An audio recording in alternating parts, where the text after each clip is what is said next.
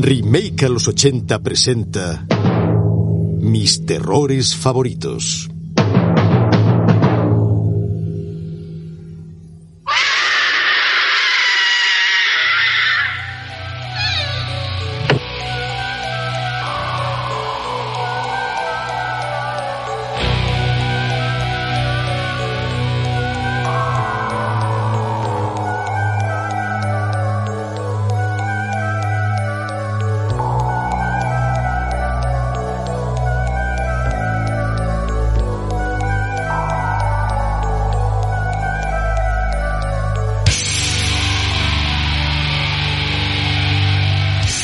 Remaker, ¿has pensado cómo sería ser joven por siempre?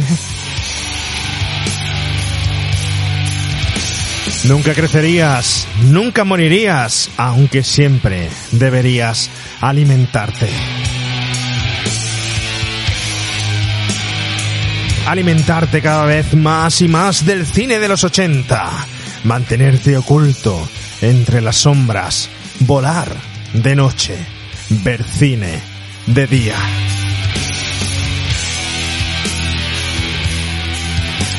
De cierta forma, ya eres un vampiro. De cierta forma, ya te has convertido. De cierta forma, nunca has crecido.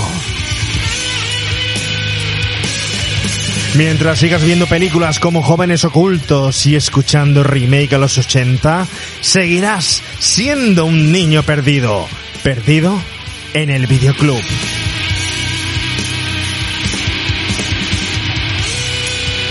Porque ¿quién quiere ser humano pudiendo ser de los 80?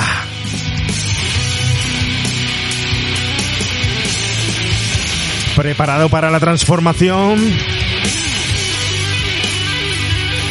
Preparado para beber del elixir que emana de cada uno de los VHS que hemos consumido?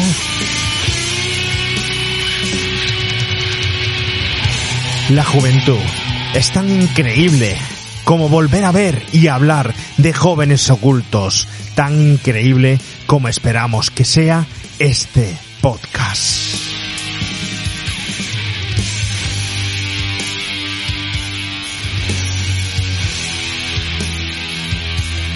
Solo hay una cosa de la podcastfera que nunca he podido aguantar.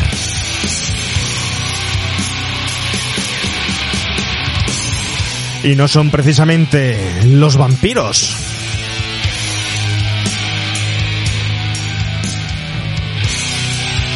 Es que no escuches y comentes este podcast.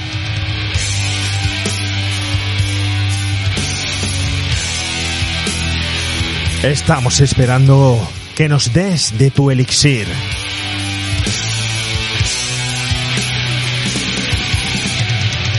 Solo así serás un, remaker más.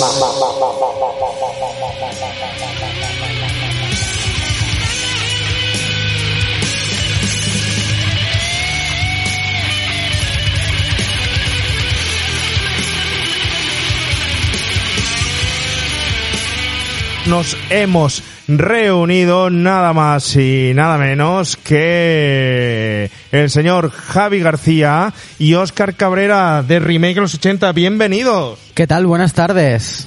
Y bueno, vampíricas tardes. Hoy me vaya a chupar la sangre, nos vamos a chupar la sangre. ¿Quién, quién tiene la sangre ya totalmente deprimida, hacer, necesita transfusiones? Soy yo, me chupáis hasta la última gota, ¿eh? eh me tenéis Tampoco es para tanto, ¿no? Que sí, que sí, tío. Que Tampoco es para tanto. Que sí, que sí. Que hoy me ha tocado a mí para preparar este programa aquí, ¿no? Yo no sé. Has dejado preparada la bañera ¿Habéis con traído... el ajo y eso, ¿no? Sí, sí, ¿Habéis sí, traído liquidito para luego para beber o no? Hostia, el bebedizo te lo has traído. Sí, mira, ahí está. A ver si... A ver. Se ha desaparecido.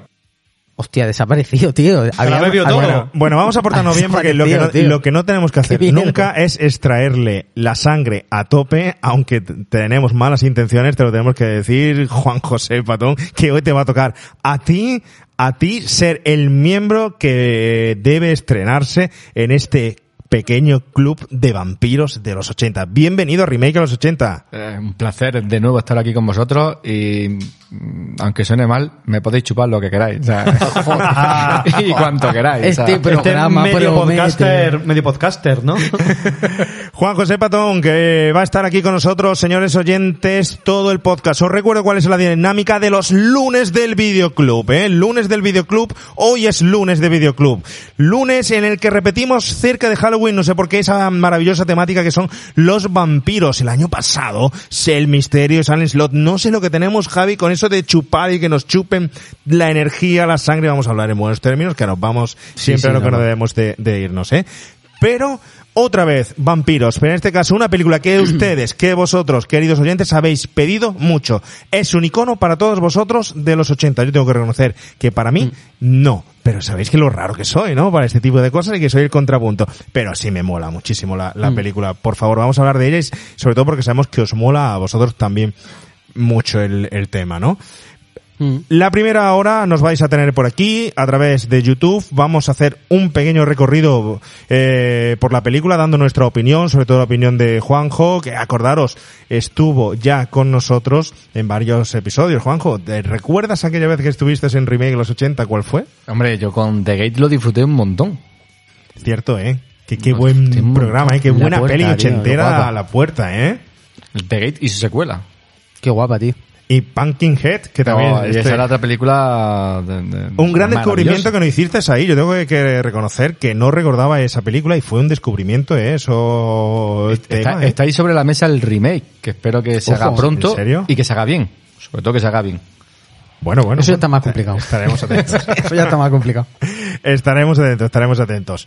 Bueno, pues hoy Jóvenes Ocultos, Jóvenes Ocultos, eh, después de esta primera hora seguiremos nosotros charlando en contenido exclusivo que solo se podrá escuchar a través de podcast. Así que, eh, Juanjo, si tengo que decir, Juanjo lo podéis escuchar también en su propio contenido, su propio podcast, es Sesión Discontinua.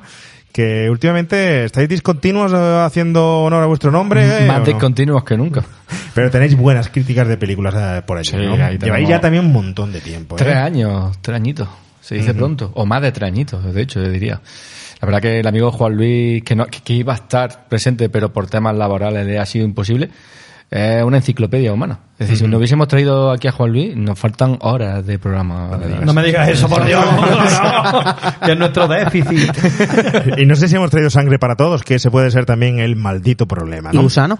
Gusanos y lombrices, de eso siempre Correcto. hay. Gusanos, lombrices, cosas debajo de la tierra siempre.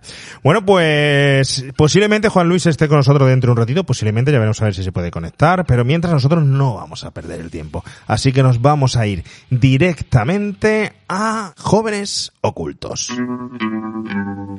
People are strange when you're a stranger. Faces look ugly when you're alone.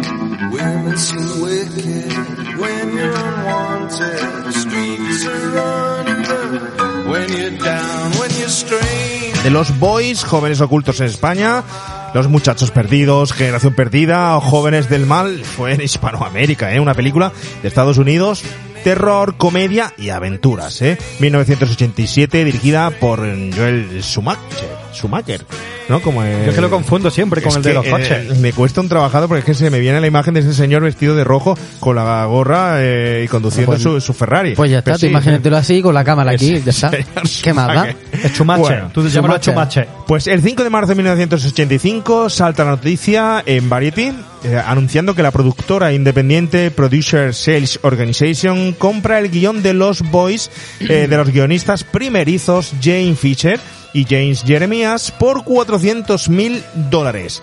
La historia que habían creado desde la oscuridad en la que se situaba pues esos niños perdidos de Neverland fue también del interés de la Warner Bros., quien se uniría al proyecto haciéndose cargo de la distribución nacional y además en alguna parte del territorio extranjero. Bueno, pues una película que fue producida por Harvey Bernhardt, productor muy ligado a la figura de Richard Donner, ¿no? Quien fue el primer elegido para dirigir esta película. Aunque como luego veremos, no se hizo cargo finalmente de la dirección, recayendo esta, pues es, como hemos dicho, al señor Schumacher quien dispondría de uno de los mejores elencos de actores del mundo, aunque por entonces todavía desconocidos, ¿no? Entre ellos se incluía pues a una pareja singular de los 80, como pocas volverá a ver, estaba Bud Spencer y Terry Hills, y estos dos señores, eh, los Corey, Corey Haim y Corey Feldman, ¿no? Estaba por ahí también Jason Patrick, eh, Keith Sutherland, Jamie Gates, etcétera, etcétera. Un gran reparto.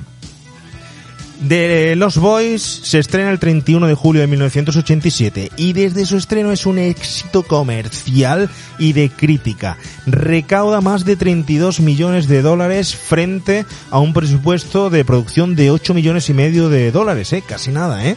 El éxito de la película genera además una franquicia con dos secuelas, cómics y tal, de las que vamos a hablar, por supuesto, eh. Pero nada comparado, nada comparado esto con la gran fama y lugar de culto que alcanzó y sigue manteniendo entre todos los que somos, fuimos y seremos vampiros adeptos que visitábamos habitualmente el videoclub en busca de una dosis semanal de buen cine de los 80.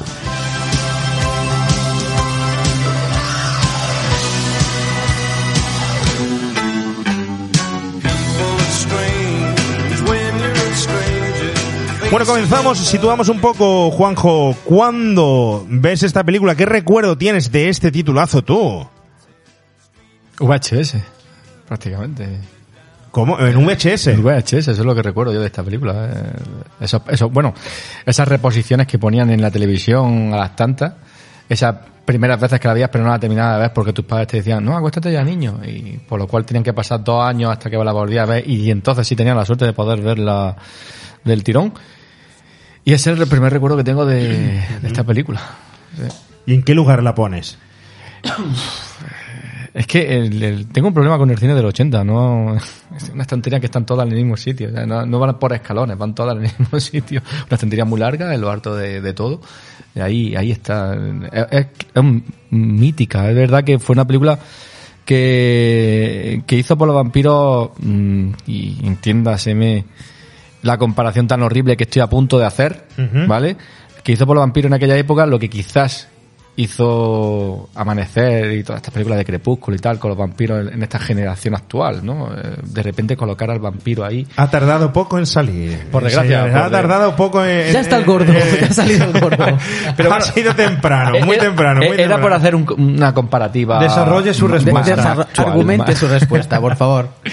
Ten en cuenta que, que los vampiros a los que estábamos acostumbrados, eh, George Macker comentaba en, en, en los extras, ¿no? Que él quería, pues, unos vampiros sexy, eh, atractivos, con pinta de rockeros y demás. Me estás mirando, me estás mirando mientras lo Porque dices. tú vas hoy de vampiro, va- te, fal- te faltan los dientes. Y, y ahí los tuvo, los consiguió. Y, y fíjate con qué presupuesto, ¿eh? Con un presupuesto irrisorio prácticamente. Y, y esa estética de esos vampiros a nadie se le olvida. Teniendo en cuenta que además al principio no iban a ser ese tipo de vampiro adolescente o juvenil, del que luego hablaremos, a ver si está eso bien definido o no bien definido, porque yo tengo mis dudas, eh, tengo mis serias dudas de que aquí el señor Schumacher no haya metido la pata con el concepto de joven adolescente, eh, de joven vampiro, pero lo vamos a ver después, eh, lo veremos después. Oscar, ¿Qué lugar ocupa esta película en tu vida, en tu estantería, en tu elixir, en esas esencias que, que, alimentan eh, tu clandestinidad nocturna? Joder, pues un, un trocito de mi corazón. La estantería, creo que es la cuarta, empezando por la izquierda, de mi corazón, está ocupada por, por esta cinta. Es maravillosa. Yo esta es de esas películas que hablamos muchas veces que la tengo soldada de forma eh, eterna en, en mi recuerdo, en mi ADN. Yo me he criado viéndola. O sea, cuando dijimos, vamos a repasarla, digo, voy tranquilo, como si no la veo. Para preparar el programa, la he visto tantas y tantas y tantas veces que me la sé casi de memoria. ¿Tú la propusiste, Oscar, te acuerdas? ¿Tú la Eh, propusiste? No, creo que no. Creo que la propuso Juan Pablo. Juan Pablo. Mm.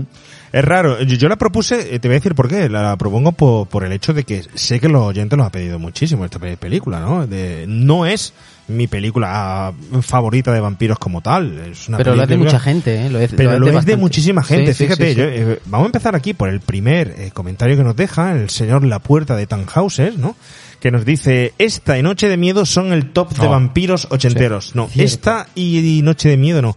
Noche de Miedo es el top de vampiros. Para mí es la reinvención, actualización y la forma de, de tratar cariñosamente el mito del vampiro sin hacer una ruptura tan brusca como hay, como hay aquí, ni ciertas licencias como hay aquí. Pero tampoco soy yo un purista de los vampiros, ¿vale? No soy un purista de los vampiros y tampoco puedo decir que esta película no eh, sea también una reinvención chula y una adaptación a la actualidad, ¿no? Tiene sus pros y sus contras.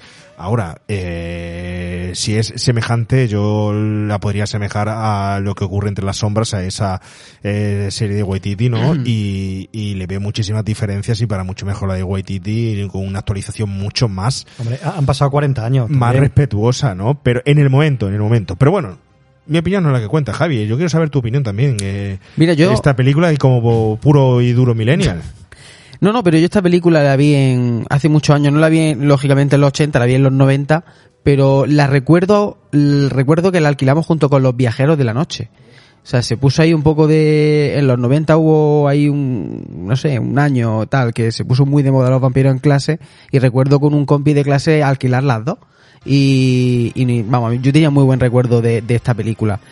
Me parece que es una película que de alguna forma, no sé si la palabra es innovar o es aportar algo nuevo, pero sí que creo que tuvo su, su importancia, ¿no? Hablabas de Noche de Miedo.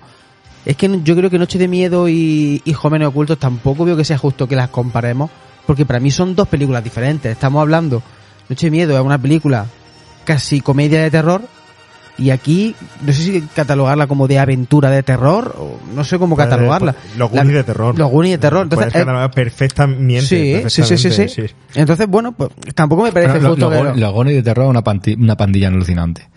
Sí, es que es También, una mezcla también, bestial una de- pandilla de, de todo alucinante. eso. Aunque podemos decir que los Goonies es una pandilla de- alucinante descafeinada.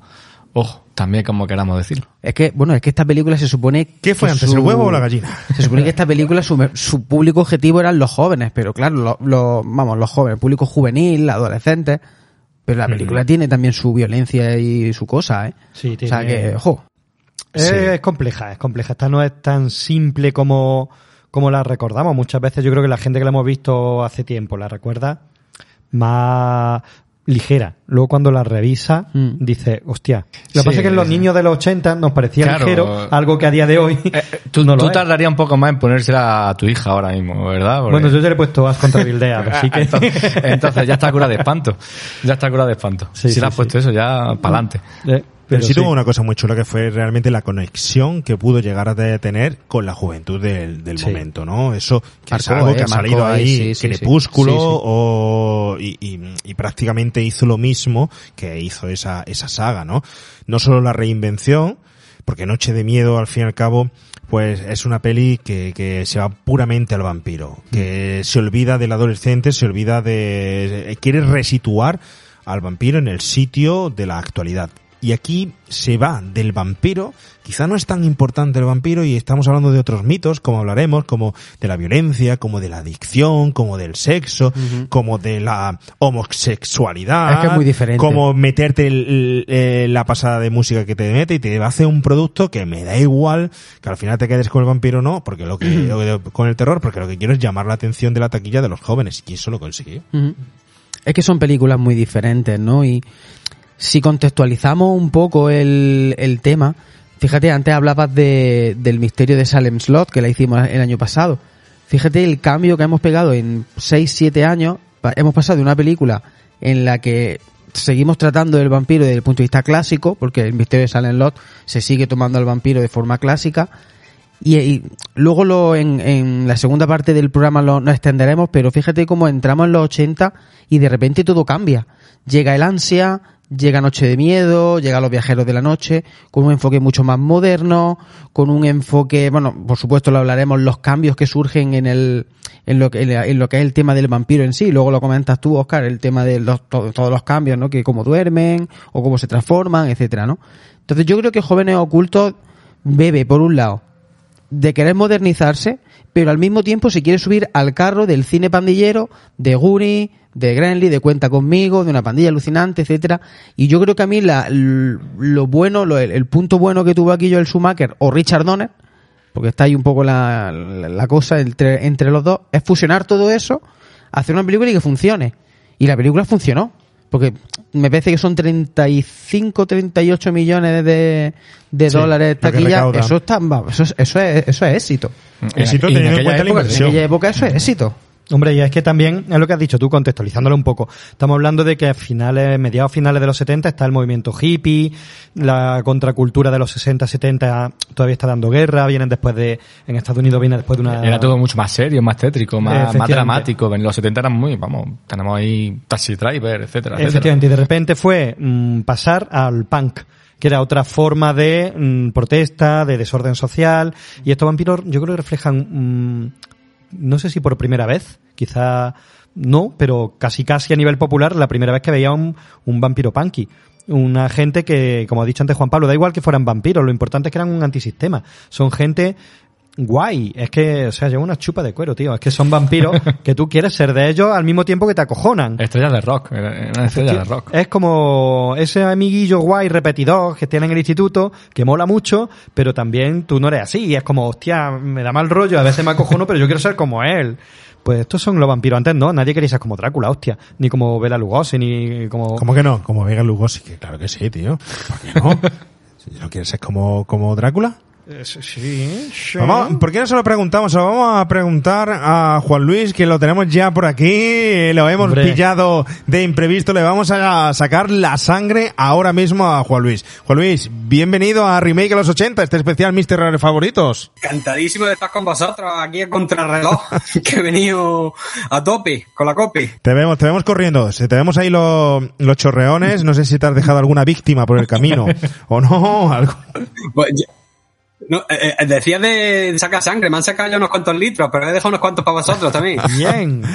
Bueno, por aquí tenemos, te hubiera gustado que hubieras estado aquí, queríamos transformarte, hacerte un auténtico remaker, te has escaqueado ahí y no, no has Sí. visto los gusanos que tenemos encima de la mesa, ni ese el, elixir, ¿no? Ese elixir. Oye, hemos empezado a hablar de, de jóvenes ocultos sin ti, así que ahora te damos paso directamente, queremos saber cuándo la ves y qué opinión te merece a ti esta película. Pues, a ver, supongo que voy a reiterar en cosas que ya habéis comentado vosotros, pero, a ver, esta película la vi, pues, supongo que a principios de los 90, que no estaba yo muy formado todavía como cinéfilo, y me causó bastante impacto. Es decir, mm, aunque no estaba muy formado como cinéfilo, yo el terror eh, relacionado con vampiros que había visto, eh, estabais mencionando, y yo, eh, Tim Bela Lugosi a muerte, siempre. Es decir, era o, la película de Bela Lugosi de Todd Browning, o el terror de la, de la Hammer Films, es decir, la de Christopher Lee, de Terence Fisher, que es mi favorita.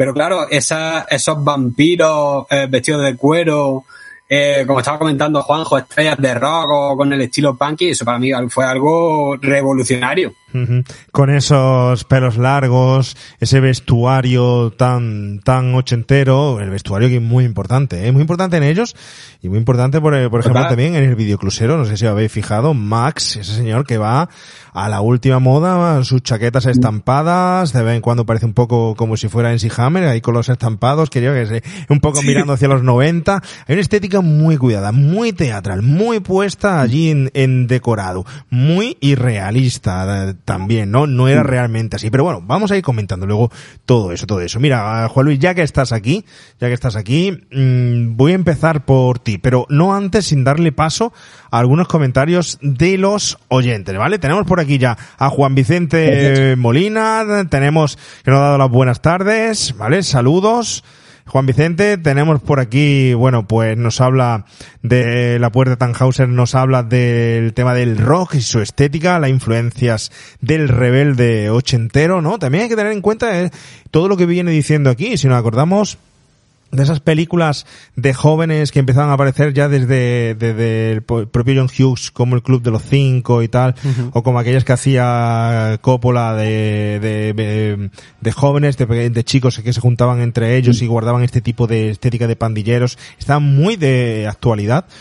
Eh, el ambiente, el, el ambiente de, de jóvenes rebeldes en principio de los 80 que aquí se traslada a jóvenes ocultos, ¿eh? Muy importante eso. Eh, ya os digo que yo creo que aquí la premisa es el joven y no quizás el, el vampiro, ¿eh? Pero ¿qué más tenemos? Eh, bueno, aquí nos hablaba de Noche Oscar, nos habla de cuando de Oscar Ruano, no tú Oscar, cuando aparece ese vampiro por la ventana, creo que Se está parece- re- refiriendo a Noche de Miedo. Se eh, parece está- mucho Oscar a, a Bronson, ¿eh? Sí, Oscar Bueno guarda, guarda un parecido, sí. Nos- Oye, esa escena que me recuerda muchísimo a El misterio de San Lot, ¿eh? Cuando entraba el niño por la sí, ventana, pues, ¿eh? gracias, gracias. Gracias. Así es, así es. Sí, sí, Noche, sí, es Noche de muy- Miedo. sí. qué Con chulo, Michael. Michael flotando. Con Michael, sí, sí. Si es que al final uno bebe de una bebe de otra, una bebe de otra, ¿no? Pero bueno, nos hablaba aquí, bueno, David nos dice cuando los trailers tenían voz en off, efectivamente. Cuando los trailers, lo importante, David, cuando no nos destripaban Mm. las películas, ¿eh? Es horroroso hoy en día ver un tráiler, ¿eh? De una peli, ¿eh? Terrible, Podemos terrible. abrir ahí un pequeño Yo, es que no, paréntesis. no, o- yo no opino porque no los veo directamente. Yo intento no verlo, intento, cuando lo- eh, intento no verlo. Y si es una película de terror, menos todavía. Eh, terrible. No he visto nada. De hecho, no he visto todavía la última de Halloween y es que no he visto ni el tráiler. Es Pero que no he tampoco, visto tampoco de hace nada. falta que la veas. Vale. Bien, gracias por. Bueno, buenas tardes. A ver, el, el, el tráiler de una película que tiene ya, ¿cuánto? Ocho entregas, eh, Jamie Lee Curtis, No me haga Michael hablar, ¿eh? Mayer, No me haga hablar, ¿eh? con cuchillo, no sé, Cuatro, cuatro líneas temporales diferentes. No sé. Que, ¿Dónde, dónde va el problema? ¿Dónde- que, se lo, que se nos va el El tiempo. problema es el trailer que te lo destripa, el trailer que te lo destripa. Pero por Dios, los de Netflix. Horrible, horrible, ¿eh? Fatal, porque mm, estás viendo la película directamente. Pero es, que lo un de... mini No, no, resumen no, eso te iba a decir. Es que Netflix no es un tráiler, es No. un avance. Además, no sé si es Hostias aleatorio. con el no avance sé. de Netflix que te cuenta todo ya, ¿eh? Sí. Yo hay series que he visto en el avance y he dicho, pues ya no, ya está, ya la he visto. Otra. Sería resumance o algo por Sí, el sí, estilo. Tenemos que darle un nuevo increíble, término a esto porque ¿eh? Increíble. es horrible. Bueno, ya estamos hablando de Jóvenes Ocultos, una película de culto. Yo la considero de culto por el lugar que ocupa en los 80 y Yo porque también. la gente se ha encargado de ponerla mm, ahí de culto. Pero empezamos ronda por Juan Luis. Juan Luis, ¿por qué consideras tú que tiene tanta importancia esta película? ¿Por qué se considera de culto? ¿Por qué le gusta tanto a la gente?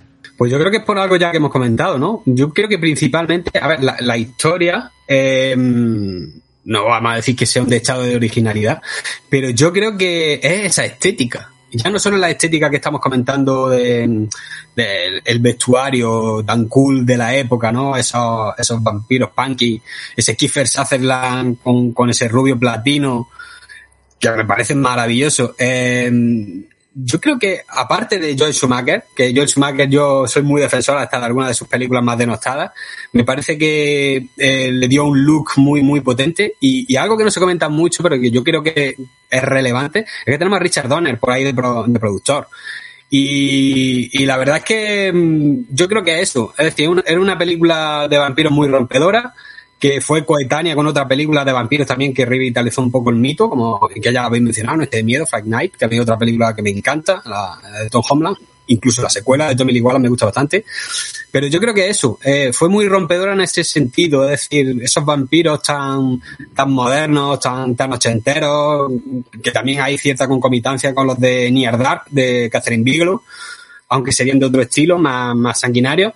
Pero yo creo que eso, es decir, a, un nivel audiovisual es una película que, que supo captar muy bien eh, la mitología del vampiro, del no muerto, y adaptarlo a unos años 80 que eran eso, eran pura delicia visual. Vamos ahora después a hablar de... Oh, has habla- abierto una lata importante de- de- del señor Schumacher, de, de su cine, no solo recordarlo por Batman, sino por cosas muy importantes y sobre todo para mí que hizo en, en los 80. Fue un tipo arriesgado, pero también hábil, tenaz.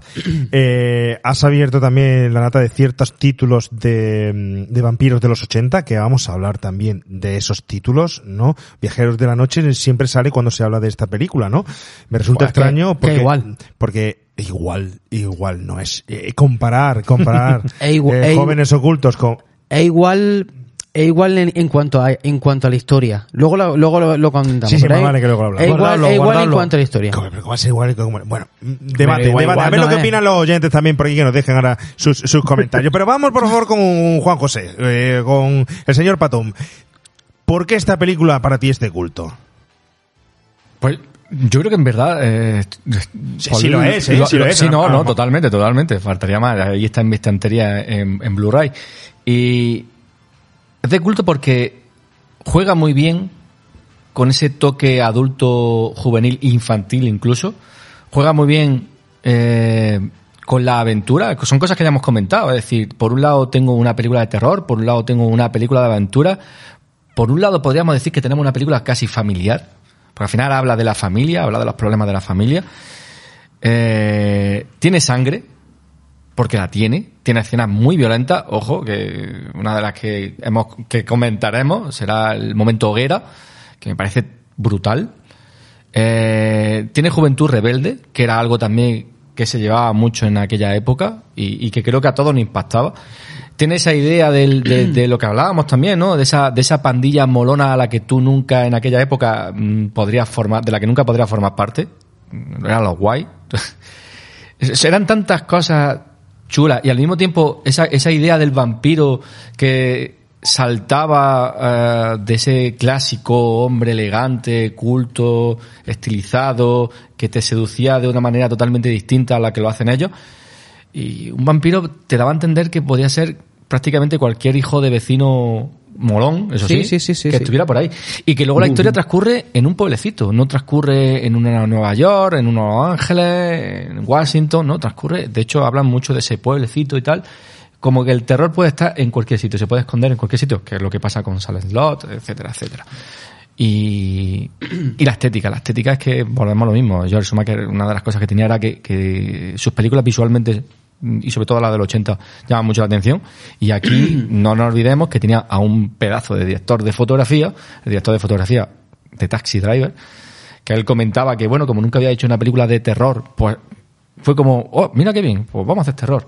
Y ahí, ahí lo tiene. O sea, ¿Le luce? ¿Le luce? Lo de la fotografía me deja a mí un poco pillado. oh, para mí me, me parece fascinante. Yo Me también parece- coincido, sí le luce. me parece fascinante. O sea, ese momento, el- los momentos en los que eh, juega con los subjetivos de los vampiros que se acercan a los coches y luego vemos cómo se levanta la gente, pero cómo utiliza la oscuridad para hacer que desaparezca. Sí, pero eso es habili- la habilidad del fotógrafo y ese tipo de traveling y de grúas que usa, que la usa perfectamente, ¿no? Cuando entra, por ejemplo, eh, como tú bien has dicho, por en lo alto de, por el capó y tal, y, y se deja caer la cámara, pero luego, a ver, la gente alaba mucho las escenas nocturnas de acción de esta, de esta película.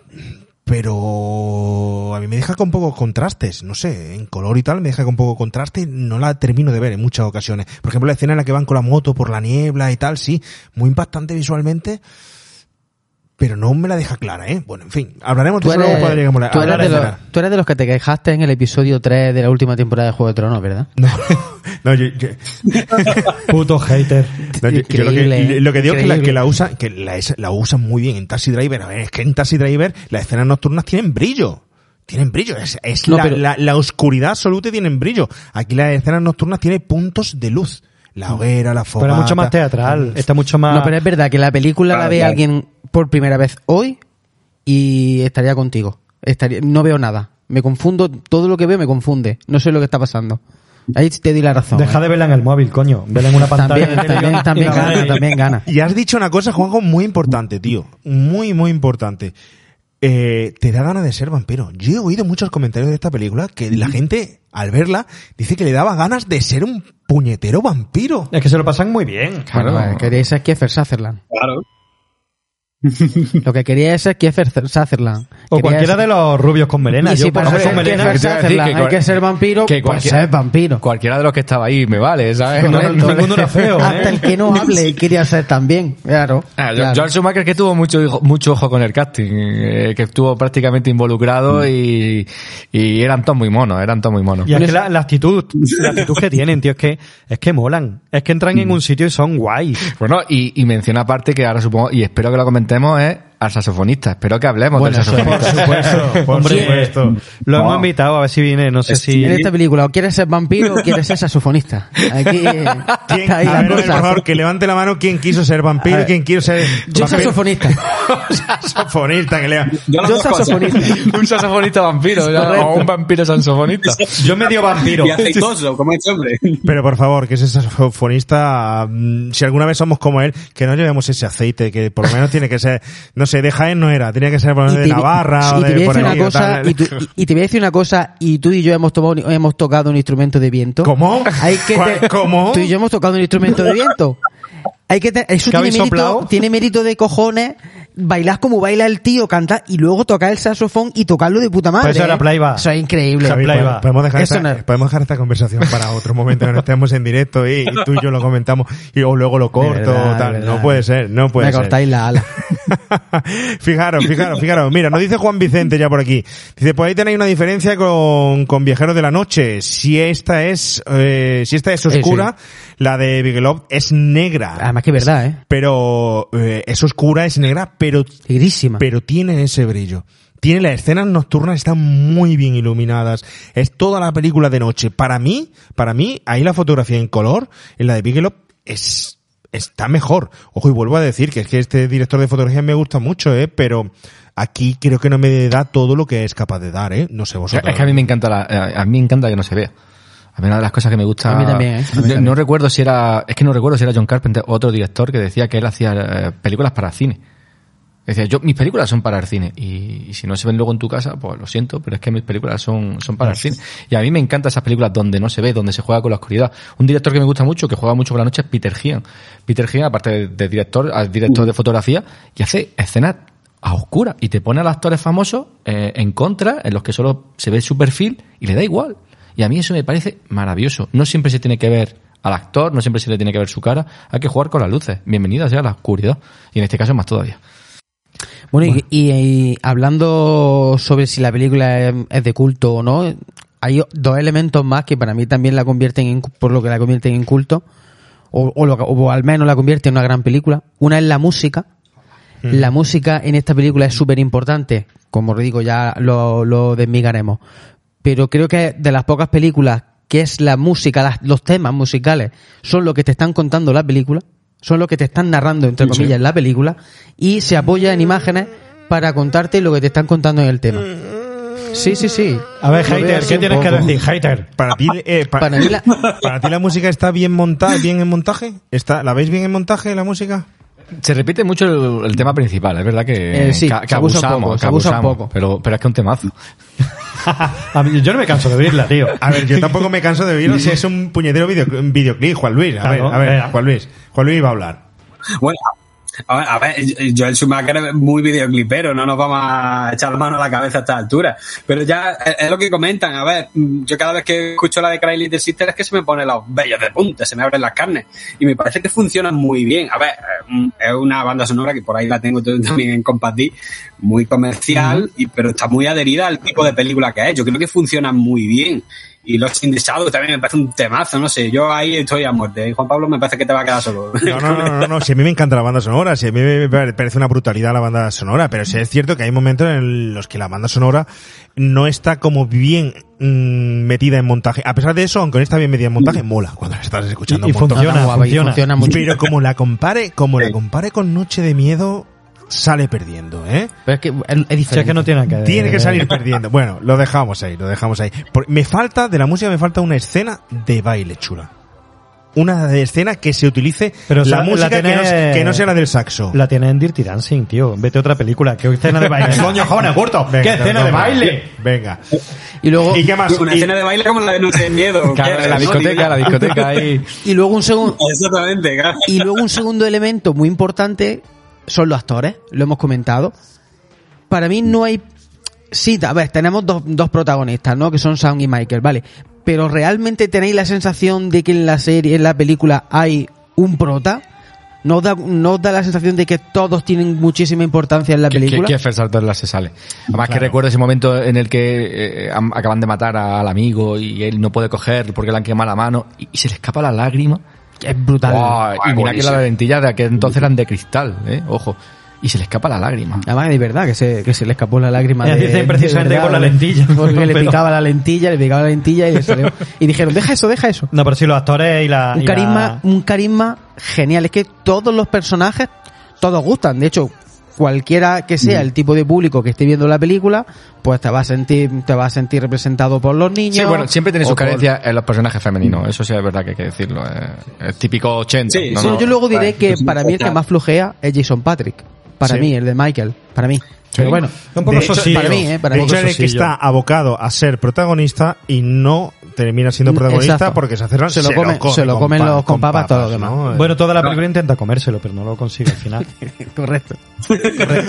Oye, ¿qué os parece si tenemos que hablar eh, de, de los orígenes de la película, Javi? Tenemos que hablar del guion de esta película, de Mm. la idea original, porque bueno, todo esto surge de Neverland, surge de ese país donde, por lo visto, los chicos que vivían con Peter Pan, pues como siempre salían de noche nada más a volar a, a por sus víctimas para llevárselas a su país de noche, pues resulta que, que se inventó aquí el, el guionista una historia de que eran vampiros, ¿no? Pensaba que íbamos a meter ya a Michael Jackson en este podcast, ¿sabes? Cualquier día, cualquier día. ¿Cómo? Pues creo que el director de foto es el que hizo Bad, el videoclip de Michael Jackson. O sea, que Oye, cualquier día nos metemos ahí. Pues está Michael Jackson porque luego te explicaré la relación que tiene Michael Jackson con Schumacher, ¿eh? Luego lo, expli- lo explicaré. Joder. Había proyectos por ahí, había por Y ahí. estaban los cores ahí, o sea que Michael Jackson estaría por ahí diciendo... Claro, claro. Pues sí, sí, la película viene de, de una idea que tuvieron los guionistas Janice Fisher y James Jeremias, que son do- dos guionistas que la verdad que tras esta película tampoco tienen por ahí nada reseñable, pero sí es verdad que, bueno, pues tuvieron la fabulosa idea de decir, oye, y si cogemos la novela de Peter Pan de, de Matthew Berry y de James Matthew Berry y la convertimos en, un, en una historia de vampiros, hombre, a ver, No, yo, tiene- creo que ellos se creían que eran una historia de vampiro, de verdad. Claro, que había, una- que había por ahí un, tra- que hay un trasfondo detrás, es decir, que eso sí lo- una eh, reinterpretación de te, la lo, te lo digo sí. claro. Es decir, si eso lo hubiera escrito Kubrick, no tendríamos ninguna duda de que detrás había una historia de vampiros o algo por el estilo. Iba con, con doble fondo segurísimo. Triple segurísimo. fondo. O triple ya estamos, fondo. Ya estamos dándole cera al mismo. Fue el pobre. Puto hater. Puto hater. Eh, bueno, no lo sé. A ver, tiene sentido. Ellos, ellos interpretaban la novela efectivamente como que, bueno, pues que Peter Pan era un vampiro y que los niños, como no querían crecer, bueno, pues porque Peter Pan los llevaba en un cajamar.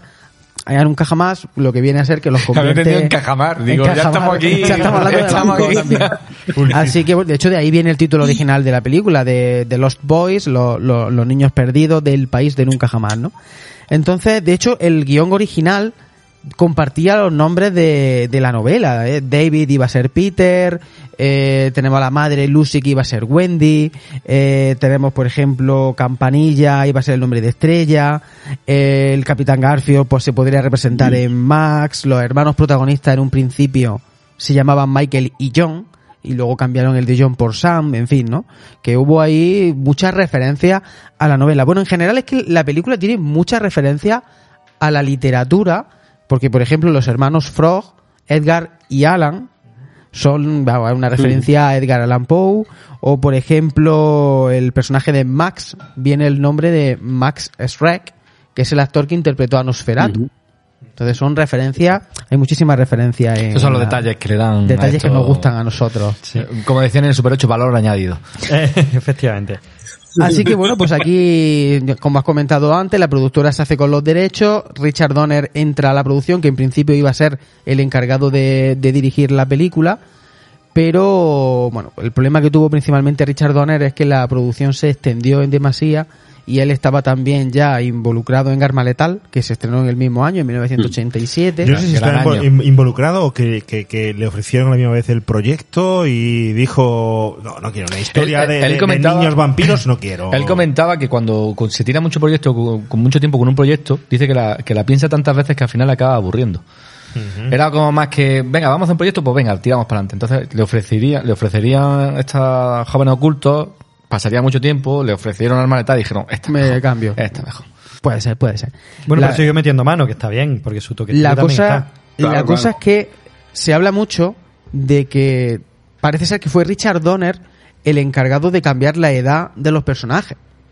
Hay gente que, buscando por internet, pues bueno, he leído, he leído ambas teorías. Hay gente que dice que fue Joel Schumacher, otros dicen que fue Richard Donner, no me queda muy claro, está ahí un poco, Sí, pero pero, bueno. supuestamente Schumacher eh, eh, introduce un nuevo guionista porque lo ve como muy orientado a, a, a- a niños, a, a, jóvenes, jovencitos, jovencitos, decía, chicos, a niños, pe- No, no, pe- niños, pe- niños, pe- niños. pequeños, Sí, ¿no? sí.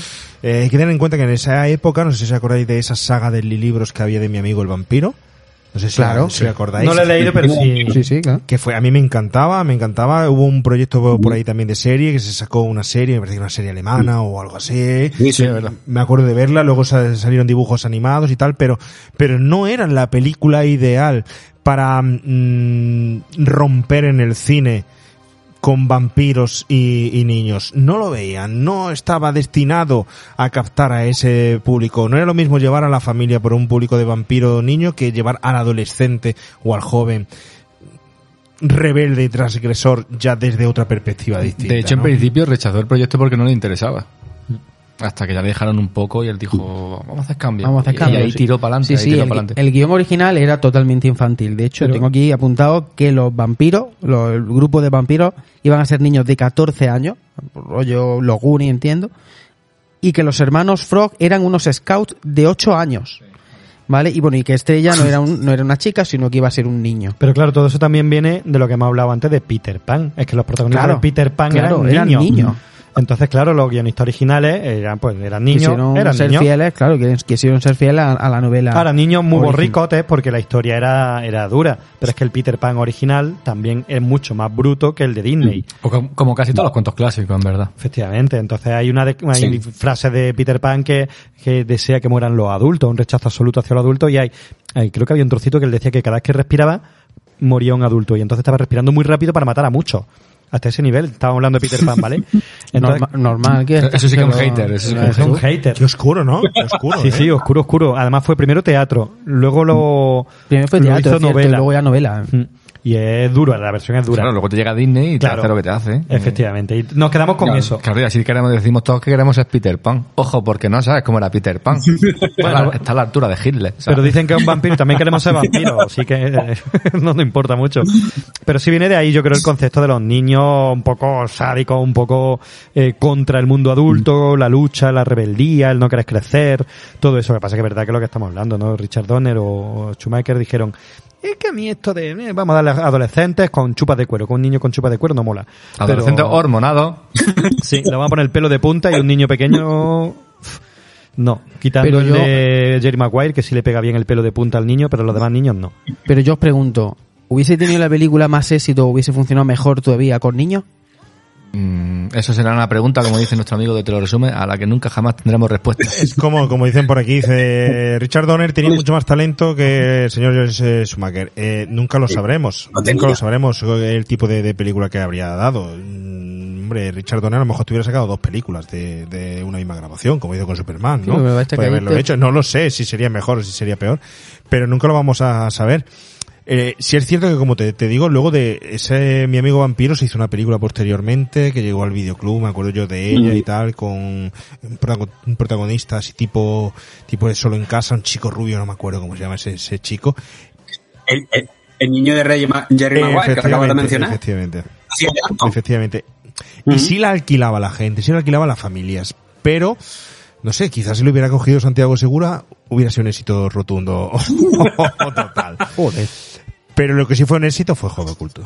Juego Oculto. Eso está clarísimo. Eso está clarísimo. Oye, ¿no? simple- simplemente por comentar muy brevemente, antes de la llegada de Joel Schumacher hubo dos directores, una vez que abandonó Richard Donner la dirección. Uno fue Mary Lambert, que bueno, al final de- decidió dejar el, el proyecto por diferencias creativas. Y luego ri- tuvimos a Richard Franklin. Richard Franklin es el director de, de Psicosis 2, el, el, el regreso de Norman. Y Richard Franklin sí que mm, cuando él estaba en la mm, en la, en la sobre la mesa para dirigir la película y tal, fue cuando la productora contrató a Jeffrey Boam, que es el director definitivo que se quedó reescribiendo el guion. Y hasta donde he podido leer, parece ser que ese primer ese ese guion que se planteó para Richard para Richard Franklin era mucho más oscuro todavía que lo que hemos visto. Era mucho más violento, era mucho más oscuro. En fin, no, habría que saber qué es lo que, qué es lo que saldría de ahí. Bueno, en Jeffrey Bowen, que al mismo tiempo de hacer esta película estaba escribiendo El Chip Prodigioso. Al Sí, sí. mismo tiempo. ¿eh? O sea, güey, cuidado. Bueno, oye, ¿cómo veis? Aquí se me gustaría preguntaros cómo veis aquí el tema de cómo se trata el tema del mito del vampiro. ¿Cómo veis la actualización? Ya fuera un poco de bromas de si noche de miedo, no noche de miedo y tal, pero es cierto que, que hay mucho fanático, muchos fans eh, de esta mitología. Eh, realmente incluso lo merece, ¿no? Está- estamos hablando de, de uno de los personajes más importantes de la historia de la literatura que ha sufrido muchísimas transformaciones e interpretaciones que ya no se llega a saber incluso cuál es la verdadera, auténtica o la más fiel, ¿no? Yo creo que todos Es- estamos de acuerdo en que esa película que hizo el señor Coppola en su momento fue un antes y, y un después, ¿no? Que pudimos verla además en esa edad eh, joven ya a partir de, de los 90 y disfrutarla justo en estreno de cine y, y- y en VHS, pero aquí en los 80 mm, tiene esta década la gran virtud de reinven- reinventar, aunque ya se había hecho algo en los 70, incluso se había hecho algo en la Motown, de la forma de ver eh, eh, el mito del vampiro como un vampiro negro, etcétera, pero eran pocos los vestigios que se veían en los 70 porque todavía se tocaba el personaje de una forma clásica, ¿no? Pero los 80 tienen la virtud de romper con eso y enseñar las mil posibles caras del vampiro. Y una de las mil posibles caras son los jóvenes ocultos.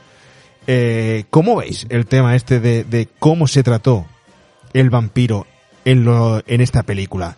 ¿Se respeta? ¿No se respeta? ¿Se toman demasiadas licencias? A ver, ¿quién, abre, ¿quién se atreve con esto? A ver, yo creo que, que sí que hay una ruptura importante eh, en esta película y en otra, eh, pero sobre todo en, en la imagen colectiva de, de las personas. Yo creo que es esta, esta es la que marca ese cambio. Teníamos eso, lo que hemos hablado antes, el vampiro originario que, que está desde siempre, nos ha acompañado esos mitos, esas leyendas, eh, en religión, en cultura, se han encontrado excavaciones de eh, funerarias donde lo enterraban boca abajo por si resucitaban, que excavaran hacia abajo y no salieran. En Rusia, creo que era en Hungría, encontraban cadáveres de personas con un ladrillo aquí en la boca para que no pudieran morder. Eh, desenterraban cadáveres y encontraban que le seguían creciendo la uña, el pelo, los dientes, que tenían el vientre hinchado de sangre, y eso alimentaba las teorías. Están en el siglo XVII, creo que estaban las epidemias vampíricas que le llamaban, que se puso de moda, pues eso, desenterrar cadáveres y, y y matarlos pensando que eran vampiros, le achacaban todo tipo de eh, plagas, epidemias, cuando había contaminación en los campos, las cosechas se perdían, eh, aguas infectadas, pues eran los vampiros, vamos a sacarlos todos de, de sus tumbas y a matarlos. Estamos hablando de ese mito, ¿vale? Eran gente antigua, de muy de pueblo, entornos rurales, luego Qué pasó miedo. con la, la Hammer, la Universal, tal, el elegante, el vampiro, mucho más fino, Sí. más Más refinado. refinado, sí, más sofisticado. Que, sí, sí, sí. que también era lo el miedo al extranjero, desde la parte occidental, el Es miedo que- al es que oriental. el punto de ruptura fue Drácula de Bram Stoker. Bueno, él ya bebió de otra... Sí, venía de otra de otra novela anterior que él también la no me acuerdo, no la recuerda la tal, pero es verdad Sí, que el de Poledori también, el vampiro. Pero ya empezaban a darle un toquecillo al vampiro más elegante y reflejaba un poquito eso, el miedo a, a lo oriental, a lo exótico, a lo diferente, a las invasiones turcas, a todo esto, ¿no? Y luego llegan aquí en los 80 y decimos, "Ah, vamos a ponerle una chupa de cuero y el pelo de punta. Y son jóvenes, eh, por ejemplo, siempre se hablaba de los vampiros hasta esa época, más o menos eran gente que había sido transformada en vampiro hacía miles de siglos, aristócratas em, que se perdían en los tiempos. Y estos no, seguramente David, el de Jóvenes Ocultos, fue transformado en vampiro hace seis años, siete. Sí, pero fíjate que por un lado sí, pero por otro lado no. Porque, a ver, nosotros es verdad que estamos toda la película viendo a, a esos jóvenes, pero luego tenemos la figura de Max. Y la figura de Max sigue siendo el vampiro clásico. Sí, El elegante, el educado, cierto. el hombre que impone, el hombre sexy que, que, que lo que quiere es una familia. De hecho, hay una escena en la que se ve su casa, que es una cosa mm, con mucho neón. Esa no, esa no acabó en la película. Es decir, sí y no. Y es verdad No- que no ese te seguramente llevaría muchos años Es convertir decir, en vampiro. el- el- un poco al final, también como la película nos está hablando un poco de esa juventud más rebelde y también nos está hablando de la familia, porque al final recordamos que empezamos con una familia que se acaba de divorciar y llega a la casa y al final lo que quiere Max es una madre para sus niños, ¿no? Como esa figura de la familia desestructurada, porque lo que habla un poco la película también es de la familia desestructurada, es decir, una familia que viene del divorcio y, y un hombre que busca una madre para sus hijos, ¿no? Igual que Peter Pan busca una Eh, eh, Wendy para sus niños perdidos. eh, ahí está. Entonces, por eso digo que sí, que no. Es decir, ¿rompe con el vampiro? Sí, pero rompe desde el punto de vista juvenil. Porque al final tenemos la figura del vampiro, que es verdad que como padre es un poco desastre, porque deja que los niños hagan lo que quieran. pero que ahí está. Es cierto que juega con las dos cosas. Pero bueno, aporta una visión Sí. del vampiro, pues eso, antes en los vampiros daban miedo, los vampiros no, no, no querían contra tu vampiro. En esta peli es verdad que tu lado más oscuro, el, el lado sanote no, pero el lado oscuro te quieres ir de marcha con ellos. Hombre, yo si fuese el, el guardia de seguridad tampoco me gustaría encontrarme con ellos, ¿eh? Claro, a ver, lo- la, la buena gente de bien, pues no queremos tampoco estar de marcha con David, pero es muy seductor. Te llevan por ahí de fiesta con tu eh, porrillo, tu cueva, ver, tus son, telas. unos, son unos pintas, tío. Claro. Son unos pintas. Tú no te los Claro. quieres encontrar en la feria esa en la que están, ni te lo quieres. Totalmente. No, ver, te, eh, eh, son de los- eh, te lo encuentras en un callejón y Pues, sales eh, corriendo hacia la luz, como Sí, Caroline. Pues por supuesto, por supuesto, ¿no? Ver, sí, pero- Con ese pelo, esa pinta, además van, van provocándote, van invitándote a, a, Van chuleándose. en el- eh, chuleándose a caer en el, en el mal, que luego veremos a ver por qué mm, eh, se encaprichan de Michael, es decir, algo que no llego a entender, porque Michael se fija en la chica y no... Sí, pero te lo comenta, te lo explica, porque eh, hay un momento en el que se supone que Michael debería ser la primera víctima de, de Estrella, De Estrella. pero de Estrella es, es como que tiene la esperanza de que él le pueda ayudar, y entonces, bueno, por ahí tira, y es como la excusa, ¿no? El, el interés romántico, Es podemos. cierto, es cierto. Pero sí es verdad que hay una ruptura, yo creo que hay una ruptura total con el mito habitual de- del vampiro. Es decir, tenemos vampiros, ¿vale? De- que chupan sangre, pero ya está. Guardan muy poquitas cosas. Guardan, van en moto. Zasca, ahí va, vale, hay una actualización, mm, me parece muy bien. Pues como los jóvenes, va en moto. Bueno, no, el- no están cansados de la vida como otros tantos vampiros que hemos visto, que son como ya más lánguidos, melancólicos. Estos no, estos tienen ganas de, de Tienen la juventud, te parece como si hubieran sido, no da la sensación como si hubieran sido transformados en vampiros desde hace muy poco tiempo. Claro, Sí. claro, claro. Es decir, como si no llevaran décadas, iones y años siendo, siendo vampiros. A pesar de que y, y hacemos hacemos spoiler, bueno. Eh, el jefe, el vampiro jefe se supone que tiene ya casi 100 años. Y luego comentan él porque se sabe, ¿no? Pero el vampiro jefe tiene 100 años, ¿eh? Ujú. Pero estoy de acuerdo contigo en que parece que a los hinchos estos los acaban de... A los lo hinchos. A los hinchos. estos los aca- a los hinchos, ¿eh? Los, los, los chungos estos son los hinchos, que son los que yo intento que no me entren en el hotel por las noches. Son hinchos. No es como en entrevista con el vampiro, que son gente joven, rockera, la stat y todo esto, pero sí están hasta los cojones de la vida muchas veces. Luis, es, ay, qué pena. Pero estos no, estos son, tienen ganas de comerse el mundo, nunca mejor dicho. Sí, pero aparte de eso, por ejemplo, mm, no vuelan. Mm, Vuelan, no, sí, vuelan, vuelan, vuelan, Si vuelan. vuelan, si vuelan. No se ve mucho, pero vuelan. Ah, vuelan. Vale, de hecho, salen de la... Con la moto y sin moto. Te lo acepto, te lo acepto, pero... Con y sin droga. Pero tiene Con más, ruptura droga. del, tiene más ruptura del mito del vampiro también eh, habitual, ¿no? Sí, las reglas, por ejemplo, son Claro. un poquito distintas, luego lo veremos, Sí, ¿no? sí, pero- se saltan ciertas sí. cositas, aunque sí que yo creo que es como hacen los grandes. Tengo unas reglas claras, tengo un mito claro, muy definido, una, un, un estereotipo, un, icono cultural, y me juego a deformarlo, pero respetando mucho el original. Entonces yo creo que también es un poco lo que ha dicho Juanjo, entre las dos cosas, rompo pero conservo. Lo que pasa y eso que, es guay. Lo que pasa que a mí se me pasa una cosa. En la escena en la que Max entra a la casa porque la madre la lo ha invitado a cenar y tal, los chavales hacen por desenmascararlo Sí. y le dan ajo y le tiran agua bendita.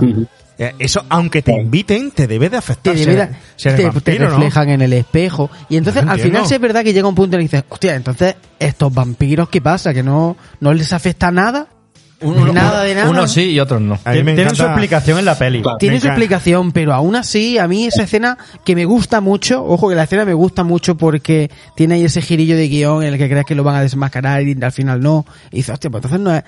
Está guay la escena, pero es verdad que es en ese punto en concreto es verdad que dije, entonces estos vampiros son vampiros de los chinos. Es que luego lo vemos no- más despacio, pero es verdad que sí se permite ciertos cambios de, de, de reglas. Por ejemplo, tampoco duermen en ataúd, ni tienen que llevarse la tierra eh, originaria de Rumanía para... No, Claro, hay claro. cositas que se saltan. Pero además hay una cosa fundamental, hay una cosa fundamental, que el vampiro suele ser muy prudente, suele ir en las sombras, suele no llamar la atención. Aquí van con van desparpajo. Por eso, por eso digo que son los. Pero ver la juventud. Al final la película está hablando de la Eso juventud. es, sí, Entonces, eso por eso digo que no se nos olvide esa idea entre el adulto, que es eh, Max, que es el que. Un empresario de éxito, además, ¿eh? que va a, hacer- va a abrir otra tienda más grande y que tiene gente contratada. A estos chavales, porque son pintamonas, que están ahí todo el día de fiesta, que no quieren trabajar y que lo único que quieren hacer es chupar la sangre a la gente. Así es. Oye, mira, mirad, la forma de representar el mito del vampiro en el cine, ¿vale? Voy que, que, a, a ponérselo por aquí a Juan Luis a ver si lo ve, porque lo tenemos ahí súper callado, ¿no? Súper callado, a ver si reconoce estas imágenes de estas películas y sabe comentarnos algo de ellas. Bueno, de esto ya lo hemos hablado, ¿no? Yo creo que esta es un clasicazo ya de, de, de los 80 Ah, y, guapa, ¿eh? y ¿qué característica podías reseñar de esta película, Juan Luis? Pues volveríamos, yo creo que a hablar un poquito de lo mismo de Jóvenes Ocultos, la estética. Es decir, la estética. Además, Ca- Catherine Bigelow eh, era otra de esas directoras que, por desgracia, en los 80 teníamos muy pocas, con una estética muy del videoclip y, y muy de, de los vídeos musicales, que yo creo que funcionaba muy bien. Es decir, volvemos a un grupo de personajes, esto desde mi punto de vista, yo sí creo que son más oscuros, bastante más oscuros que Jóvenes Ocultos, la película es más violenta, eh, con una estética brutal, son personajes totalmente cool y, y luego me gustaba mucho la, la sinergia que había en aquella época entre Catherine Bigelow y James Cameron como se intercambiaban los, los actores, porque tenemos ahí a Lance Henriksen, tenemos a- al añoradísimo Bill Paxton y bueno, es otra película que yo, yo me inclino un poco más por Jóvenes Ocultos. Además que Jóvenes Ocultos, aparte de ser una película de vampiros, como decir, muy rupturista a la hora de abordar el mito, para mí es una película de verano. Es decir, una película que me pongo en verano. Es decir, yo siempre tengo que visitar Santa Carla en verano. Y este verano, pues no ha, no, no ha faltado, vamos, eh, la, la visita. Y, y Near Dark es otra película que la verdad es que me gusta mucho, y, pero principalmente por eso, por, por la estética de los personajes y por cómo están perfilados. Mm, Pero oye, eh, Ah, que a mí me gustan mucho, aunque, aunque prefiero la de Yo quiero decir rápidamente dos cosas chulas de los viajeros de, de la noche. La primera es que la- el, el actor protagonista es el hermano de Jason Patrick, es Joshua John Miller, es hermano de Jason Patrick, ambos hijos, eh, ambos hijos del padre Carras. cierto, cierto. Jason Miller, Jason sí. Miller, efectivamente. Eso es, ojo al detalle. Y yo decía antes que la película es igual, a ver, no es que sea igual, pero decía que es igual porque es verdad que aquí convierten al protagonista en vampiro, que aquí sí lo hacen con un mordisco, en la, en la, va a dar- se están dando un beso y tal, y entonces le, le, le muerde, exactamente como está haciendo aquí el, el bicharro. Con un mordisco Eso sí muy- cambia. eh, posterior a un beso muy sensual. Sí. Una Vale. escena, una escena, se hace. un, No, no, gracias, no, atrás, atrás. Quiero seguir siendo humano. un Gracias. momentazo, un momentazo muy sensual Sí. y un besazo que es una de las cosas, una escena, un momento muy experimental, con una música incidental ahí de, de fondo chulísima. Para mí son una de las cosas que lo hace la película. Se recrea en el momento y te lo enseña.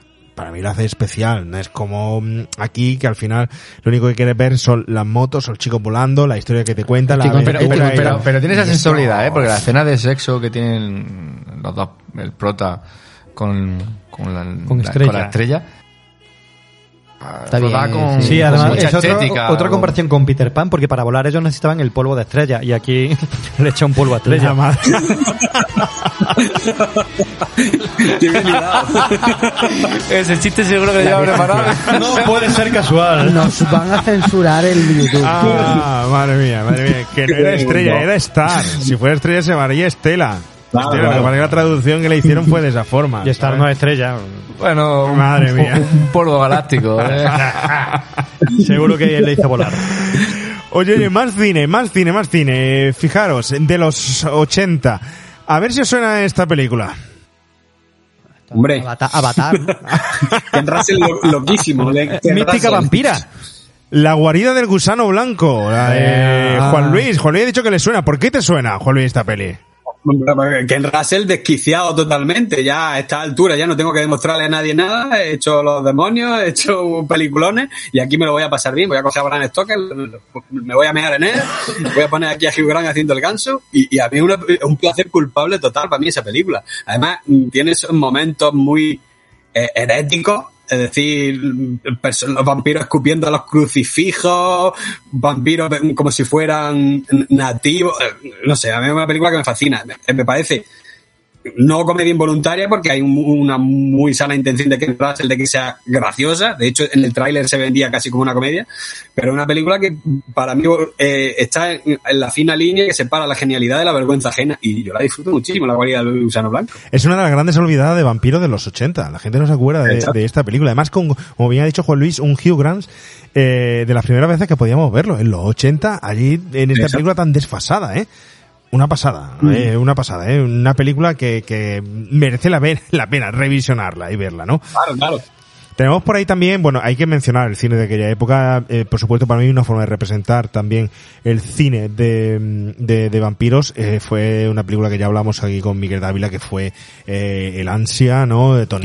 Scott, para mí maravillosa la forma de representar ahí con Catherine Deneuve, Bowie, Susan Sarandon. Ahí ya Ese- está la estética punk. Sí, sí, sí. Y, ese vampiro que de verdad estaba en el, al final de sus días porque no podía incorporarse a la cultura ochentera actual, no podía alimentarse, no podía sobrevivir. Era un vampiro tan clásico, tan clásico, que no estaba preparado para adaptarse a nuevos tiempos. Un vampiro que lo veíamos sufrir, sufrir, donde empatizabas perfectamente con él y con ese David Bowie, con, por supuesto, con Deneuve. Una película, para mí, una película maravillosa, eh, maravillosa.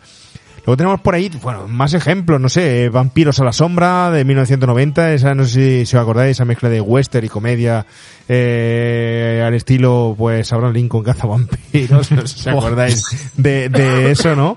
De esa película, eh, que me parece que aparecía por ahí David Carradine, ¿eh? En esa película, no sé si acordáis de la película que estoy diciendo. No. ¿Qué más? Tenemos BAM del 86, eh, como una especie de pe- precursora de Abierto hasta el amanecer, ¿eh?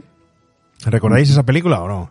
Tampoco. Bueno, pues ¿Con Grace Jones, puede ser? sí, efectivamente. Eh, una película, Mítica. dos estudiantes en una fraternidad que van a buscar un, a una stripper para, para un compañero y le sucede ahí de todo, ¿no? Con un vampiro, ¿no? ¿No suena la peli? No. Eh, Airbus, pero no. En 1986, os recomiendo que la veáis. Son distintas formas de, de representar, incluso en el 85 hubo un anime también muy chulo, Vampire Hunter, eh, de Toshio Ashida. ¿Acordáis de, de esa película? Es así. Ese anime también otra forma distinta, ¿no? Cinematográficamente de representar. Y, Vampiro en vampiros. la, en La Habana. Otra Sí, pero- película dibujita. Eh, Pero Vampiro en La Habana es un gran mensaje político ahí. Lo Sí, que sí, tiene pero también ahí pero está ahí. También es- Claro, claro. Bueno, si, nos ponemos a hilar, ¿os acordáis del conde Drácula, no? Brácula. Brácula. Brácula, el, con- el conde Drácula, el- ese pato que era un, un vampiro, que además tenía Sí, un, un toque mm, picante verde, verdecito ese. ese si hablamos, hay que hablar de Brácula, por favor. Sí. Bueno, También. Vampiro patrio donde lo haya. Bueno, y tenemos aquí a David Diga que habla también de Besos de Vampiro, de Nicolas Cage. Que sale el nombre Cierto. yo el otro día. Sí, claro. Que es un película extraño, que en realidad no sé si es de vampiros, pero Sí, sí. Sí, sí, sí, con Nicolas Cage. Bueno, a- Avatar dice por aquí, ¿no? Avatar un, a- Avatar un peliculón de vampiros, ¿eh? Sí, por la imagen que ha salido antes, me imagino, por la imagen. ¿Qué más tenemos por aquí? Eh, bueno, eh, hay que hablar de Schumacher. Hay que hablar de Schumacher. Hay que hablar de, hablamos de, Batman, hablamos de, de, de qué hablamos, de qué hablamos. Hay que hablar de este director. ¿Qué os parece la dirección de esta película? ¿Y qué os parece la trayectoria del señor Schumacher? A ver, ¿quién quiere dar su opinión sobre este tipo? ¿Quién empieza? ¿Quién empieza? Si empieza Juan Luis, ya hemos terminado. todo. Venga, Juan Luis, ánimo, anímate, Juan Luis. Ah, pezón. Venga, te-. Yo solo Mira, diré pezón. te ha tocado. Yo eh, tenía un amigo que decía... Tenía, tenía. "Ayer se me- Habla- cuando habla en uno pasado". tiene- Eh, sí, sí, no, no. a ver, Murió viendo películas de Schumacher. pero sigo teniendo aprecio. Y decía, yo Schumacher cuanto menos dinero le des, mejor. Y, y yo estoy bastante de acuerdo en la mayoría de los casos. Es decir, muchas de las películas más pequeñas de Joel Schumacher son las que a mí más me gustan. Y me puedo ir a algo más reciente, como cosas como Tigerland o La Última Llamada. Pero no sé, yo siempre he sido muy fan. Eh, de la misma manera que tiene cosas que. A ver, yo es que hasta sus Batman los veo como actualizaciones de la serie de Adam West y me entran bien, sabiendo el desastre que son. Pero no sé, tiene ¿Te películas que a mí me gustan mucho. Me- ¿Perdón? ¿Te entra bien Batman y Robin? Sí, sí, sí, sí, totalmente. Siendo consciente de lo que es Batman y Robin, que es un desastre total. Es decir, para mí un placer culpable eh, 100%. Y, y, y luego, claro, hay cosas interesantísimas como la anécdota que cuenta George Clooney de ese rodaje. Que claro, él se está- decía, es que lo estábamos pasando también que iba a salir. No te estabas dando cuenta desde el principio que era eso era un desastre como película. y te lo digo yo que Batman es uno de mis personajes de cómics favoritos.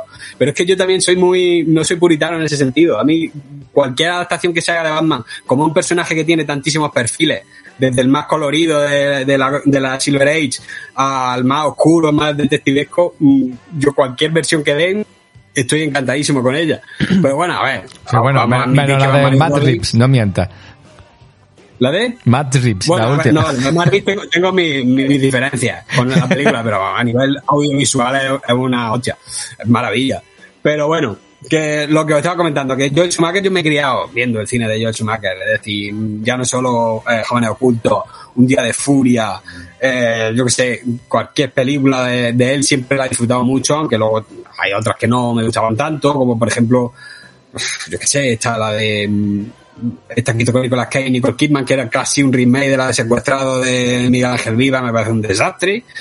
Y cualquier otras que no me llamen mucho, Nueve Días, que hizo con Anthony Hopkins y Chris Rock, pues no, no me tiraban mucho, pero yo que sé, es un director al que siempre le he tenido mucho aprecio y también por, por ciertos motivos cinematográficos que me parecía un tío en- ah, yo cada vez que lo veía en entrevistas o demás era encantado. De hecho, en los extras de Batman y Robin pide perdón prácticamente por Sí, la sí, película y, y es algo que, que le honra, le honra. Yo lo veo perfecto. Yo creo que nunca debía Ah, haberlo hecho. Pedir perdón por eso. ¿Por qué? Tienes que ver. Al final, pide perdón, pero hizo muy buena taquilla, ¿eh? Con esa pe- pe- película, ¿eh? Claro, Hizo muy la buena, gracia. muy buena taquilla, es decir. Y ni siquiera se cargó a George Clooney. La carrera de Fuimos Clooney todos, siguió para todos a verla, ¿no?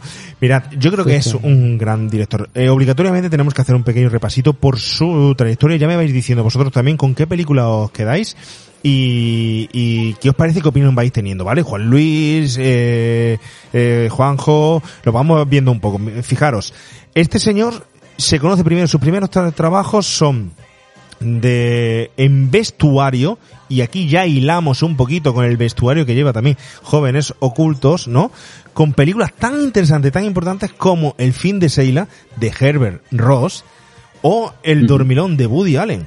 Ahí él hace Sí. el diseño Casi de, nada. De, de vestuario, ¿vale? Entre medias de todo esto se dedica a hacer, de meterse en la producción de Abejas Asesinas, que fue una serie, una película de serie B, que remake de, de una película anterior de estas, de los 50, eh, con el culto, el director de culto Curtis Harrington. Y también vistió la avispa.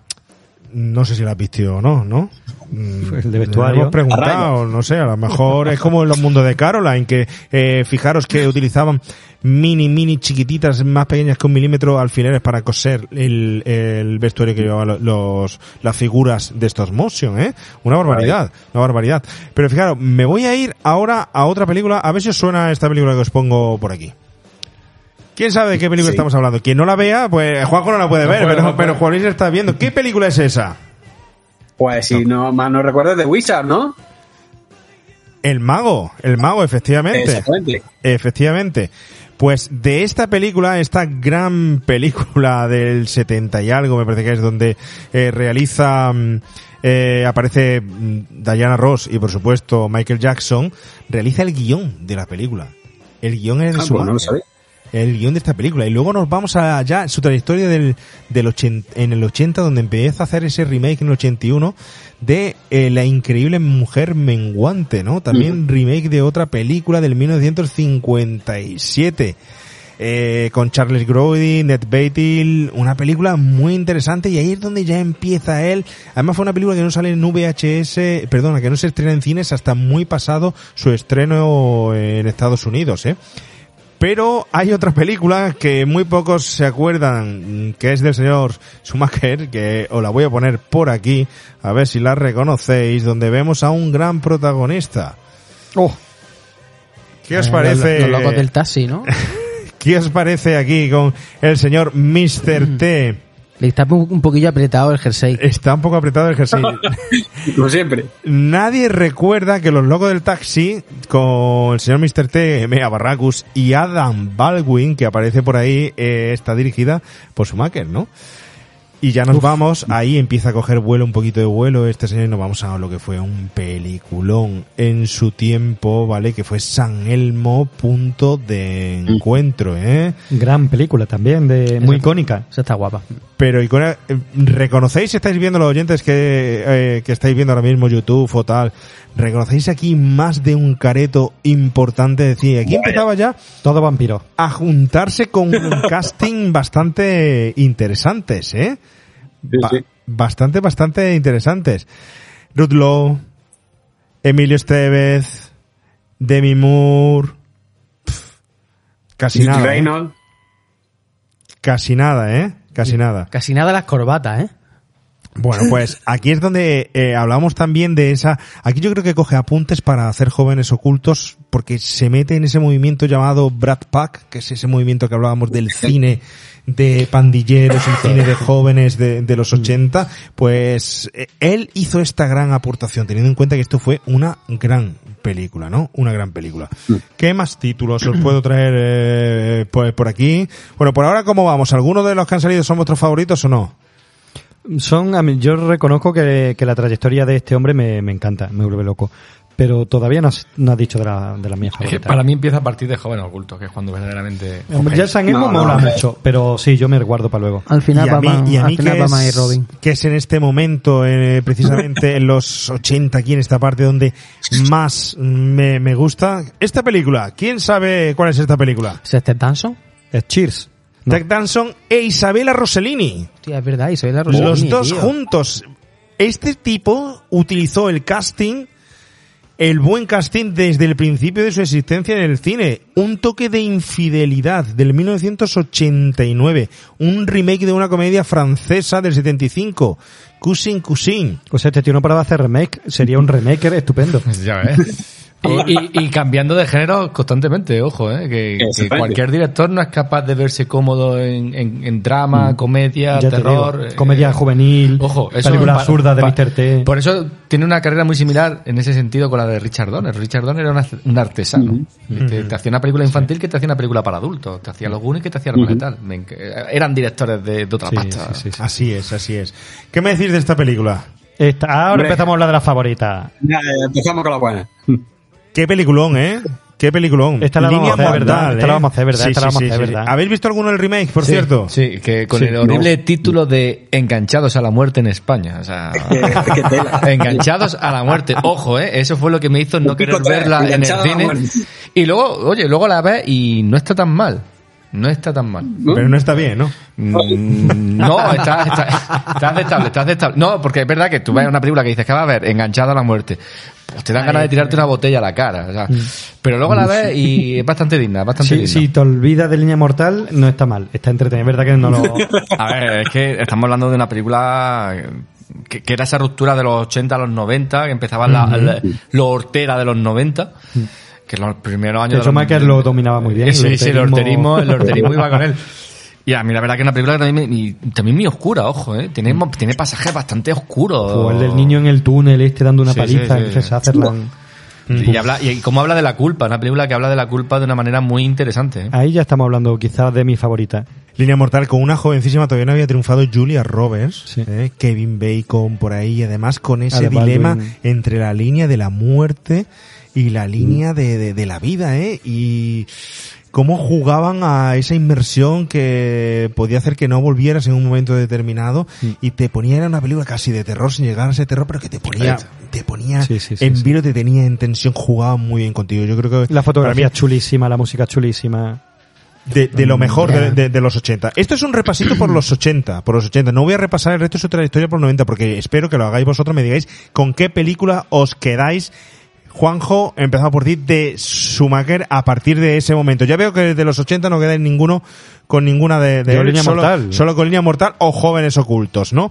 A partir de ahí, ¿digo títulos o, o empezáis vosotros a decirme vuestros Yo, títulos? yo es que me voy, ya- yo ya salto al 93. Yo él, vuelvo a decir, antes él, él tenía como muchos saltos de su carrera de, de diferentes géneros. Hizo películas con, con Julia Roberts y demás, pero yo me voy a un, a un día de furia. Esa es chula, Un sí. día de furia con Michael Douglas encabronado. Muy ¿Qui- ¿Quién no ha sido Michael Douglas algún día de esa manera? O sea, pero sin un bazooka. Entonces, entonces O con, o con O, bazooka. la- mejor dicho, ¿quién no quisiera ser? eh, o también, o también. ¿Quién no quisiera ser y, y- y hacer eso, no? Entrar y ver la hamburguesa y decir, la quiero como la de la fotografía, ¿eh? Más, con escenas también muy cafres, con Sí, Robert sí, sí. Duval. Es decir, una película que evidentemente acaba como tiene que acabar, ¿no? Porque al final, bueno, está hablando un poco de, de- de hasta dónde nos lleva la violencia. Pero que es una película que cuando la pones, dices, voy a verla. A mí, ya digo, lo- esa, Sí, esa- sí, totalmente. Y te deja un pozo muy, muy agridulce, sí. Sí, sí, sí, sí, te deja... Te deja Son mar- pelis que te... Que luego, años después hizo El Cliente, que también me parece una película muy, muy entretenida. Mm. Volviendo Sí. de nuevo a ese cambio de, eh, eh, cambio de registro, cambio de género, cambio de vuelve con los niños. interesante, interesante lo de este hombre. Juan Luis, ¿con qué película te quedarías tú aparte de Batman? ¿Vale? Pe- Batman y Robin, la primera, para mí la mejor. Pues, a ver, Juanjo ya me ha quitado un Falling Down. Es decir, un día de furia no solo me parece, desde mi punto de vista, el trabajo más completo como director de Joel Schumacher desde que empieza, desde que empieza y estamos en el atasco, me parece que tiene una puesta en escena brutal la película. Es que también es para mí posiblemente el mejor papel de Michael Douglas. Es que me parece que está brillante en esa película. Es decir, es como es- ese tipo de películas que, bueno, luego puede el director hacer más películas. Michael Douglas como actor pudo hacer muchas más y, entre ellas varias obras maestras. Pero hay una convergencia de talento en esa película que se da muy, muy puntualmente que me parece que funciona genial. Luego, otras que vinieron después de Joel Schumacher me gustan también mucho, pero más que un día de furia yo creo que no. Aunque, aunque también, que no se nos olvide, bueno, yo ya estoy aquí destripando, Tiempo de Matar. A mí Tiempo de Matar también es una película que me gusta mucho. Es que es muy buena esa película. con, con Matthew McConaughey en su primera etapa Además el dilema, el dilema judicial que te pone ahí, el tema de, de, de, de esa violación a la niña negra y, y, Ah, y muy apostar, oscuro, muy oscuro. apostar por, por defenderla y tal. Es que pone es chula también, sobre la mesa un dilema que seguía coleando en esa sociedad Sí. de Estados Unidos, Y- aunque yo- la retrospectiva fuera hacia atrás. Además, es una película que dura dos horas y pico, eh, o casi, y entra muy bien. Pero luego, y ya para terminar la época de los 90, Asesinato en 8 milímetros. A mí una te película súper turbia Esa es y mi súper favorita. oscura. Mm. Esa es mi favorita, Con un sí, Nicolas sí, sí, Cage que borda ese, ese, ese punto ya de, de ese Nicolas Cage loco perdido, pero al mismo tiempo contenido, que, que, que va como anillo al dedo, al dedo a esta película. Honestamente. Fijaros, por aquí los, los oyentes van coincidiendo. Eh, tenemos a Bele que nos dice un día de furia. Tenemos a Juan Vicente que nos dice Asesinato asesinato en en 8 ocho milímetros. Yo tengo que reconocer esta película. A mí me llegó trabajando en el videoclub. Y me quedé cautivado en esa primera escena en la que yo pongo la cinta, la película, y él empieza a ver esos 8 milímetros proyectados, esos asesinatos y tal. Y una película que, que- que en ese momento se llevaba mucho ese tipo de thriller que veníamos con muchas películas herederas de El silencio de los corderos. Había otras películas por aquel momento como Fallen que me Seven. encantaban, eh, Seven, etcétera. Y teníamos un cine que había surcado los finales de, el final de los 90, eh, que nos había dejado muy buenos thrillers eh, detrás de, de- de la estantería de los VHS. eh.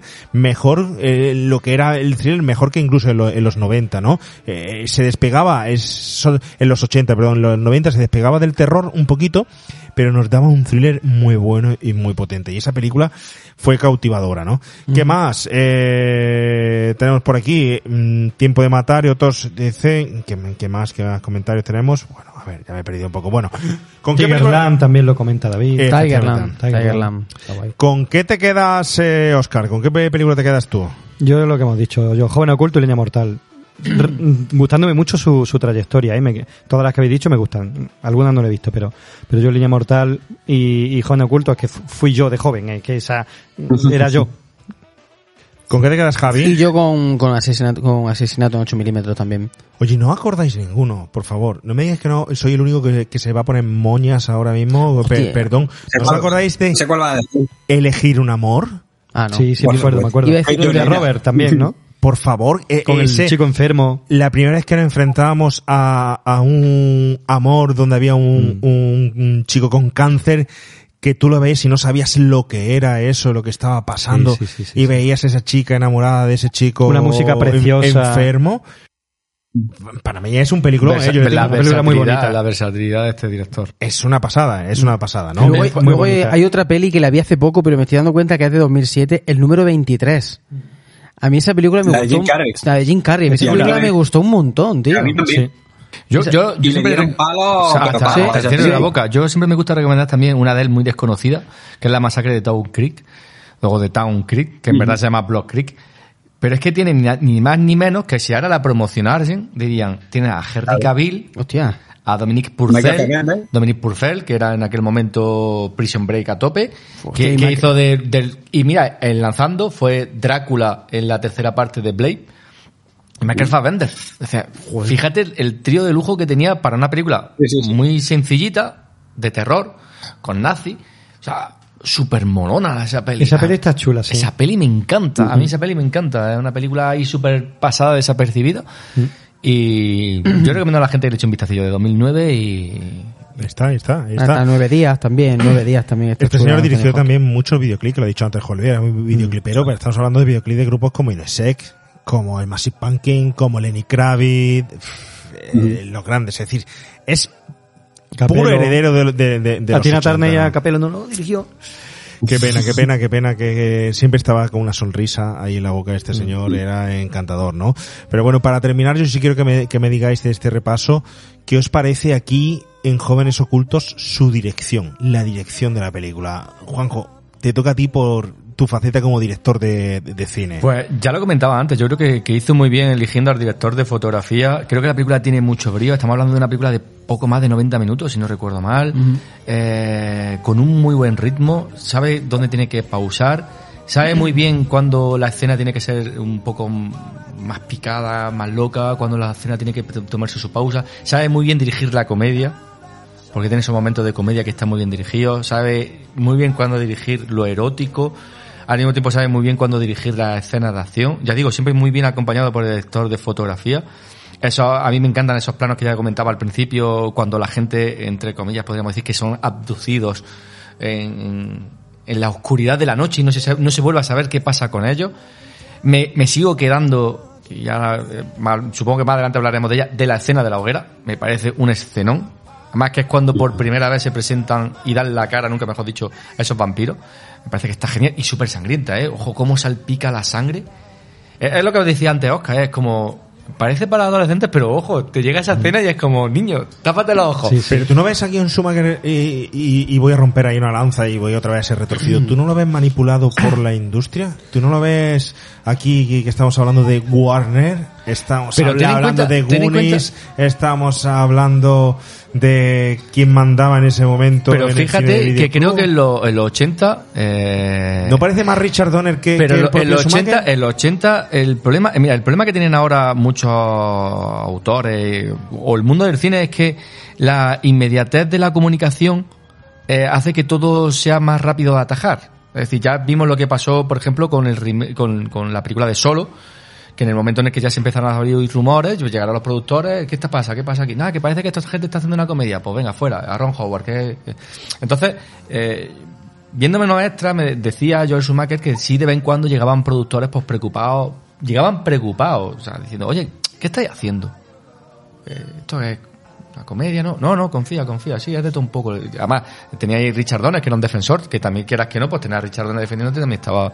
Pero yo creo que antes había un poco más de libertad, también porque ahora todo, al ser digital, prácticamente cuando grabas, ya hay equipos de edición editando, entonces tú ya puedes ver más o menos un poco por dónde van los tiros. Antes era todo un poco más lento, se grababa en cine, se tenía que llevar el cine a, a- a revelar.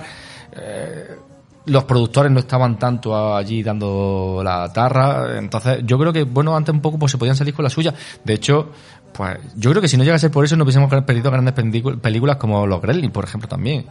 Los, los Gremlins al final, Joe Dante pues, pudo hacer un poco lo que, lo que quiso, entre comillas.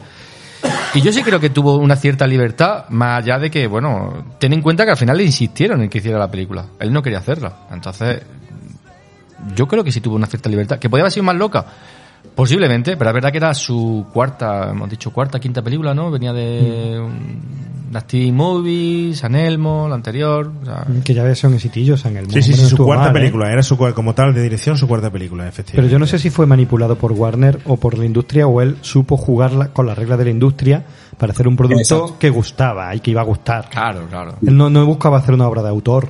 Él quería una película molona. Sí, Es que comercial, mola mucho. comercial y es así. Es que en aquella época se hacían películas que simplemente era, ¿por qué hace esta película? Para molar. Ya está, Sí, no. claro. Lo comentabais antes, Juan Pablo, decía, el guion, bueno, el guion está ahí, bien, se, se, se pasa, no está, no es una obra de arte, pero es que las películas de los 80, yo con Juan Luis lo hablo mucho, no nos complicábamos tanto la cabeza en ¿por qué pasa esto? ¿Por qué, por qué están en Santa Carla? O sea, ¿por qué están ahí, no? Fíjate que en Silent Lots lo explican todo muy bien, pero esta gente está allí, ¿por qué allí? Porque no le dice el abuelo, no vengáis que hay muchos vampiros. ¿Por qué Pues no? ya está. ¿Qué más da? Sí, para lo que eran los productos puramente de entretenimiento, sí, nos vale. Para lo que es el cine de una forma pues más artística, eh, hacemos comparativa como por ejemplo, vamos, que no sirva de comparativa despectiva ni nada de eso, ¿no? Y no me voy a Noche de Miedo, pero me voy, como hemos dicho antes, a Viajeros de la Noche, y te lo sitúa en una ciudad, en un pueblo, en un desierto, unos vampiros vagando de un sitio a, a otro, donde no sabes ni en qué sitio están, ni si es Santa Carla, ni qué otro lado, y te da exactamente igual, y te dicen cuatro frases, y nada más que con la interpretación de lo que vas viendo, te deja mucho más al espectador, te deja mucho más interpretación. Aquí no hay interpretación, aquí hay directamente, eh, estás en un parque de atracciones y estás montando una montaña rusa y estás siendo guiado. Y cuando toca el susto, toca el susto, cuando toca la, eh, el subidón, el subidón y tal. Pero no te deja, Es muy el- buena el espectador está muy Es manipulado muy buena analogía la que pones porque de hecho el primer plano de la película es el parque de atracciones. Sí, sí. Está, va, a estar, va a estar en un divertimento. Te están diciendo que lo que vas a hacer es divertirte con esta película. Ya está. Ahora, Así intencional, manipula. Pero ya te digo, yo no, no creo tanto que lo manipulen él como que él nos manipula a nosotros, en el sentido que hemos siempre pues dicho de Spielberg o de otros directores, ¿no? Que saben qué tecla pulsar para que suene una melodía agradable. Y eso no es malo. Yo lo veo algo de hecho bueno. O sea, mm, sí, yo sé cómo, em, cómo me pueden hacer llorar y cómo me pueden hacer reír. Y este tío roza a veces los bordes de que podría ser muy ridículo, porque los cores y hay escenas que podría ser ridículas en manos de otro. Ese frágil Sí, equilibrio sí. entre la comedia absurda, el niño, No me- em, eh, es muy delicado, ¿eh? No siempre sale bien. Y este tío lo hace bien. El chistaco de los coris de repente es como, ¡Ja, ja, ja! hostia, me estoy riendo. Y podría ser una, una chominada, una payasá, pero el tío lo salva. ¿Qué eres? ¿La monja voladora? Sí, sí. Por o- ejemplo, cosas de esas que- ejemplo, que, lo se, le va la, se va la Eh, Voy a a ¿no? mamá que eres un puto vampiro, tío. Sí, eso es buenísimo. eso. Eso, en, en otro director habría sido un- un- de girar los ojos para atrás, blanco, y decir, la Virgen, me voy de aquí. Y él hace que bien, funcione. bien. Que funcione. A mí, por lo menos, me funciona. Sí, funcionar funciona. Funcionar eh, funciona. Pero para mí se me ale- a mí se me aleja un poco del cine como concepto de cine y me voy más a un producto que me están metiendo, que me están metiendo y que al Sí. Está muy conducido como lo que ha pasado al final, que se convierte en una película de, de, de culto. ¿Cuántas veces hemos hablado de Goonies? Venga, Goonies, a ver, esta película le sueltan pasta. Warner apuesta por ella, porque hablamos tantas veces de una pandilla alucinante. Fred Decker, dos duros, se trae el mito de, de- de los monstruos de la, de la Hammer de una forma impresionante. Eso es lo que a mí me, me mola. No que te den un gran elenco, que te me guíes totalmente, me, me dirijas a mí la acción de la película y que al final me la dejes ahí en la retina, esa impronta, que es una manipulación muy buena del director, que te lo hace fenomenalmente, de la productora y que sabe lo que, lo que quiere, pero, pero ahora, si yo me voy a ver una película como, tal como película, me voy más a un viajero de la noche o cual, Vete cualquier no fuera otra, tu ¿eh? puto hater. Gran, gran elenco, gran elenco, bueno, gran elenco. Luego, luego, luego, luego, y luego, luego, luego. luego, pero en ese momento muchos eran desconocidos. Tampoco había tanta pasta en los efectos especiales. Era, vamos a hacer como que no vuelan y porque no podemos claro, pagarlo. claro. Era, era- era- era- iban justillos. iban- por, por eso también digo que, que buena labor. No podemos comparar cuando, cuando un director llega allí y te dicen, "Tienes- estos son los millones que tienes. Estos son los millones que tienes. Eh, puedes hacer lo que tú quieras. O sea, lo que, no lo que tú quieras, lo que tú puedas. Y yo creo que solventó muchas papeletas. Y lo que hablamos de los efectos especiales, ojo, unos efectos especiales que de hecho tenían en principio otro maquillador que acabaron despidiendo porque no conseguían lo que ellos querían. Llamaron a, a otro maquillador que ya Greg- sí... Sí, Greg- Sí, el Sí, el, desafío total. Sí, el desafío total. Greg Luego- Cannon. Greg Cannon, Greg. Y, y el tío se hizo su diseño y tal, y se hizo sus cosas curradas que luego ni salieron en el montaje. Que el tío lo dice ahí con un dolor. Eh, Yo hice un muñeco con una cara y luego cortaron planos para poner la cara del otro. y- Bueno, tuvieron problemas, ¿eh? Tuvieron problemas que También. luego lo, lo- lo comentaremos. Bueno, señores, hemos hablado bastante de, de- de- del comienzo, de la idea, del, de cómo surge Jóvenes Ocultos, de su dirección, de su guion, de la historia y tal. Ahora vamos a pasar a analizarla a través de una larga sinopsis que tenemos aquí preparada y escena por escena para ir comentando cada una de ellas. Pero, queridos oyentes, eso mm, lo vais a poder escuchar luego, porque esta transmisión por YouTube, por Facebook y por Twitter termina aquí. Este lunes de, de Videoclub ha terminado aquí ahora mismo.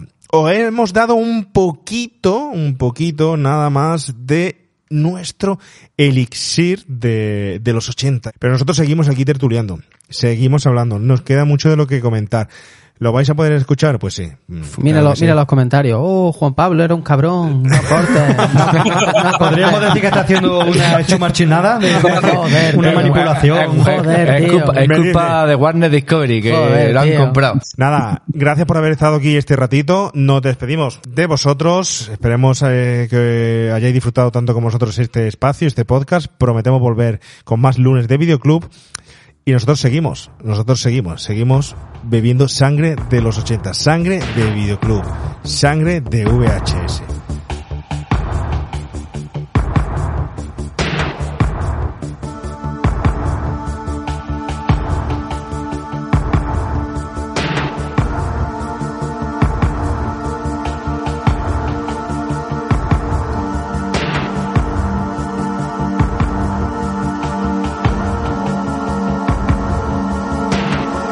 La historia que hoy nos acontece tuvo lugar allá por la década de los 80, en una pequeña localidad costera de California llamada Santa Carla.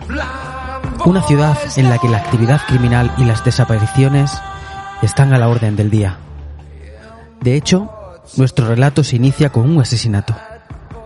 Una noche de verano, el guardia de seguridad de la feria nocturna del lugar fue atacado y asesinado de una forma extraña y misteriosa. Qué raro. Unas horas antes, el guardia tuvo que hacer frente a unos pandilleros punkis que andaban perturbando la paz en el teorío del parque.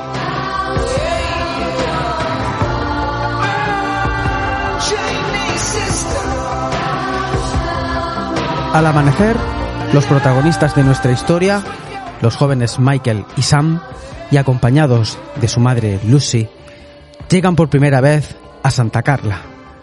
Lucy, que acaba de divorciarse y con el firme propósito de empezar una nueva vida en compañía de sus hijos, ha decidido instalarse en casa de su extravagante padre, un señor que vive en los suburbios de la ciudad y que mantiene su casa decorada de una forma un tanto peculiar.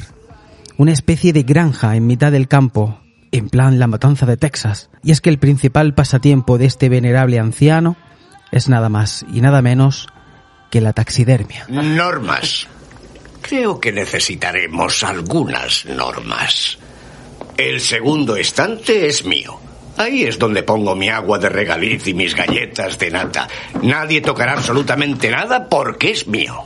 Venid, voy a enseñaros otro lugar ¿Has donde visto? quiero que cumpláis a rajatabla las normas. No debéis tocar nada. Todo se encuentra exactamente donde yo quiero que esté. Eh, abuelo, ¿es verdad que Santa Carla es la capital criminal del mundo? Bueno, hay algunos elementos indeseables.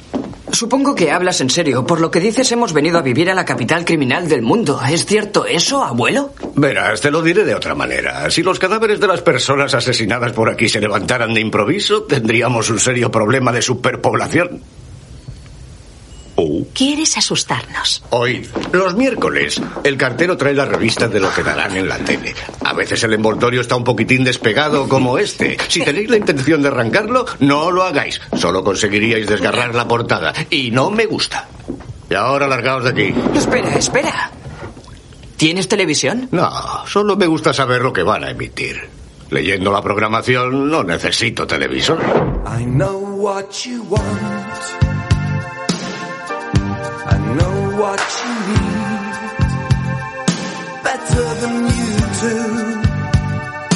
Presentación en toda regla de una película como nos gusta. Una película panorámica de la propia ciudad.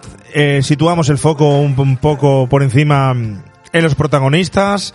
Nos explica cuál es la situación. Mujer separada, divorciada, que además le sienta muy bien el divorcio, por lo que dice el abuelo. Un abuelo, un abuelo que está eh, teatralizando su propia muerte para ponerlos a todos en preaviso de lo que puede suceder. Taxidermista que vive en una cabaña en mitad de Santa eh, Carla. Quizá para mí de los mejorcitos que tiene la, la película. El Estos momentazos de iris. El abuelo es una puta pasada. Es un personajaco, vamos. Todo loco, todo loco. Y, y ojo, también, eh, una cosa de las que yo me- siempre me encanta, aunque sea firme defensor de la versión original, que doblajes más buenos que las de los- las pelis de los 80. No hay doblaje de peli de los 80 que sean malos. El resplandor. sí, es verdad, no hay ninguno. Teniendo en cuenta que tienes aquí al, al Cory, a uno de los Cory doblado por que parece Michael J. Fox en Regreso al Futuro. Sí. Eh, No sé si habéis da- dado cuenta, ¿no? Pero bueno, vamos a ver, vamos a ver el, el momento. Aquí hay muchísimas cosas de, de lo Joder, que hablar, de ¿eh? verdad, hay un de lo que hablar. Muchísimo. Juanjo, ¿por dónde quieres que empecemos? Pues yo creo que, que- que- que deja muy claro cuál es el tono. Es decir, empieza con... eh, te está diciendo que hay humor. Porque llegan los hermanos, o sea, llega la, la familia, se encuentra al abuelo que, que no está muerto, que se está cachondeando. Un abuelo que trabaja con la muerte, ojo, está así de mixta, ya adelantándote un poco qué pasará más adelante.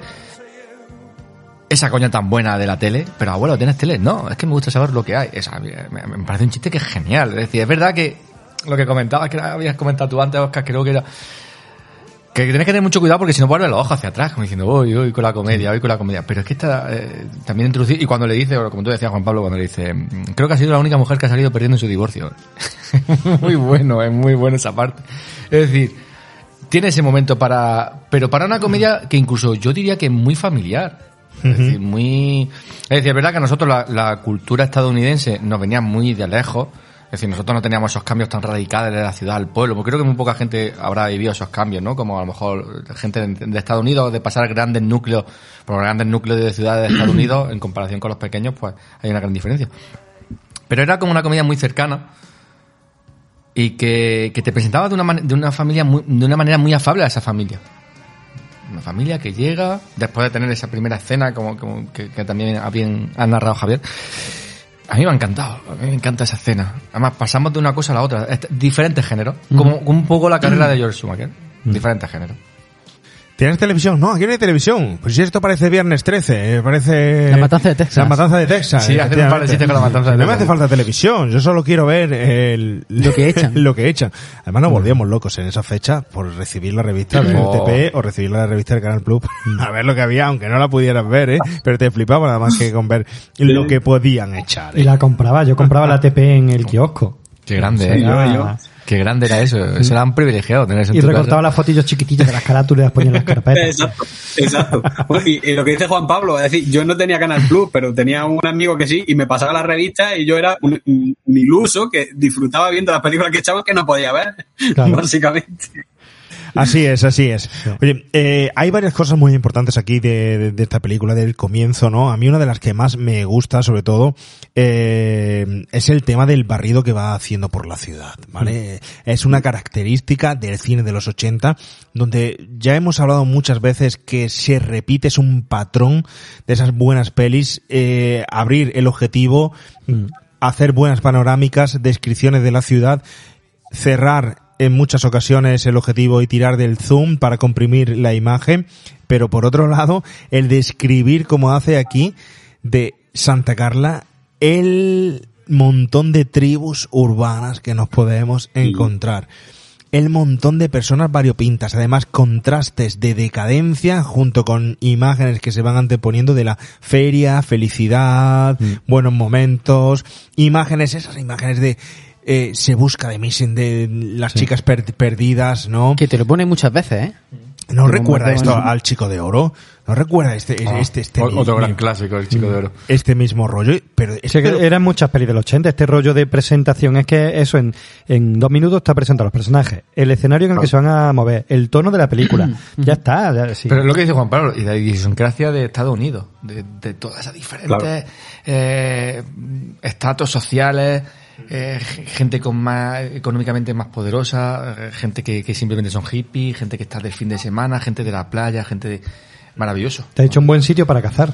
En una buena ciudad costera, con muchos jóvenes desfasados, con mucha Sí. gente que desaparece y parece que nadie le importa. Otra vez, eh, los niños perdidos. Si La- Peter capital- Pan hubiera sido capital real. mundial del crimen, que lo... Capital Mundial del Mundial del Crimen. Y luego cómo te presentan a los malos desde una perspectiva aérea que da miedo, esos tomas aéreas fuertes por el mar, con una música muy potente. Y eso son, luego te da, empiezas a entender que eso era el punto de vista del vampiro volando, ¿no? Mm. Pero hasta ese momento no te das cuenta. Pero ya hay una presentación ahí de un, de un rollete y luego te pone a los buenos con una música de los Doors, bueno, de con, Claro, y de pasamos al contrario, de noche al día. Totalmente, efectivamente, de la noche al día, un ritmo mucho más popero, menos menos punky, menos heavy y tal, mucho más Mm. la madre hasta le da dinero a un mendigo, da- dale la vuelta aquí al sin techo, hombre, son No, muy compra- buenos. cómprale algo, cómprale algo. Cómprale algo, Cómprale son- algo, sí, sí. son buenas personas, son es un contraste tan claro entre los dos mundos. Ya va, en dos minutos. Ese momento en el que, mo- que está muy bien, que dice, el abuelo se ha muerto, entonces vamos a volver a Fénix. Eso es buenísimo. eso Está es guay buenísimo. porque la película, eh, en primero, en primer lugar, la, la película ya te está diciendo que esos jóvenes del tío vivo que estaban allí molestando a los niños y tal, tú ya, la película ya te está diciendo que algo, lo que le ha pasado al guardia, al guardia de seguridad tiene algo que ver con ellos. No sabe el qué, te, mar- te marca la, la cámara subjetiva como que algo le está atacando, no sabe el qué, pero sabes que tiene relación con ellos. Es que la primera, la primera escena es nocturna, ¿Y a vosotros nos da la sensación que parece que estamos en un sueño? Como que hay algo que parece que no sabemos si estará pasando de verdad o no. Si es que el, pero- monta- el montaje está muy bien hecho, tío. Si es que eh, aquí sí veo yo una gran habilidad de Schumacher. Es decir, eh, cómo hace, en ese- sobre todo aquí en la presentación, cómo hace alarde del videoclip de los 80 y cómo en poquito, sin palabras y sin nada, y de una forma totalmente subjetiva, sin explicártelo, te está diciendo todo, Todo. lo que hay en esa ciudad, todo lo que te vas a encontrar, al sitio, al nicho que están yendo. Luego aparece ahí de repente ellos en su cochecito y te hace el mismo contraste que hace con las imágenes, pero en la valla. Bienvenidos a Santa Carla. Y por detrás, el contraste, la capital mundial del, del crimen. Y eso lo adornan con huele a rancio. ¿Eh? Claro, Huele- claro, huele, claro, huele claro. A, a rancio, ¿no? Algo va a pasar aquí. Pero plaf, te lo rompe cuando ya llega el abuelo y mete el toque de, de, de humor. Y luego es curioso porque luego en verdad la ciudad no es tan protagonista. Luego tenemos la casa de, Claro. de los protagonistas, la cueva y lo que es el muelle. Ujú. De ahí no salimos. de- Yo creo que... Sí, Pero, sí, hay pero poco- yo creo que es poco- importante porque es el contexto que justifica que toda esa acción pase. ahí. Efectivamente, efectivamente. Pero, decirte, pero no salimos de ahí. Tenemos Sí, el claro. muelle con la tienda de cómic, la tienda de, de vídeo. ¿De vídeo era la Sí, de sí, Max? el- el videoclub. Es un videoclub, por favor. un videoclub, un videoclub. videoclub, por favor, hay que de tenemos, eso. tenemos un poquito la casa de Max, tenemos la casa de los protas, del abuelo, y ya está, y la cueva. Ahí se ve bueno, y luego, que- sí, la escena de persecución, la escena de la playa y Sí, tal. pero yo creo que también se ve el, el presupuesto medio que tenía. ¿no? Ahí está, Claro, ahí está, claro, Mucho claro. más fácil más barato una localización como una casa. Sí, claro, en interiores, evidentemente. Claro. Por cierto, inicio con una familia desestructurada, una madre que se ha divorciado de su marido, se monta en un coche. Spielberg. No sé lo que va a decir. Eso Lo es he- Spielberg. Lo en YouTube. Es, es Karate Kid, tío. Totalmente. Sí. Es Karate Es Kid. que, eh, pero son dos hermanos, efectivamente. Solo que aquí el maestro Miyagi es un abuelo que te puede enseñar las mejores técnicas en vez de para cortar bonsáis, para hacer taxidermia. Correcto. Eso, eso sería algo que sería interesante de ver cuando empezaron a despuntar los divorcios en Estados Unidos. Porque a lo mejor fue una cosa que empezó más a despuntar en los 80, que ya sabemos todos cómo ha ido la- el tema de los divorcios, antes la gente aguantaba más, a lo mejor los 70, los 60 no tanto. Y a lo mejor fue algo que afectó a muchas generaciones que, que venían de los 70, 80. Lo digo así como dato que Sí, lo sí, suelto. sí. Y a lo mejor por eso no me he encontrado con tantas películas de los 80 que empezaban con, Que intentan con ese, tocar con ese ese tema. Yo ¿no? Con en los la familia. 70, Kramer contra Kramer y toda esta, ¿no? En los 70 yo creo que ya estaba empezando ahí a dar fuerte en Estados Unidos. Claro, porque era cuando ya la gente empezaba a decir, bueno, tú por aquí, que yo por aquí. Pero lo- los 80 yo creo que sí que éramos esos hijos, esos niños perdidos, de, de matrimonio roto, De familia- de familia desestructurada. Ahí está, porque aquí hay un elemento fundamental también, que lo que importa es eso, lo que dicen el divorcio, pero al final, al final, en esa relación de, de pareja, en los 80 todavía a los adolescentes no se le hacían ni puñetero caso. No eran protagonistas de nada, eran solo chicos que tenían que vivir al hilo de las circunstancias de, de de los De los padres. No tenían ni problemas emocionales o no se le atribuía problemas emocionales, salud mental, etcétera. No, eran simplemente estaban ahí, al colegio, a la casa, a la calle y tal, Con su bici, pero hasta no luego. tenías ese foco de atención que tienen hoy en día y daban exactamente igual. Por eso estas películas les daban ese cierto protagonismo a los a los chicos que formaba un ímpetu en ellos por decir quiero ser vampiro. Porque es la única forma que tengo de evadirme de una familia que se está separando, desestructurando o no, pero que es que además, eh, sea feliz la familia o no, no me hacen ni caso. Es decir, adolescente no pintaban nada en esa, en esa época. Entonces, ves este cine que empieza a romper con eso y salta el, el chip. Y lo hace aquí muy bien tratado, ¿no? Lo Y los adolescentes que, que éramos ignorados o, o da un poquito de lado, veis una peli en la que tú eras prota, en la que te daban el Claro, peso claro. del héroe y vas de cabeza a esa peli, claro. De hecho, incluso hemos hablado antes, los, la, la tribu de David, eh, creemos, hemos sacado la conjetura de que han sido transformados en vampiros no hace mucho. ¿Dónde están sus familias? ¿No los buscan en Santa Carla? No, se ve a Exactamente, nadie. los, los niños no importan. No importa, son niños perdidos. o ¿no? los adolescentes, el niño adolescente, sí. Oye, Santa Carla, que por cierto, grabado, creo, en Santa Cruz, que por cierto, creo que era realmente la capital mundial del crimen.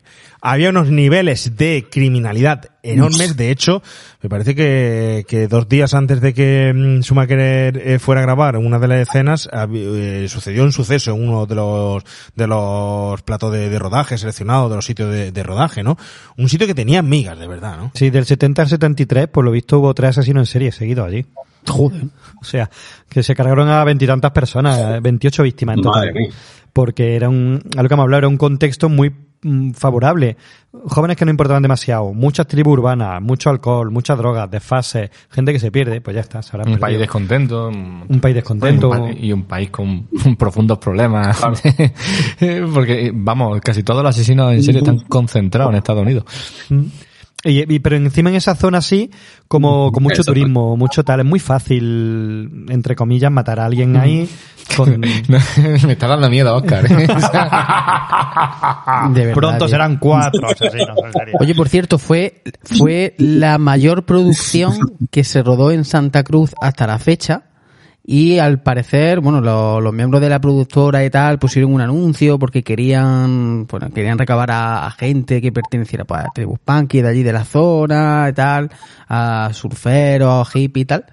Y se presentaron 2.000 candidatos, ¿sabes? Y al final, sí, sí, sí. es que los asesinos en serie no hicieron bien su trabajo. Hicieron Dejaron a muchos vivos. Se presentaron, dos- o sea, hubo 2.000 candidatos que se presentaron a... De hecho, vemos ahí muchísimas escenas con muchísima gente. Además que se nota que, Que- que no son actores, se nota No, no, que son no, gente... que- son gente de allí, de- lo que decir, que son gente de allí. De hecho, No- algunos, incluso algunos mirando a cámara, ¿eh? Saludan. ¿eh? Quitando a Tim Capello, que sí era un gran actor. ¿Ha llegado ya el momento ese de Tincapelo? Ya, Sí, vamos. sí, No, sí. bueno, de Santa Cruz. eh, Capelo vino después, en el concierto. No te adelantes la escaleta, Yo creo que lo de Santa Cruz, creo que habéis leído por ahí que también se rodaron los pájaros de Hitchcock. ¿Ah, sí? No sé si es cierto. No lo lo he leído por ahí. Pues no lo sé, no sé ese dato, la verdad. Interesante. Hay que investigarlo, pero si era, de hecho, bueno, eh, lo típico, ¿no? Que fueron a rodar allí y le dijo al alcalde, su primo, no me digas que esto es Santa Cruz, por favor, en tu película, que el turismo que tenemos se nos va ahí. Y el asesino entonces que le vamos a dar de comer al chiquillo, que tiene el que tener aquí su población. Entonces, invéntate el nombre y se inventaron Santa Carla. Hombre, tiene su lógica. Claro, es como lo que hablamos del otro podcast del Resplandor. No digas la habitación del hotel donde real, porque entonces no se va a querer No sé. nadie meter en esa habitación. Por lo Invéntate un número. Claro, o sí. A hoy día sí. Claro. En los 80 no, hoy sí. Hoy estamos todos deseando. De hecho, Está Santa Cruz, ir a Santa Cruz, ¿eh? Santa Cruz ahora está explotando eso y está haciendo el ru- la ruta turística por los escenarios de los jóvenes ocultos. Y hacen bien. Claro que hacen bien, pero donde antes no querían, ahora es que he sido yo, que fue aquí. Pues mira, hablando del rodaje, el rodaje comenzó el 2 de junio del 86, ¿vale? Duró el rodaje unos tres meses y medio.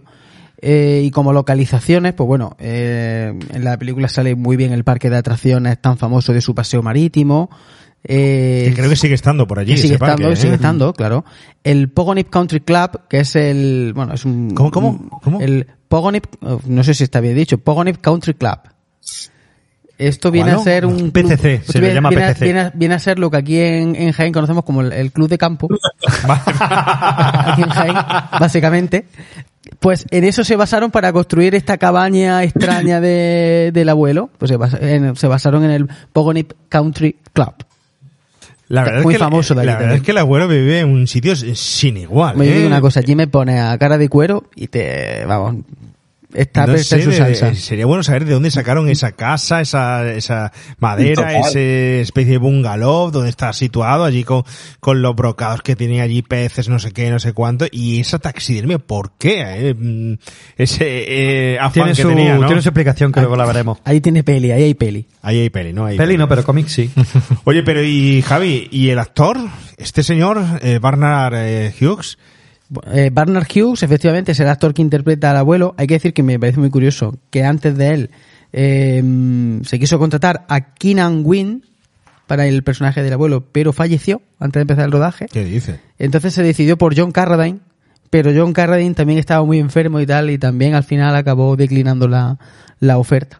Así que bueno, al final fue Bernard Hughes, lo conocemos por la serie ochentera de, de Cavanagh, y bueno, hubo, hubo problemas porque la productora de la serie no le dejaba en un, en un principio, no le, no le dejaba participar en la, en la película, ¿no? Li- Liberarlo, como se dice en fútbol, ¿no? Darle carta blanca. Pero bueno, al final ahí se ve que me dio Richard Donner y tal y consiguió que participara en, en la película, ¿no? Hay muy poco, esto luego lo comentaremos, hay muy pocos actores veteranos, son quizás los actores más importantes de la, de la película. El personaje de Max, el de, el de Lucy y el del abuelo son los tres adultos de la película, con lo cual parece que no va la historia, que la historia va, mal, va más por los niños y por los adolescentes o por los jóvenes, pero bueno, hay tres grandes actores interpretando. Pero como comentábamos antes, todos tienen su momento. Es Todo decir, tiene su momento, Todos tienen su todo momento. tiene su momento. No, yo quería hacer un apunto sobre Barnard Hughes, es que eh, ya habéis aportado datos de- sobre él, pero luego interpretó un papel muy parecido en la serie Blossom, porque él era el abuelo de Blossom y era también un abuelo bastante fardón, es decir, no era taxidermista ni hacía estas cosas, pero se especializó en ese tipo de rollo de abuelo chuleta y le quedaba muy bien. Vamos, a mí me parece un aporte maravilloso a la película, a su personaje. Que por cierto, su personaje no estaba en el en los primeros borradores y tal, y fue eh, Jeffrey Bowen junto con Joel Schumacher lo que decidieron meter este personaje para así meter a la película un poco más de carga cómica. Y fíjate la importancia al luego- final, la importancia final de la película de- del personaje del abuelo. El puto héroe. Exactamente. A mí me hubiera gustado verlo un poquito más en acción.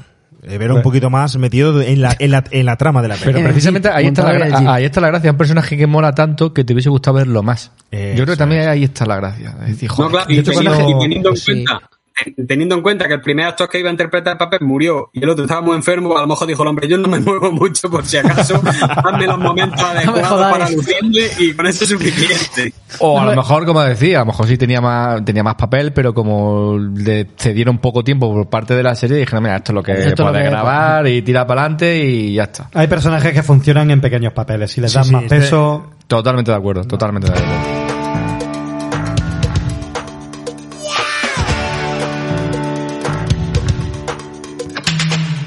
Tras instalarse en su nuevo y maquiavélico hogar, la familia decide acudir al centro comercial de la ciudad, epicentro social de la misma. Lucy, decidida a empezar esa nueva vida cuanto antes, consigue un empleo en la tienda de vídeos y electrónica que regenta un tipo llamado Max. Como podéis apreciar, la tasa de actividad criminal en este lugar es bastante elevada, como así lo es también el porcentaje de población activa y empleabilidad. Al mismo tiempo, el hijo pequeño, Sam, acaba de conocer a Edgar y Alan Frog, dos chicos de Santa Carla que regentan, sí, regentan una tienda especializada de cómics. Repito, la tasa de población activa en Santa Carla es elevadísima y el número de autónomos entre la población está descontrolado. Tardan un instante en darse cuenta de que el chico es un recién llegado a la ciudad y como además Edgar y Alan son buenos comerciales, obligan al bueno de Sam a llevarse un par de cómics de vampiros, a pesar de la insistencia del pobre chico sobre el hecho de que no le gustan los cómics de horror. ¿No has notado aún nada raro en Santa Carla? No. Es un buen lugar. Si eres marciano. O un vampiro. Eh, chicos, ¿flipáis por un tubo o qué? Estoy seguro de que no te has enterado ni de la mitad de las cosas que pasan aquí. Despierta, colega. Sí. ¿Crees que trabajamos en esta tienda de cómics por nuestros viejos, eh? Creí que era una panadería. Es solo una tapadera. Estamos dedicados a un fin más elevado. Luchamos por la verdad, la justicia y el modo de vida americano. Qué bonito. Eh, tronco. Lee la destrucción de los vampiros. Os lo he dicho, no me gusta el terror. Considéralo como un manual de supervivencia. Aquí está nuestro teléfono. Y reza para que no tengas que llamarnos. Claro que rezaré. Para no llamaros nunca. Seguro. Sam acaba burlándose de la obsesión de estos chicos por el vampirismo, pero ellos lo tienen claro, y es que la lectura de esos cómics algún día podrían salvarle la vida. Mientras tanto, Michael, que ha acudido a un concierto musical, le echa el ojo a una guapa chica. Pero, un momento, ¿ese no es el saxofonista cachas de Tina Turner?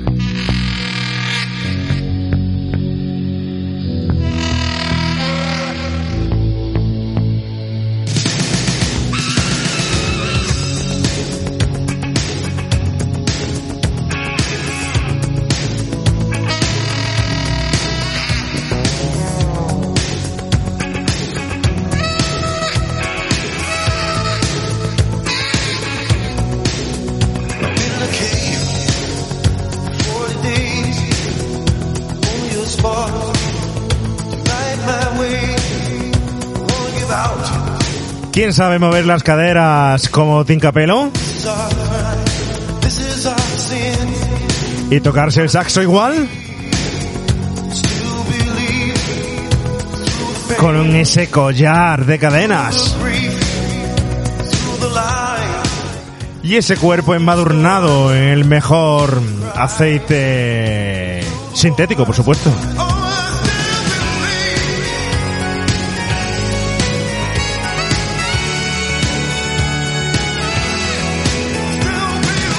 Y es que la mismísima Tina Turner lo ponía en el centro del escenario al señor Tim Capello para que además de quedarse todo el público hipnotizado con las piernas de esta señora en sus super bailes, mirara el gran saxo que tenía Tim Capello en el escenario. No sabía nada aquí la grande, la gran Tina Turner.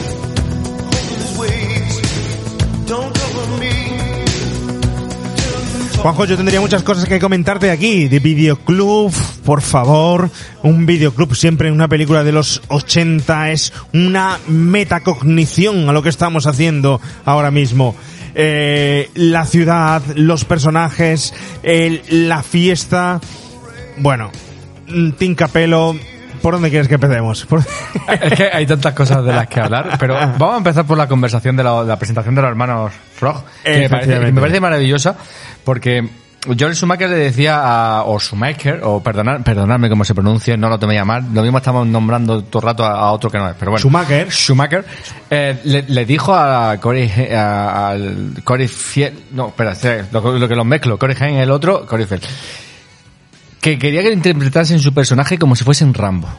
Se lo dijo así. Y de hecho, si, si miráis sus diálogos, son puros personajes de lo que decíamos antes, de la era Reagan, de, la patria, el estilo de, de vida americano. Pero es que antes, en un, en un pequeño momento de, presentación del, del espacio, de los cómics, vemos a los padres de, de estos dos personajes, que son dos hippies, que están totalmente drogados, con el aspecto de Yoko Ono, que lo, que lo hemos dicho antes, Sí, sí, sí, y John. Lennon, es decir, están ahí, o sea, si miráis o fijáis un poquillo, es muy bueno ese contraste entre, bueno, niños, lo que hablaba un poco, ¿no? Esa familia desestructurada, ¿no? Al final son dos padres hippies drogados, que, y te salen dos niños, pues, los padres de izquierda, los niños de derecha, ¿no? Y, y, y esa presentación es que me encanta por, por- también por el humor que tiene. Eh, De nuevo vemos aquí el personaje de, de nuestro prota, que no es nuestro prota, en verdad. O es nuestro prota, Es o, que- o lo presentan como nuestro prota. Es que es otra, cosa que me queremos que sea el prota, Claro, pues, es- que- además, como pez fuera del agua, porque él también va con su gabardina molona, con su camisa molona, va con su ropa molona, como pez fuera de agua. Y es súper, súper divertida esta escena también, volvemos a meter humor en, en una película oscura. Y luego, bueno, ese saxofonista, ese...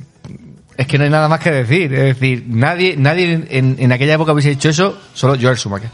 Es que yo me imagino diciendo, ah, que podemos traer a este hombre. Vamos, Pa'lante, vale, vamos, pa'lante. venga. Sí, sí, sí. O, al- o al revés, si no traemos a este hombre, no grabo la película. Qué grande, eh, qué grande, qué grande, Juan Luis. Juan Luis, tu opinión, por favor, que te estoy escuchando muy poco y no creo que quedes impune ante un machote como este bailando allí el ritmo del saxofón y con esas teorías también que hay ahí un poco pues bueno, homosexuales, ¿no? Incluso hay montajes por ahí, aquí en el momento en el que Michael está mirando a, a Star, a Estrella, y hay unos montajes hechos por ahí, por las redes sociales, en las que la mirada siempre se está enfocando en ese montaje a Tim Capello por parte de Michael en vez de, de Star, ¿no? Es inevitable. Bueno, bueno, bueno, hay mucho aquí metido, ¿no? Que, que nos plantearemos, nos plantearemos, pero por favor, tu opinión sobre este momentazo. Bueno, eh, decía Juanjo que nadie como Joel Schumacher lo podría haber hecho. Yo creo que Adrian Line de los 80 a lo mejor también hubiera colado un Tim Capello por ahí en alguna de sus películas. Pero mira, eh, no sé, eh, ya, ya habéis comentado tantos momentos tan interesantes. Eh, los Frogs, es decir, la presentación de los Frogs me parece mm, genial. Lo que dice Juanjo, ¿no? Son do- dos personajes, hijos de la era Reagan, de los action heroes de, de la época. Eh, y bueno, esa referencia a, la verdad, la justicia el estilo de vida americano, ya también una referencia también a los cómics, eh, relacionado con Superman. Y no sé, la verdad es que yo creo que asienta unas bases muy interesantes. Ya la escena que habéis comentado previamente, la presentación del abuelo, llegar a Santa Carla. Eh, como dice Juanjo, no hay muchas localizaciones eh, debido al presupuesto de la película, pero yo creo que crean un microcosmo ficcional muy potente. Funciona mucho, eh, crean un contexto espacio-temporal en el que los personajes se van a mover. Y yo creo que, en cierta manera, Santa Carla sí puede ser, no voy a decir otro personaje con el mismo peso que los, que los de la misma película, pero que tiene cierta relevancia. Y yo creo que lo que os digo, asienta las bases muy bien del producto que vamos a ver, el tono y eso, una, una película familiar con ciertos toques de humor negro y con personajes que se van a ganar el corazón del público desde, desde el inicio mismo. Además está muy guay, por ejemplo, los guiños que hacen al, al debate que hacen sobre los, los cómics de Superman estando Richard Donner en la producción. Sí, muy bueno, muy Exactamente. muy bueno. Exacto. Es divertido. Y luego Joel. Schumacher que haría Batman. Efectivamente. O sea, que ahí se junta se cierra el círculo. Micromundo. Que Joel Schumacher, Schu- Schumacher era muy fan de los cómics. Entonces también tenía que sacar su tienda de cómics allí, porque eso se podía haber dedicado a otra cosa. Bueno, y que no olvidemos Pero- también, ya yéndonos un poco más a lo personal, Joel Schumacher era gay. O sea, entonces, al final, pues bueno, un tío cacha tocando saxofón, pues para adelante. Pues pa'lante, Pues claro, pa'lante, claro, ¿por qué claro. no? Me parece maravilloso. Tin, tin, tin Capello, Claro. que, que bueno, hoy en día todavía, lo tienes por ahí, ¿no? Haciendo un poco sus pinitos, pero era un tipo que aquí, junto con los Corey, eh, lo que era los 80, cómo destruye también a las personas, ¿no? Y era un tipo también muy, muy enganchadísimo, muy enganchadísimo a la droga, ¿no? Ahora hablaremos de los Corey, pero este tipo está fatal, de hecho, hay un momento en el que en el que él tiene, una fiesta familiar y tal y su sobrina lo ve y sale corriendo. Sale corriendo su sobrina porque lo ve en un estado totalmente pues especie de estado vegetativo como un yonki que esté que está arrastrado consumido totalmente enganchado demacrado y tal y su sobrina no lo reconoce y sale corriendo. Entonces en él salta un chip y dice tengo que cambiar esto y estaba tocando fondo, mucho fondo, mucho fondo, pero eh, gracias al tema este, pues al final del culturismo, de las pesas, de todo esto, mm, consigue salir de, Joder. de- del rollo este, ¿eh? Del rollo este. A ver, eh, también es súper transgresor lo que te hace aquí eh, Schumacher, ¿no? Porque sería muy fácil y además terror, vampiros, sangre está muy relacionado con sexo, con feminidad, con sensualidad y el vampiro que no se había presentado todavía de una forma homosexual, sino siempre heterosexual. Y nos podía haber presentado a una chica aquí con el, el típico tanga, eh, con las gomillas hasta las ingles, de típico ochentero, eh, y no, nos presenta a un tiparraco. A un tiparraco, además, de forma obscena, ¿eh? Porque es tela, está insi- está totalmente provocando. Le está haciendo el amor al saxofón.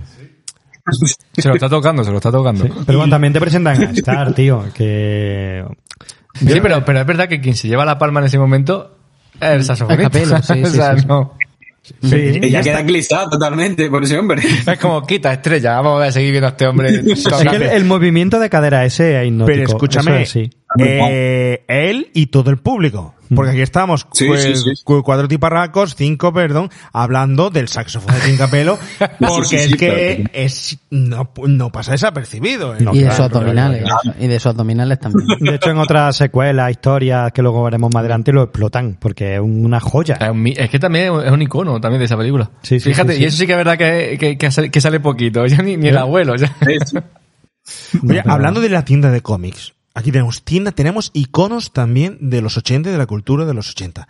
Tienda de cómics, por un lado, ellos son regentes de la tienda de cómics porque sus padres se la han puesto ahí, te flipan, como si en los 80 pudiera pasar eso, tú que a esa edad aspiraban a tener una cabaña en el campo, como en todo caso hecha con cuatro palos y cuatro pa- palés, ¿vale? Bueno. Ellos estaban regentando una tienda de cómics. Es tienda de cómic, pero también que es centro de mando antivampiros. Allí tienen todo orquestado para montar Sí, la sí. base de, la base de operaciones, ¿eh? Uf. Es que lo que comentaba antes, que como moría tanta gente, pues había muchas posibilidades de oferta de trabajo. Claro, claro, allí.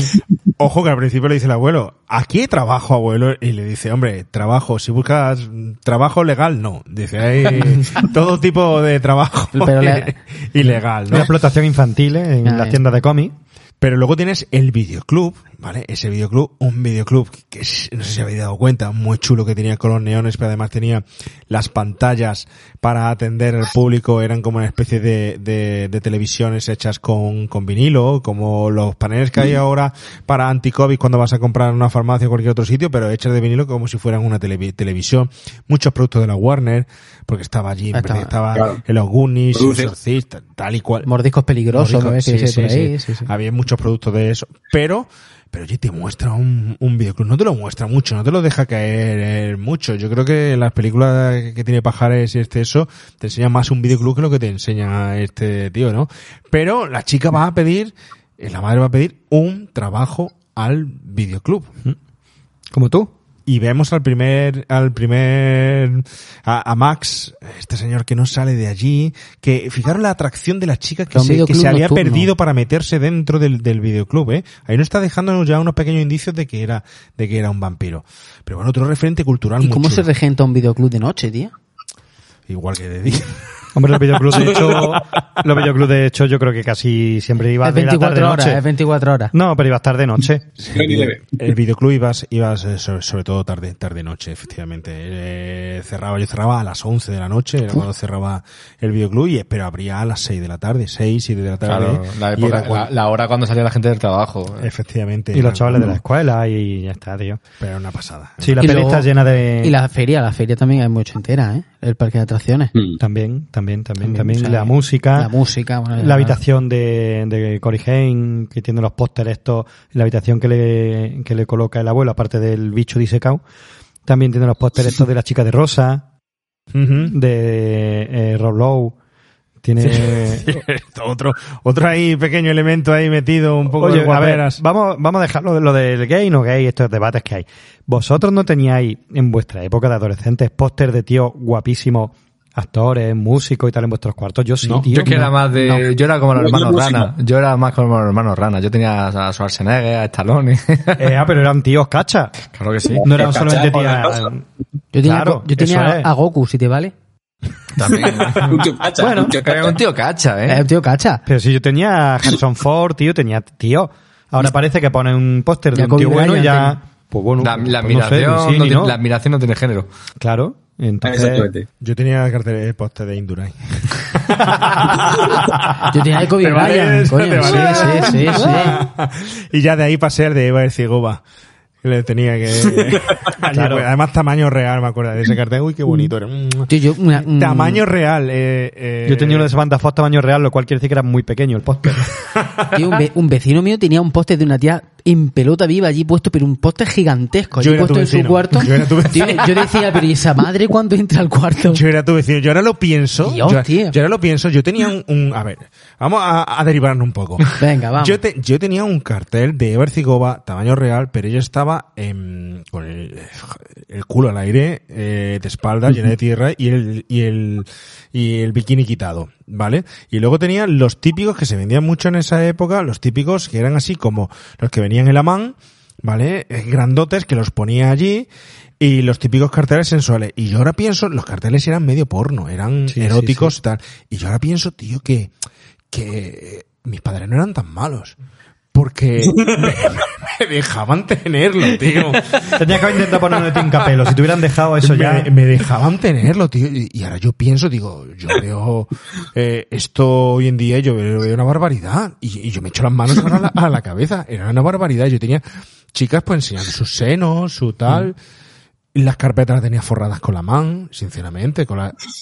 Y, y con la parte trasera de las. ¿Vos- ¿Vosotros no teníais eh, esas cosas? No, No, yo, la verdad no que yo, yo es que era de película y película y película. Yo solo tenía póster de películas. Y como me iba consiguiendo cada dos por tres, pues iba cambiando. Cuando me aburría, pues iba cambiando. Mi, mi casa, mi, mi dormitorio era una cartelería de ensueño. Sí, yo tenía la Teniente Ripley. Eso es lo más cerca que tenía de, de, de algo porno. Yo me acuerdo de un cartel que tenía del cuervo. que Menos- no sería la pasada. de la 3. No, no, no. no. Que digo que por qué no, eh, la de Alien 3, ahí, rapaz, Sigourney Weaver, maravillosa también, ¿por qué no? Demasiado ya. Hombre. bueno, vamos a seguir, vamos a seguir. Pasa porque esto se te, se te puede ir de las manos, De la mano no censura, ¿eh? No, pero sí, eh, volviendo un poco a eso, los elementos culturales que son en la peli, ¿no? Que están muy guay. Luego cuando ya después van a la cueva, que viene un poquito más adelante, ¿no? Eh, el póster de Jim Morrison, eh, es que está por todos el, lados. el cuarto de Sam, el cuarto de Sam, que también ves por allí, lo, lo típico de todas las películas del 80, ¿no? Juguetes, bueno, todos los cuartos del 80, esto hay que decirlo, todos los cuartos de los 80 están revueltos. La ropa por allí tirada. No como ahora. Ahora están todos ordenadísimos. Pero fíjate que ahí Pues le no sé qué faltaba. hija tienes tú, pero- ahí le faltaba el teléfono, que era algo muy, muy típico de los, de los cuartos de los chavales de los 80. Le faltaba la televisión, que no lo tenía. O sea, no era un cuarto de los porque, no 80. era, porque no era su cuarto cuarto. Tenía un No era de la casa del abuelo.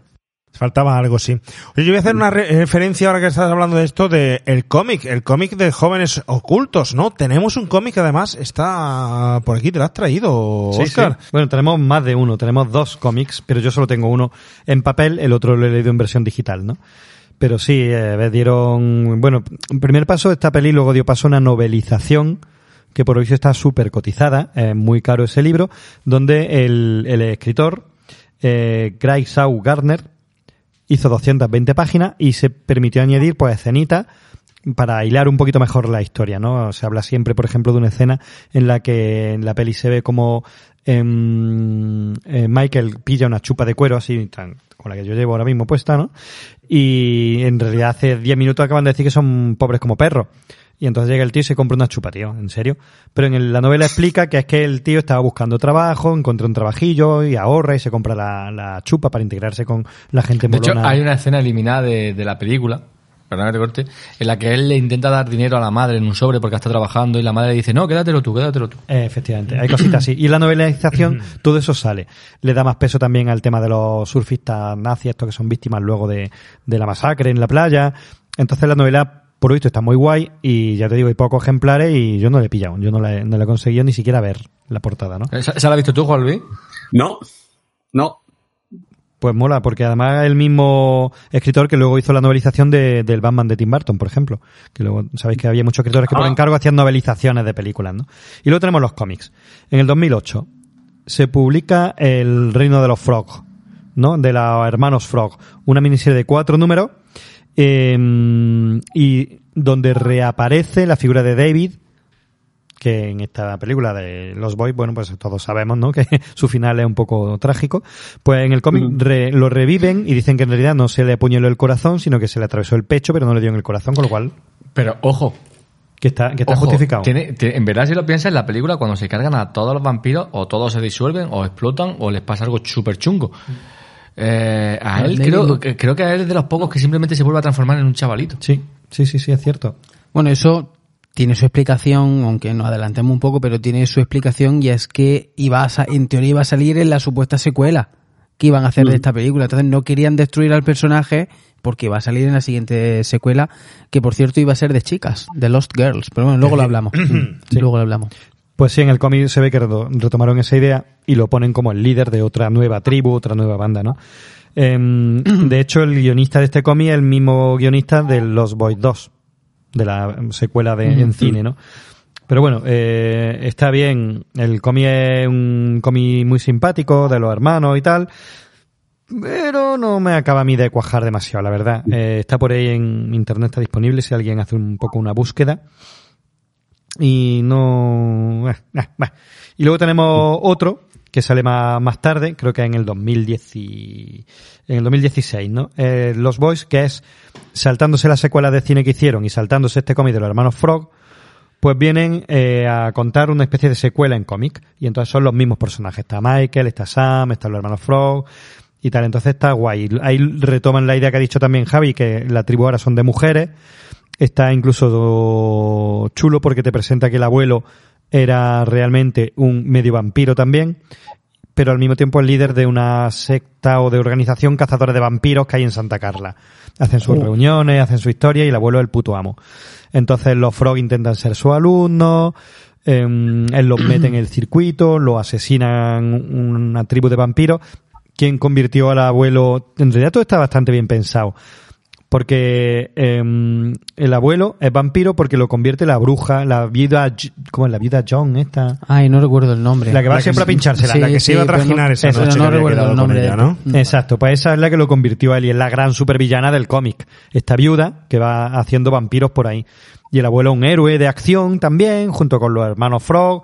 En los cómics van hilando cosas que luego pasan en las películas, porque la secuela luego lo veremos, ¿no? Pero alguno de los hermanos también pues cae en la lucha, igual que Corey y Jaime, y en fin. Entonces está todo como, intentado hacerlo con mucho cariño, con mucho respeto a, a las versiones originales. Pero es verdad que ninguno de los cómics a mí me ha atrapado um, del todo, la verdad. Pero bueno, son experimentos muy curiosos. Oye, experimento curioso también fue la pareja que formaron aquí los dos Corey, ¿no? Estos chicos que... Sí, fue un experimento, sí. Que, que hay que decir que, que yo creo que, que son el reflejo que aquí hacen, mm, si nos vamos a las puras historias de terror vampíricas, siempre hay un personaje que va cazando a los vampiros, un personaje que se llama Van Helsing. Y aquí Claro, la similitud claro, claro. de Van Helsing es con estos chicos, con Ujú. esta pandilla, que a la misma vez, como ha dicho antes Juanjo, es una pandilla alucinante. Eh, Son, en muchas ocasiones, recuerdan muchísimo, muchísimo, muchísimo a esa mm, pandilla, y sobre todo a la hora de ir a, a por los vampiros, a capturarlos y tal. Y en esos momentos también los que se meten en las cuevas, van a la aventura y tal, donde recuerda también muchísimo a los Goonies, ¿no? Pero bueno, no nos vamos a meter en eso. Vamos a decir que son los Van Helsing, ¿no? Los Van Helsing, eh, los Cory Van Helsing. Mm, estos señores, si yo no tengo mal entendido, creo que, que se llevan a matar, se llevan fa- fatal. Al principio, Eh, ¿no? Al, Al principio, envidia sí. entre ellos, hasta que al final se llevan de todo a...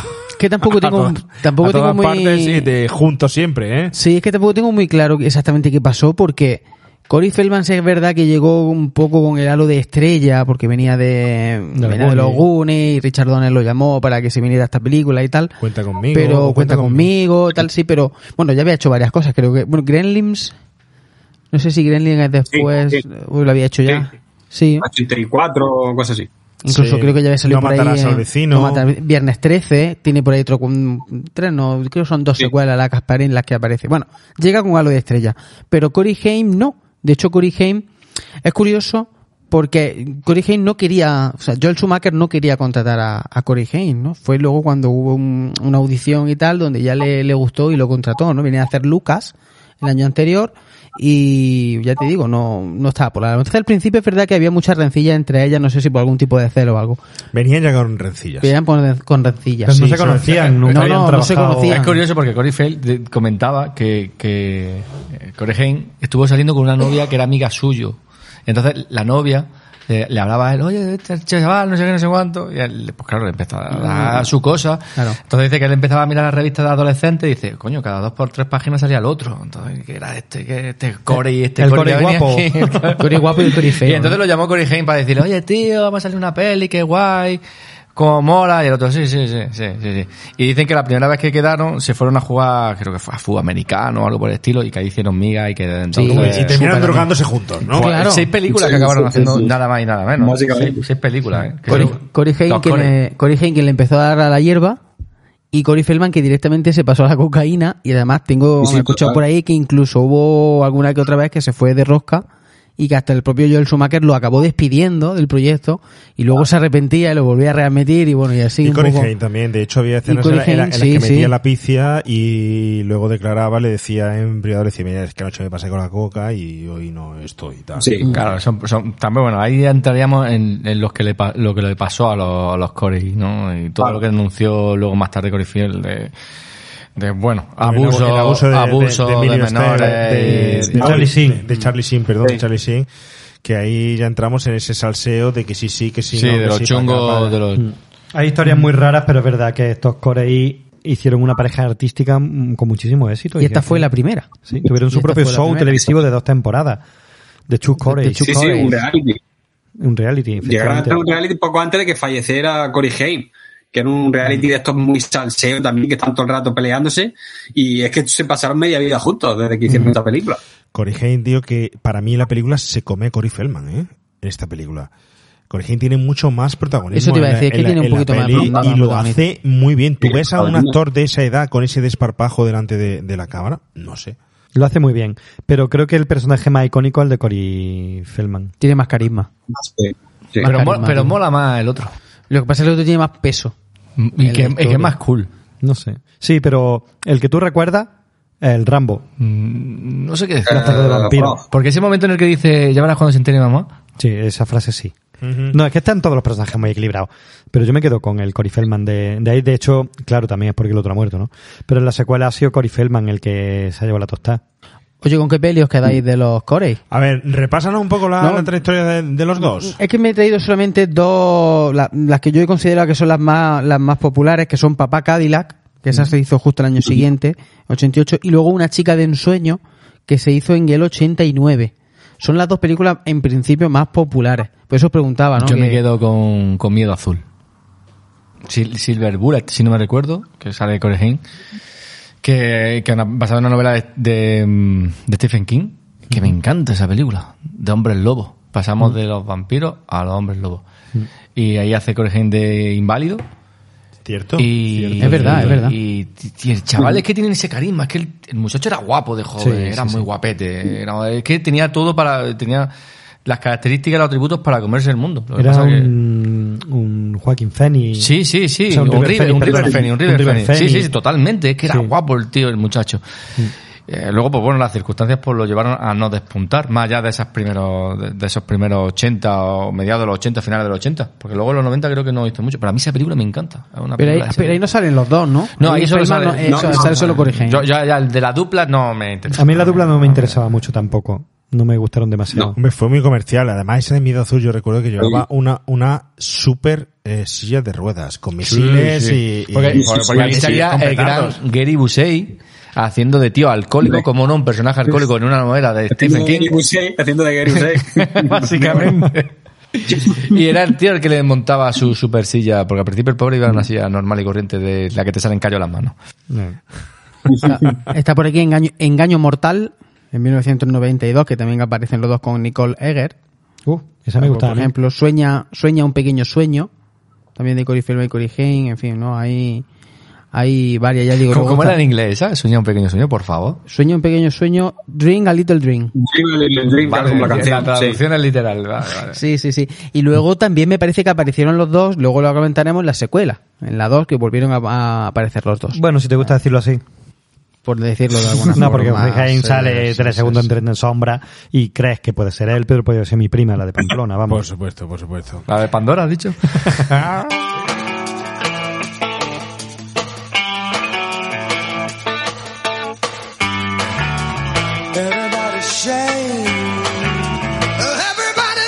Michael ha decidido seguir a Estrella, pero acaba sorprendido al verla subir a la moto de un guapero rockero. David, punk líder de una banda local de adolescentes rebeldes. Sí, son los mismos tipos que estaban liándola la noche anterior. ¿Correrá Michael algún tipo de peligro?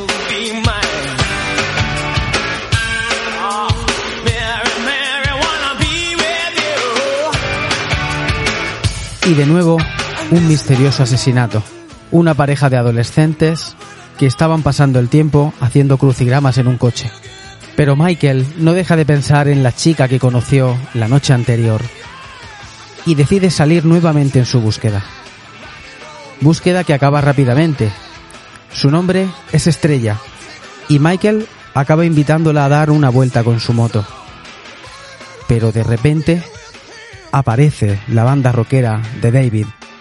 Este le reta una carrera y así dará comienzo un viaje del que el posiblemente Michael ya no pueda regresar. La banda acaba inmersa en una densa neblina y el camino rodeado de peligrosos acantilados. Michael, que ha estado a punto de caer por ellos, decide enfrentarse a David, pero este, lejos de entrar en pelea, decide invitarle a su guarida secreta, un viejo hotel que ha sido engullido por una grieta fruto de una falla provocada por un terremoto. Una vez allí, y tras ser invitado a la degustación de un suculento menú asiático californiano, David le ofrece su misterioso bebedizo, una botella que contiene un extraño líquido oscuro, del cual debe beber para convertirse en uno de ellos. Bebe un trago de esto. Sé de los nuestros.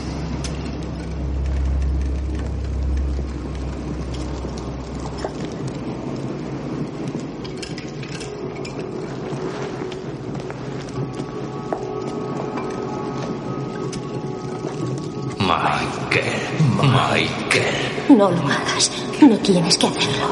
Michael, Michael, Michael, Michael. Es sangre. Sí, claro. Sangre.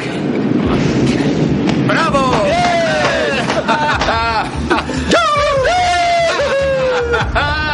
Muy bien, Michael.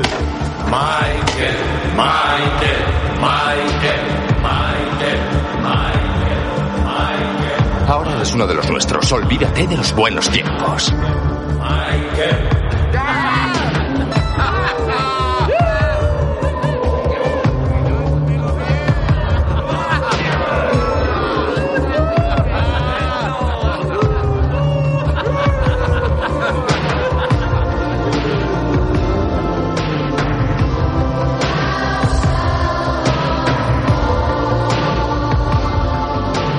ha sucumbido a la tentación. Michael ha caído en el pecado, en el delito, en el consumo. Michael se quiere acercar a esa parte de su juventud que todavía no conoce. Michael ya es un vampiro. Ha bebido del elixir, Juanjo. Y además ha sido víctima también de las alucinaciones o de las... ¿Cómo se llamaría esto? De las... Sugestión. No, de la sugestión, no, de... Bueno, no me acuerdo el nombre, pero de la artimaña esta que ha usado lo- los vampiros para el il- ilusionismo. Ilusionismo. La hipnosis. La hipnosis. Esos lombrices que eran los fideos, el arroz que eran los gusanos. Que por cierto, sabéis que los gusanos no se movían, ¿no? No se movían los gusanos y para moverlos, para hacer que se movieran, le echó zumo de limón en lo alto para hacer el movimiento de esos gusanos. Pues esos gusanos por sí no tienen mucho movimiento, ¿sabes? Maltrato Joder. animal ahora. Sí, sí, sí, vamos, ahora O insectívoro. Se van a chapar la película, tío. Fíjate, fíjate, ¿no? la cancelan. Pues Michael bebió por tonto, porque se lo estaban diciendo, no bebas Michael. Eh, es sangre, Mike. Eh, Lo que pasa que, bueno, es lo típico de, de, de aquella época, ¿no? De, que- bueno, de, de esa edad, más bien, ¿no? Si tus amigos se tiran por un puente, que luego... Se tiran Se por tiran por el puente. Pues tú, ¿qué haces? Pues te tiras por el puente. Vamos Como, a ver. como bien dice mi madre cuando yo era niño, que dice que hace las cosas para hacerme el chulo. Pues aquí Michael hace esto para hacerse el chulo. Claro, con está- estrella. Estás ahí con cuatro o cinco chavales con pinta de motero molones y está la otra muchacha. ¿Tú qué haces? Pues bebe de la botella. ya, tú sí bebes. Es Ya un tú. personaje muy débil, ¿eh? Es muy débil. Eh, al final Es muy venimos flojo. también de esa idea de, de- de- Pero porque venimos de esa idea de chaval que está en un sitio nuevo, quiere eh, encajar. También, oye, también se pone bravucón, ¿no? Cuando está lo de la pelea. Dice, venga, vamos a pelear, tú y yo, tú y yo. Claro, tú y yo, porque sabes que si están todos te van a reventar. Entonces, tonto no es. Tú y yo, tú y yo. Y aquí viene esta escena que es cuando, bueno, por al final cuando él cae, ¿no? En la tentación. Y aquí hablamos un poco de la seducción de, de- típica del vampiro. Al final el vampiro te acaba seduciendo y acabas cayendo. Y él cae como, como adolescente que es. Y bueno, pues ahí te podríamos tener esa metáfora también de, de, la- de las drogas, ¿no? De cómo la juventud, o mucha juventud, pues acababa cayendo en ese vicio. Si consideramos un poco el vampirismo, o, o la representación de los vampiros en esta película, como la gente que consumía. Por la- en los 80 recordemos que la gente consumía mucho en Estados Unidos. Y, acaba, y acabas consumiendo precisamente porque te, de alguna forma te incitan a ello. ¿no? Efectivamente, De efectivamente. alguna forma te incitan a ello, ¿no? La película al final no deja de ser también un poco un reflejo de la sociedad. El personaje de Michael, que volvemos a repetir, ¿no? Que no, se encuentra en un momento de su vida en la que sus padres se han divorciado, él ha tenido que dejar su ciudad natal para irse a, a una nueva ciudad, a empezar una nueva vida. Y claro, está también en ese punto en el que ya empiezan a gustarte la- la- las mujeres y, al final un poco aquí también los vampiros de alguna forma están representando a los jóvenes rebeldes que de alguna forma no quieren ser todavía adultos.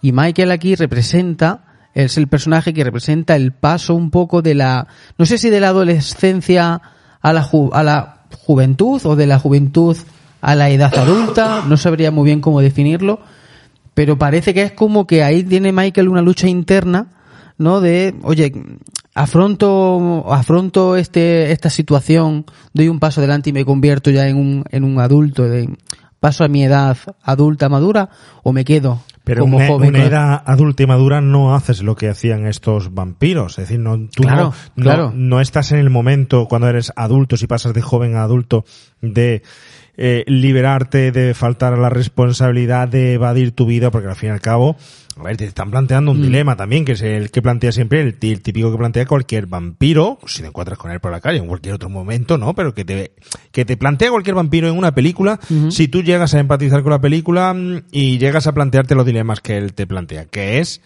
¿qué pasaría si vivieras para siempre? Es decir, ¿qué pasaría si tuvieras que y joven. vivir por la noche, dormir de día y fueras joven toda la vida? Aquí te lo plantean como, como algo idílico. En otras películas de, de vampiros te lo plantean como algo que puede ser una losa, que puede ser una carga, o, o algo que solamente por, por amor, que es el amor entre Drácula y, y una chica, eh, puede per- perdurar. Pero no, aquí te lo plantean, al fin y al cabo, además con ese toque volvemos otra vez a ese grupo de chicos, a esa tendencia hacia lo homosexual, tal, formar parte de, de, ellos, formar parte de, esta tribu. ¿Qué pasaría si formaras parte de esta tribu para toda la vida? Pero mm, parece ser que Sumacario no está aquí vendiendo el paso a la de la adolescencia, de la, de la juventud a la edad adulto. Y no, lo que nos está mm, vendiendo realmente es el paso de la edad adolescente a la juventud. Y aquí hay una especie pues de mezcla que no creo que, que llegue bien Schumacher a, a representarnos bien, que es la diferenciación plena y adecuada de qué es eh, eh, adolescencia y qué es el ser joven.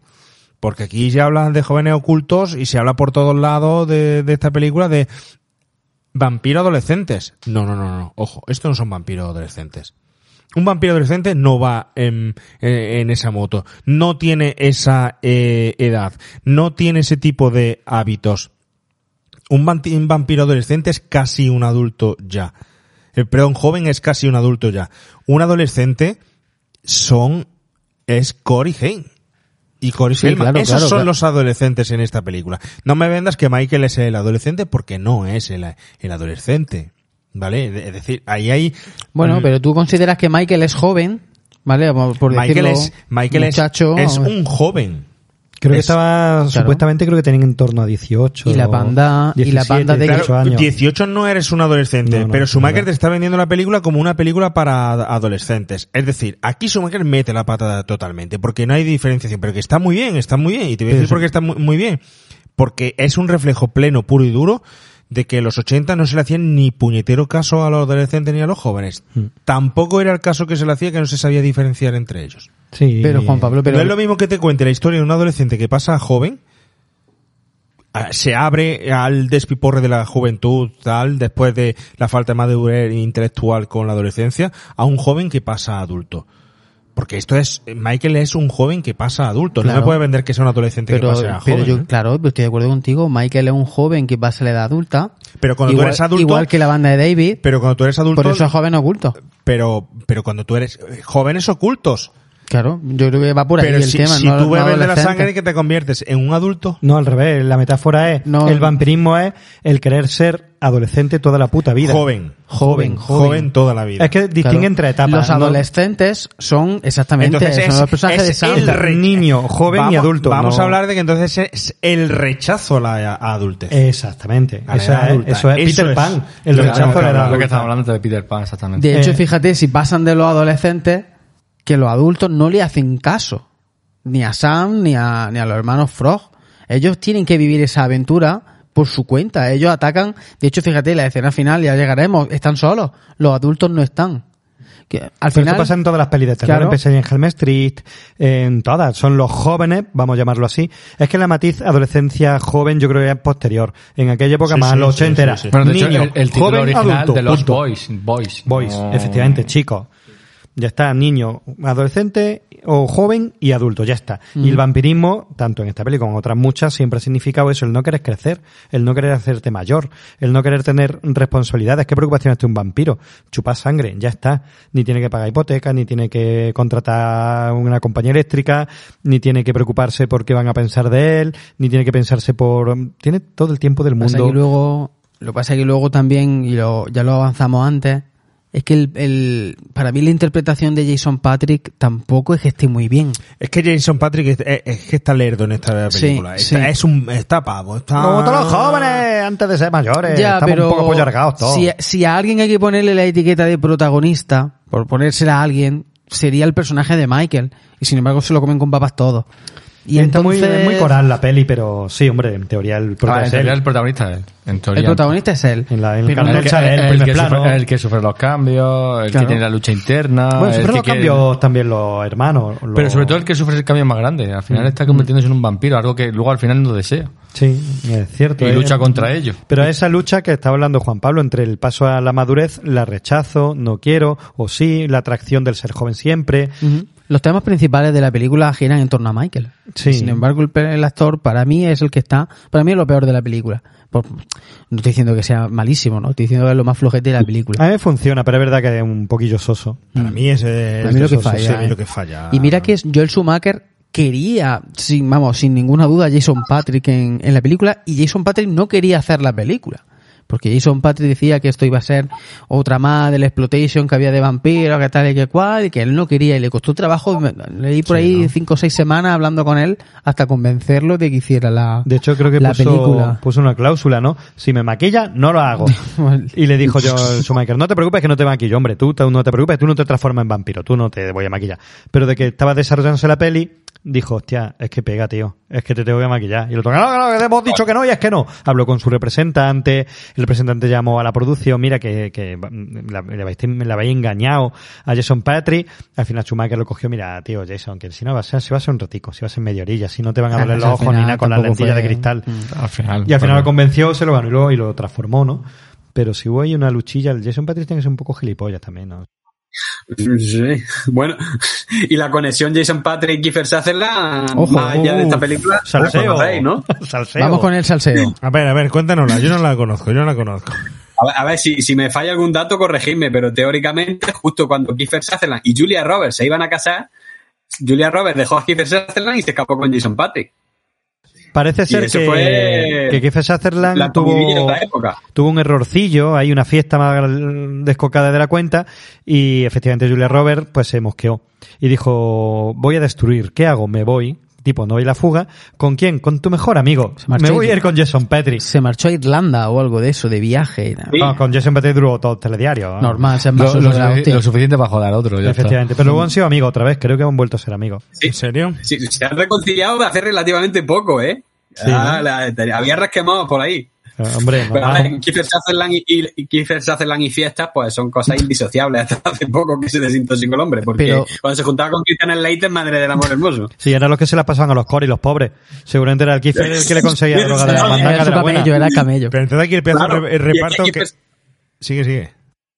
No, que digo que Kiefer Sutherland ya conoció a Cory Feldman en cuenta conmigo, de manera que ya ahí empezaría Eh, por, a ser colega. por eso hablamos de reparto. Por eso hablamos de reparto. Eso es lo que iba, que este es, eh, por eso es este el mejor reparto. El mejor reparto. ¿No? De la, de, que, con el que contó Schumacher en la historia del cine, ¿no? Oye, Kiefer Sutherland, que a mí sí, para mí Qué, es- qué chungo, eh, tío. Joder. Qué chungo, qué chungo, de Está verdad. Lo, ves por la, eh. por la calle con ese peinado, con esa... Y te da miedo. A mí, a mí es que me recuerda a algún chungo de estos de verdad que vemos por aquí, por las calles. Un de- hincho. de- es un hincho. es un hincho, tío.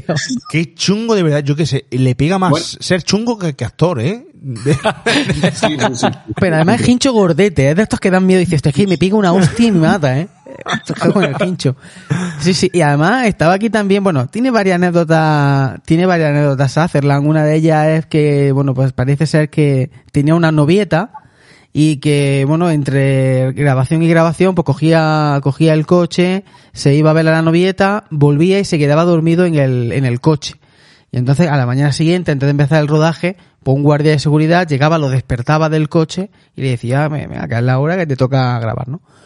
Pues en una ocasión, el guardia de seguridad no fue a trabajar y se quedó sopa. Y llegó Joel Schumacher y le hizo así en el espejo y le dijo, ¿qué pasa contigo? Y ahí se quedó, vamos, como que llegó tarde, en fin. Tuvo varias idas de olla ahí. Era un poco crápula. Era un poco crápula. Pero que nadie normal allí, tío. Luego también se cayó La de la moto, se cayó de la moto y se rompió un brazo. Y se dice que por eso es por lo que en toda la película va como, uno- como unos guantes. Era para que no se le viera la escayola. Sí, por lo visto sí se Porque torció se un había roto el brazo. Se rompió un brazo, sí. O sea que telita aquí el amigo Sutherland. Este es de ¿eh? los que de Sí, pequeño sí. tiene 20 cicatrices en la cabeza, ¿no? Y de mayor se, se, se las ves todas. Y dicen, esos son de haber sido bueno, ¿no? Pues ahí está el tío todavía. Ya ves. Hombre, a mí me parece un actorazo, ¿eh? A- Hombre, claro. A ver, es un Y actorazo. claro, Donald Sutherland rodando por ahí no podía estar pendiente del niño. El niño pues se le desbocó totalmente. Claro, es como Max. que digo que es un actorazo, pero no ha llegado a unos niveles que podía haber llegado perfectamente de estrella, ¿eh? Y se nos ha quedado para muchos papeles de serie B, ¿eh? Sí, pero bueno, tiene, De 24, hecho, tiene sí. 24 y... Claro, También pero es tiene- que si tiene no varias llega a pelis llegar al míticas. 24, estaría olvidadísimo Kiefer Sí. Sí, sí, Tuvo sí. la suerte de que Jack Bauer se cruzó en su camino, lo reventó, pero cuando, un poco antes de hacer 24, estaba haciendo un TV movie de medio pelo, Kiefer Sutherland. Y es una pena porque siempre ha tenido muchísimo carisma. Así es, es decir, Aunque que- el Sutherland bueno es su padre. Hombre, para mí muchísimo mejor que él, pero eso no quita que Kiefer Sutherland sea muy buen actor. También, A mí me parece muy bueno, tío. Y en Jóvenes Pero el padre, pero el padre, el, el padre, el padre. Tu Donald, Donald. Es maravilloso. Que, que, por cierto, lo, lo tenemos por ahí todavía dando guerra. Ha estrenado hace de, de- de nada, Don- Donald Sutherland ha estrenado una película en Netflix, una especie de película ahí de, de terror. No sé si la habéis visto o no la habéis visto. La momia. Sí, es una del señor, no sé qué, basada en la novela de Stephen King. Es lo mejor de la película, con diferencia. Sí, vamos. es lo mejor de la película. Oye, como Y está sentado en un sillón la hora y media de película, solo hablando, pero el tío se lleva la película a su casa entera. Ah, ya vamos. sé cuál es. Sí, esta está basada en un relato corto, sí. Que lo que digo es que este, Eh, tío, exactamente. este tío tiene ya cuántos años tendrá Donald Sutherland, pues Ocho millones. casi 80 noventa. y largo, 80 y largo. Más que Max. Y sigue todavía ahí trabajando y trabaja más que lógicamente su hijo y tal. mucho, trabaja es, mucho. Es una pena, es una pena porque quizás Sutherland podía haber sido Bueno, pero a su mejor padre, tío. pero- siempre decimos también estas cosas, ¿no? Una, yo qué sé, yo a lo mejor el chiquillo no ha querido tampoco más, no sé. Una pena. A Coño, esta es la historia del, del ver, cine. pero que pero- mucha pero gente- no, es la historia de los 80, tío. ¿Qué ha pasado ¿Qué más con, todas las jóvenes promesas de los 80? Todos han caído en lo que han caído y han terminado como han terminado, ¿vale? De hecho, Vamos antes a- mencionábamos también a Rollo. Mm, Sí. Ese sí que no llegó nada, ese sí que Y- mucho bueno, ese, también menos. tuvo- ese Sí. creo que también tuvo en su momento una polémica también por ahí. sí, sí, sí. sí. Y al final también se ha quedado en actor de Pero televisión y muchísimo poco menos. más. Pero que Sutherland, yo creo que, quitando que da pena por la, la caída en picado en la droga, pero a nivel profesional, a mí me da pena, pues mis colegas de teatro que aquí en Jaén se comen los mocos, pero no me da pena un tío que entra en la historia del cine. No, a mí lo que me da pena es no, no haber visto más cosas, de haber disfrutado de más cosas que podíamos haber di- disfrutado con toda esta gente. Dime tú a mí Pues el tema, actores, hombre. el tema de Charlie nada. Sheen, del, de, de Joaquin Phoenix, del hermano Joaquin Phoenix, Right. River Phoenix. River Phoenix, toda esa gente, eh, el mismo Cory Feldman. Pero me da pena- me da ese- pena por ese el drama. Cayó como cayó totalmente y ahora pues aparece por ahí, tiene algunas apariciones por ahí, algunos estrenitos, algunas cosas, pero que ni siquiera llegas a verla nunca. ¿Qué le pasó a nuestro amigo de Solo en Casa, tío? ¿Qué le pasó a nuestro amigo de, de Terminator? Mm, todos Pero, estos pero jóvenes, a mí me da pena por esa, ese desgaste. a mí me da pena que hayan caído en la droga como Eso han caído, eso tío. Pero no por su carrera, sino por la droga. Bueno, al final son todos juguetes rotos también. ¿eh? Claro. Estamos ahí hablando de padres, padres que querían explotar la gallina de los huevos de oro. Y en el caso de, de, hoy de Macaulay Culkin, eh, era un padre totalmente abusivo, que buscaba lo que buscaba. Vamos, de hecho, él, él creo que consiguió independizarse legalmente cuando era menor de edad. Y Britney Spears, pero que los, esta gente. los 80 fueron, han sido muy crueles. Han este sido- de- bueno, los 80, los 80, los 90 y si ¿Qué pasó con Joselito? ¿Qué pasó con José? No. Claro. La- ¿Qué la ha pasado vida. con Marisol? La ¿Qué ha mala pasado? vida. Pero Marisol, por ejemplo, no cayó en todas estas mierdas. Marisol dijo, hasta luego, Lucas. Bueno, Pues tío, sí, eh, claro, sí fue. interview y todas esas cosas. Bueno, pero enseñar las tetas no es comparable acá en el Bueno, mundo vale, de la droga. Vale, te lo, te lo doy a comprar. Hombre, tenemos por ahí también a Jamie Hertz. eh, Esta Hablando de chica- enseñar las tetas. Esta chica que no enseña aquí nada, no enseña nada. Es una chica muy plana, muy plana. El- Bueno, tiene sus curvas. Por eso le gustaba a muy plana de ¿no? personaje. Muy sosa Ah, también. De personaje. No aporta mucho a la película, ¿eh? Muy poquito.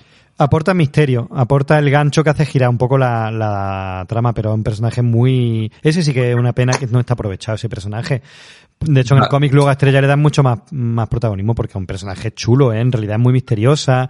No sé, eh, todos los demás se ven transformándose en vampiros. Los medio vampiros todos, hasta la niña. Pero ella no. Ella no.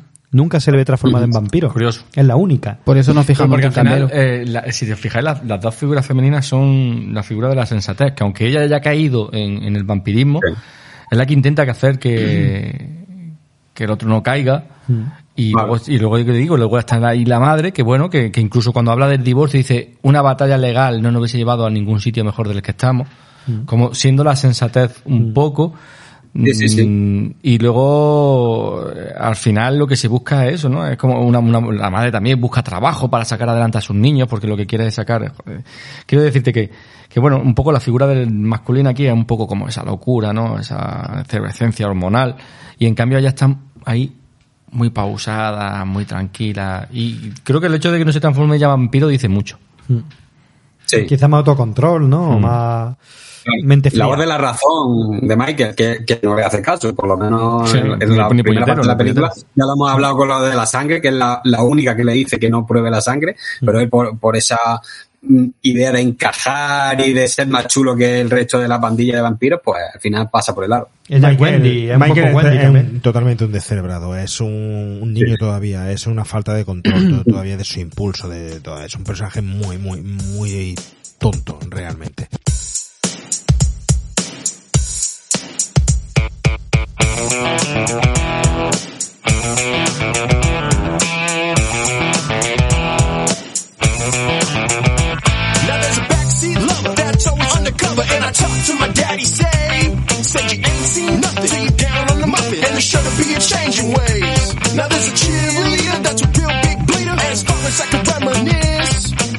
Joder. Eso tenía pinta de sangre de vampiro, ¿no?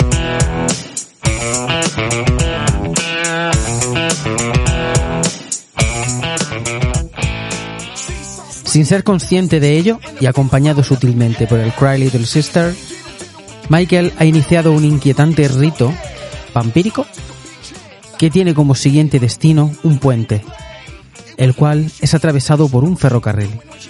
Los miembros de la banda se deslizan entre la valla para acabar colgados de las barras de refuerzo. ¿Pero qué hace esta gente? Se están lanzando al vacío uno a uno, al interior de una nueva y densa neblina. Y aún así se pueden escuchar sus voces. Ven, Michael. Lánzate, Michael.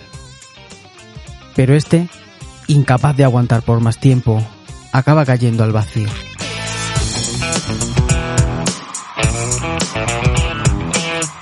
Confuso y desorientado, Michael despierta en su cama, vestido aún con el outfit del día anterior, y no tiene ni la menor idea de cómo volvió a casa.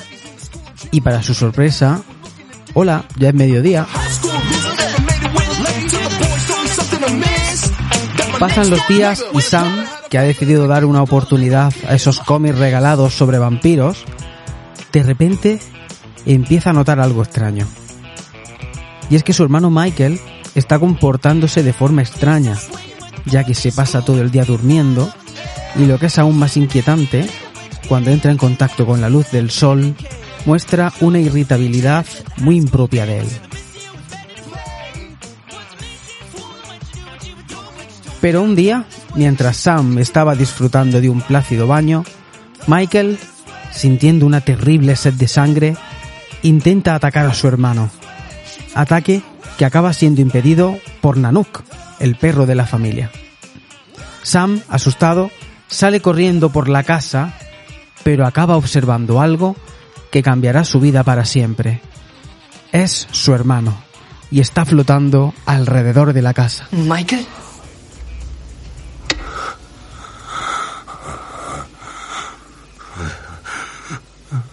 ¿Pero qué te ha ocurrido? Nanook. ¿Qué pasa con Nanook? Oye, ¿qué le has hecho a mi perro, gilipollas? Yo no le he hecho absolutamente nada, pero él me ha mordido. Esta sangre es mía. ¿Y por qué te ha mordido, ah? ¿Qué le has hecho? Te estaba protegiendo. ¿Has visto la expresión que tienes?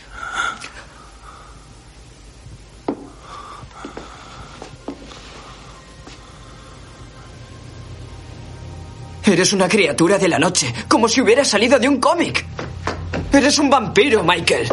Mi propio hermano se ha vuelto un vampiro de mierda. Ya verás cuando mamá se entere.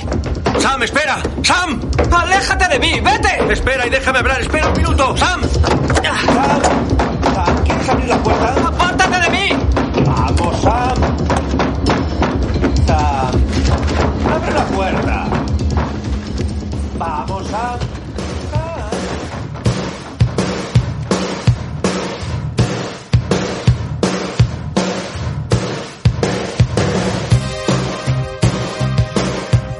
No hemos hablado todavía, Juanjo, del apartado musical, ni siquiera, ¿eh? No hemos hablado con todo el repertorio de canciones que llevamos ya escuchadas. Hablamos de vampiros, hablamos de adolescencia, hablamos de familia, pero ¿qué me dices de esta música, eh?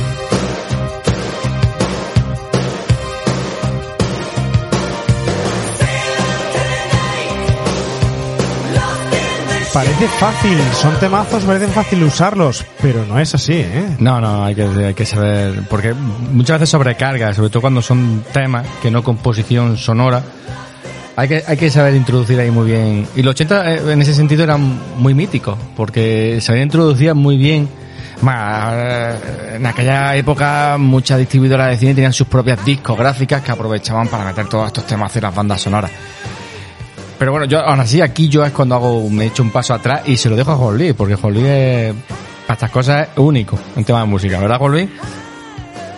Pues, a ver, que esta banda sonora ya lo que, lo que estamos comentando, ¿no? A ver, tiene una selección musical brutal. Eh, por ejemplo, Los In the Shadow a mí me parece un temazo.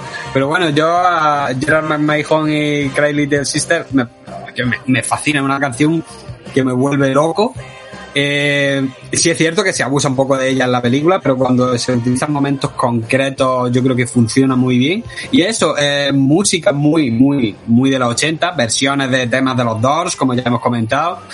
Y yo creo que calza perfectamente con, con las imágenes que estamos viendo. Eh, la selección es muy buena, los, los temas que se hicieron exclusivamente para la película y los que no. Y, y es otro aliciente más. A mí me parece que funciona muy bien. No sé si fue ah, el mismo Joel Schumacher que hizo la, la selección o Richard Donner, quien fuera. Pero yo creo que captura muy bien eh, esa época. Esa época ya a un nivel visual, ya lo estamos viendo por la estética de la película, por la puesta en escena de Joel Schumacher y demás. Luego, eh, esa banda sonora es puro, puro de los años 80, con todo lo bueno y lo malo que pueda mm, incluir esa afección. Pero vamos, yo creo que es otra de las grandes virtudes que tiene Jóvenes Ocultos, la banda sonora.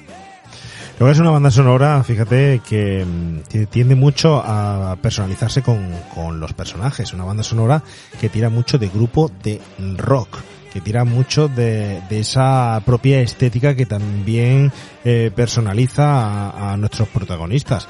Fíjate que tiene, y hubiera sido muy habitual, pero tiene poco sintetizador, ¿eh? Tiene más cuerda, más batería, tiene más bajo, tiene el rock, lo que es rock. Tenemos grupazos que además luego empezarían en los 90 a tener también una popularidad inmensa como fueron Inexex, ¿no? Donde aportan un par de títulos.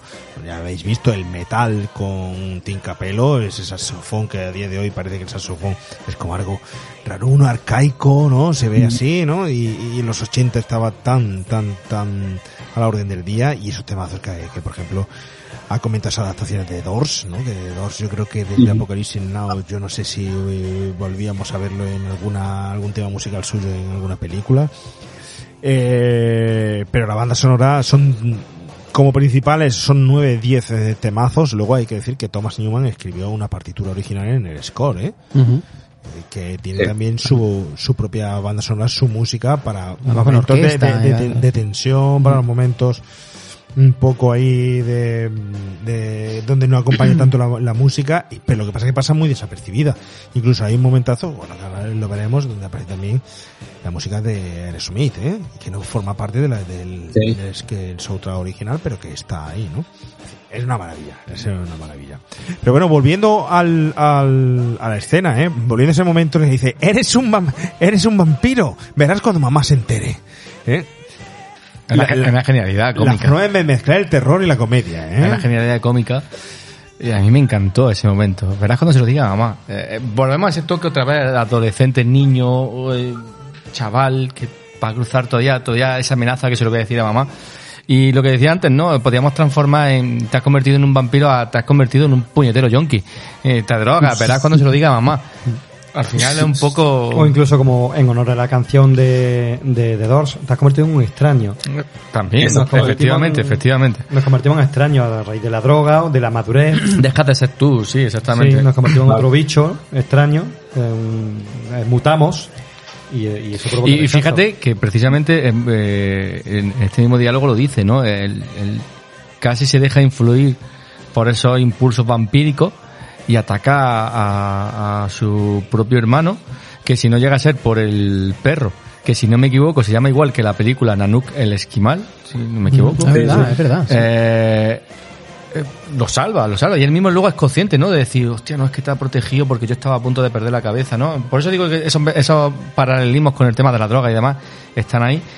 Y luego, sin embargo, al, al, al poco después de esta escena, vuelven a, vuelve a ayudarlo. Es decir, cuando su hermano lo necesita, ahí está él que lo salva y, y bueno, luego cuando llega la madre, que la madre sale a tu trapo del, del, de su cita que tenía con, con Max.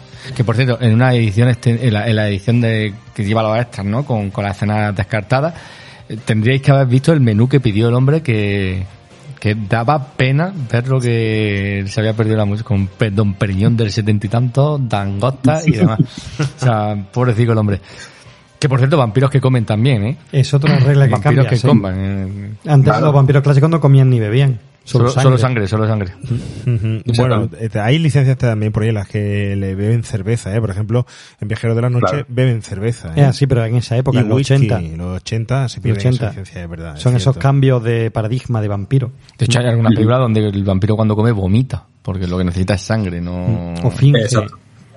Al final se presume que uno muerto, verdaderamente está muerto, no necesita eso. En un estadio intermedio Pero- entre vivos y muertos como los adolescentes. Pero que volviendo a la y adultos. volviendo a la escena, es súper divertida. Y volvemos a tener una ruptura, ¿no? Venimos de todo el momento este de, de, de Michael, de su transformación, de su dentilla molona. Y terminamos el momento con una escena cómica. Es que me encanta lo de Pero eso. me da la sensación de que aquí se vuelve la película en una película de aventuras y pierde ya el rollo total, un poco de intriga que hasta ahora mm, nos daba el- los vampiros. Habíamos ido a su cueva, habíamos sido víctimas de la ilusión, eh, se estaba transformando mm, Michael en un vampiro, tal. Todavía se estaba insinuando, pero a partir de aquí, aventura. Da un giro a la aventura más pura. sí. Aquí se convierte en Goonies. Bueno, un Goonie más bizarro, quizá. Pero porque sí toca más sangre y toca otras cositas. Más oscuro. Pero La propia iluminación es más oscura, más, más fuerte, más teatral todo. Pero, pero yo creo que nos estamos, sí, centrando, es nos más estamos centrando mucho en, a lo mejor en hablar de los Goonies, cuando yo sigo diciendo que a lo mejor nos tenemos que centrar más en una pandilla alucinante. pandilla Monster. Monster Yo creo que tiene un tono más, más, más relacionado con Monster Squad. Es que yo creo que Sí, esa sí. es la comparativa, siendo Monster Squad verdaderamente más adolescente que juvenil, o joven, bueno, ya ahí tenemos esa pelea, ¿no? Como estábamos hablando antes. Eh, yo creo que se, pare- se parece incluso más a, a Monster Squad. Monster Squad es una película que tiene sus toques de terror, pero al mismo tiempo es una, una aventura constante, disfrazada como una película adolescente, pero con esos tonos de humor un poco elevados, con chistes que no lo- que muchas veces de ellos no los pillabas cuando era, hasta que no era un poco más adulto. Que dices, ah, vale, ahora entiendo esto. Y creo que sí, creo que tira más por ese camino de, del, del Yo creo que pasamos del terror al fantástico. A lo mejor. Pero sigue habiendo escenas, por ejemplo, lo hablamos más adelante, muy borricas. Muy bueno. Claro, que es lo que te hace otra vez que vuelva al terror. Es que, pero eso es la habilidad también, yo creo que del director, que es una jugada peligrosa y a él le sale bien. Otras veces es una cagada y muchas veces hemos hablado aquí películas que hemos dicho es que no se sabe a qué juega y es un defecto. Pero en esta, él sí sabía que estaba jugando, lo que pasa es que cambiaba el juego, pero a conciencia. Pero yo veo muy bien los alivios cómicos. Sí, sí. Es como la vida, la vida tiene momentos dramáticos y tiene que tener esos alivios cómicos que te, que te saquen, que, que no puede ser todo constantemente drama. Y estamos hablando de una película del 80, que lo que quería buscar Sí, era pero, pero la película desde el comienzo tiene un tono cómico. Desde el comienzo tú Sí, no puedes sí, tomarte sí, la película como una hecho, pe- aposta. película Sí, sí, sí. seria. Desde el principio la película es un, un escape room, es un teatro, es, es una escena de, de parque de atracciones. Desde el principio la, la película te está diciendo que vas a vivir un- una aventura. Es un vodevil. Pero sin, eh, Sí. pero sin llegar a la comedia de terror. Yo tampoco la ver, considero pero- una pero comedia de la, terror. la- la película no tiene profundidad. No tiene profundidad de- ninguna. ¿Dónde está la profundidad de los personajes? No, no, a ver, Con- los personajes forma de describir. Tenemos las primeras escenas que hemos hablado de ellas, que está genial porque te presenta al, al abuelo, a la hija que viene del divorcio y tal, y ahí pues se queda un poco rozando por parte de ellos. Pero luego durante el paso de la acción, ¿qué profundidad hay? No, me hubiera gustado mucho profundizar en los propios vampiros. ¿Qué ha pasado con ellos? ¿De dónde venía? ¿Quién? ¿Quiénes eran? ¿Qué les pasaba? ¿Cuál era su, su, emoción? Hubiera estado súper interesante sin tener que descifrar nada del otro mundo, pero siempre si te dejan algún algo un poquito ahí de, de, de evidencia, una fotito del pasado, un recorte de periódico, una historia de, de esa, haces una película súper re- redo- redondita. Si te metes en la profundidad de por qué quiero ser un vampiro para toda la vida y ser adolescente para, para toda la vida, tío, métete un poco ahí, solo porque estás en, encoñado, que hay que decirlo así, solo Claro, porque, pero te- eso- te- eso a lo mejor sería- dos tetas tiran más que dos carretas, te conviertes en vampiro. Esa seguramente sería la película que se haría hoy día si se hiciera un remake. No. La que se, yo creo que Sí. sí, yo creo que hoy sería la película que se haría. Yo creo Sí. que hoy sería eso, pero mucho más explicado y detallado. Bueno, y tal, sí, pero que quiero decirte, pero que, que estoy de acuerdo contigo que se explicaría ese motivo, el por qué quiere ser vampiro. No, ¿Por te- me voy a una, a una película como por ejemplo es El Club de los Poetas Mu- Muertos. Estamos pasando aquí de... Coral, película coral, adolescentes, eh, perspectiva general de cada uno de ellos y sin embargo te describe perfectamente los personajes en profundidad. Pero porque no es una, una, una aventura. Una de Son aventura, dos no de películas completamente antagónicas, no tienen nada que ver la No, una no, con la no, otra. yo no estoy comparando, ojo, Luis, no estoy comparando la- las películas. Estoy rebatiendo lo que dice, lo que dice Juanjo. Dice, la película que tú propones se haría pe- perfectamente hoy en día, pero en su momento no. Y yo digo que no. No, no, Que en no. su momento sí hubo películas que hicieron eso. Me voy a eso, el Club de los Poetas Muertos, donde te está contando hay momentos en los que no sabes de Robin Williams, no sabes qué es que de su vida solo está el personaje ahí y de repente te presenta ahí una fotito y sabes que tiene una mujer, que tiene un anuario y tal, y te ha contado con poquito lo que era la historia del personaje y profundiza en él. El personaje que, que, que al final se quita la vida, el otro, el otro, y cada uno tiene su pequeño descripción. Y eso es en su justa medida y sería un cine, como tú dices, Juanjo, que, que se haría hoy en día. Y sin embargo, en los 80 se hacía tan, también. Pero dando la justa medida. Pero- pero y no- jugando muy bien con la cámara y el plano. Pero no quizás tanto en el cine, en el, en el cine de divertimento. Para mí, lo de Los Boys, Joven Oculto, es un cine de divertimento puro y duro. Eso es totalmente de acuerdo. Y, y se Eh, quieren centrar, y a lo mejor siempre hablamos de lo mismo. Yo muchas veces cuando veo a- algunos extras que sí comentan, hablan de que los guiones tenían muchas más páginas. Y luego lo que llega es a lo mejor la mitad de la película. Yo me acuerdo que cuando, cuando veía extras de, de la película de James Cameron, de Aliens, grabaron una barbaridad. O sea, luego llegó una edición extendida con muchas más, más minutos de metraje, creo que eran 17 adicionales de los que se habían estrenado, pero en verdad habían grabado una barbaridad. Que dices, pero bueno, ¿cómo grabáis tanto?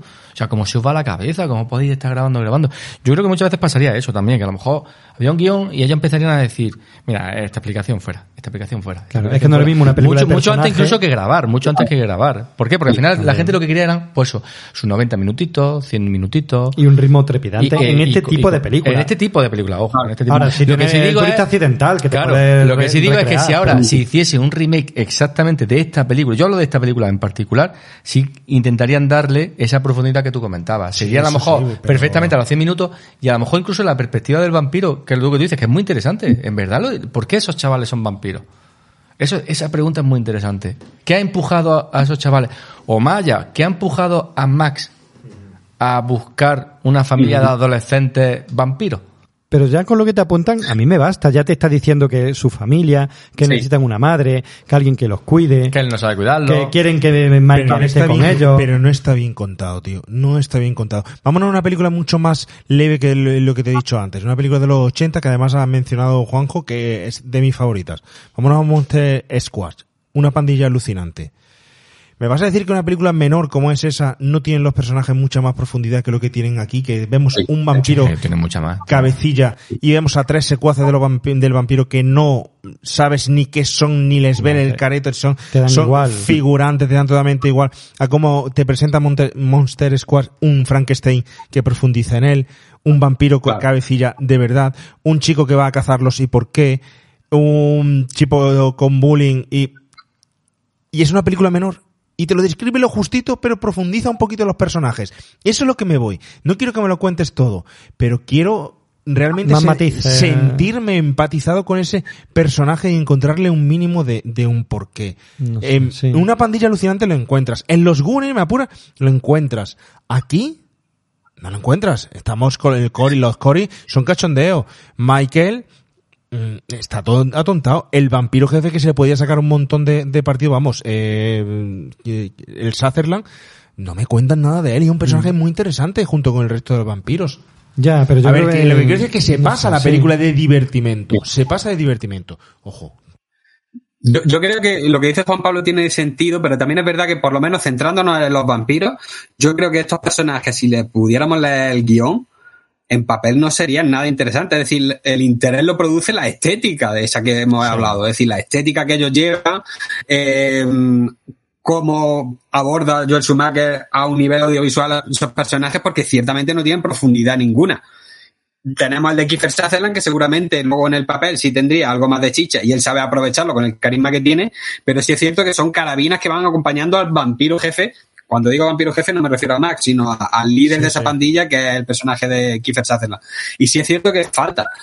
Pero yo creo que aún así la película funciona. Porque yo creo que no busca más, más que eso, que según como comenta Juan Pablo, seguramente hubiera enriquecido muchísimo más el, el, el lore de, la, de lo que es la historia de esos vampiros. Pero yo creo que aún así funciona, aunque estoy completamente de acuerdo con lo que dice de- sobre todo de Monster Squad, que esos personajes, aun siendo estereotipos que hemos visto mil veces, tienen un trasfondo más interesante que el de estos vampiros, por ejemplo.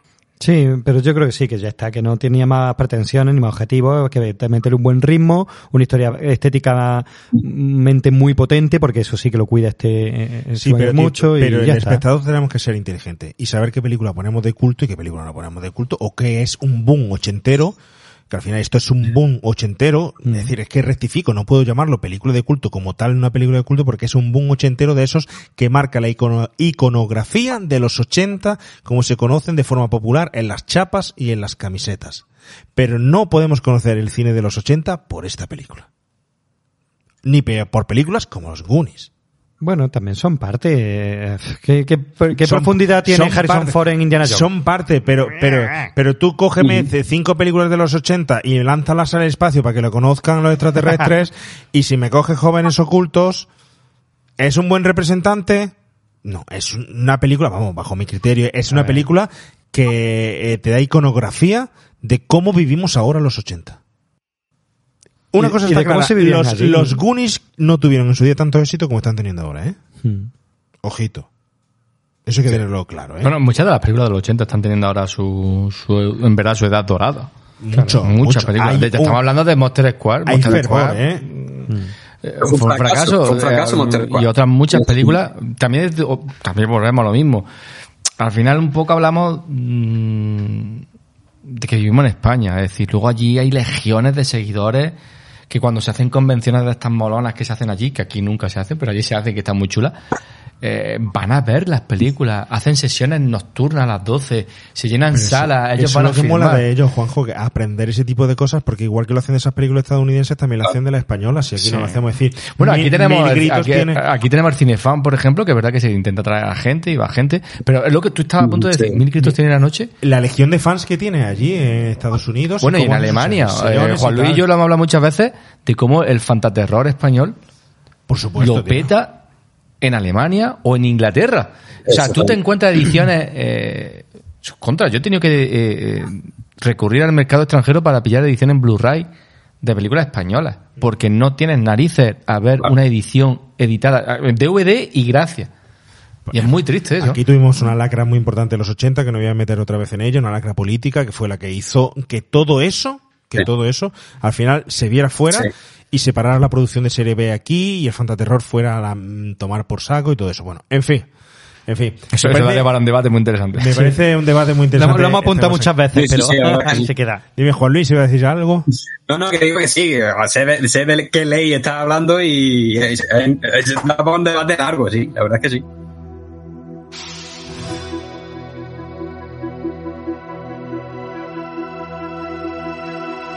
En ese justo instante, Sam se da cuenta de que los hermanos Frog tenían razón y su hermano ha acabado siendo convertido en vampiro. Muy asustado, decide llamarlos para comentarles la situación en busca de una solución. Sam, debes matarlo. Tienes que matar a tu hermano. Michael, que ha, vuesto en- que ha vuelto en busca de la banda para pedir explicaciones, acaba recibiendo una increíble revelación. Los miembros de la banda en realidad son vampiros. Y como muestra de ello, los ya descubiertos como chupasangres acaban asesinando a un grupo de jóvenes que estaban celebrando una fiesta en la playa. Tras el festín, David le explica a Michael que para sobrevivir debe alimentarse de sangre. De regreso a la guarida del grupo, Michael se encuentra con Estrella, quien le hará una segunda y esperanzadora revelación. Ellos realmente no son vampiros completos y no lo serán hasta que maten a su primera víctima. De hecho, Estrella le revela también que él iba a ser su primera víctima, pero que no fue capaz de matarle. ¿No os parece romántico? Normal que la pareja de pseudo vampiros acaben haciendo el amor.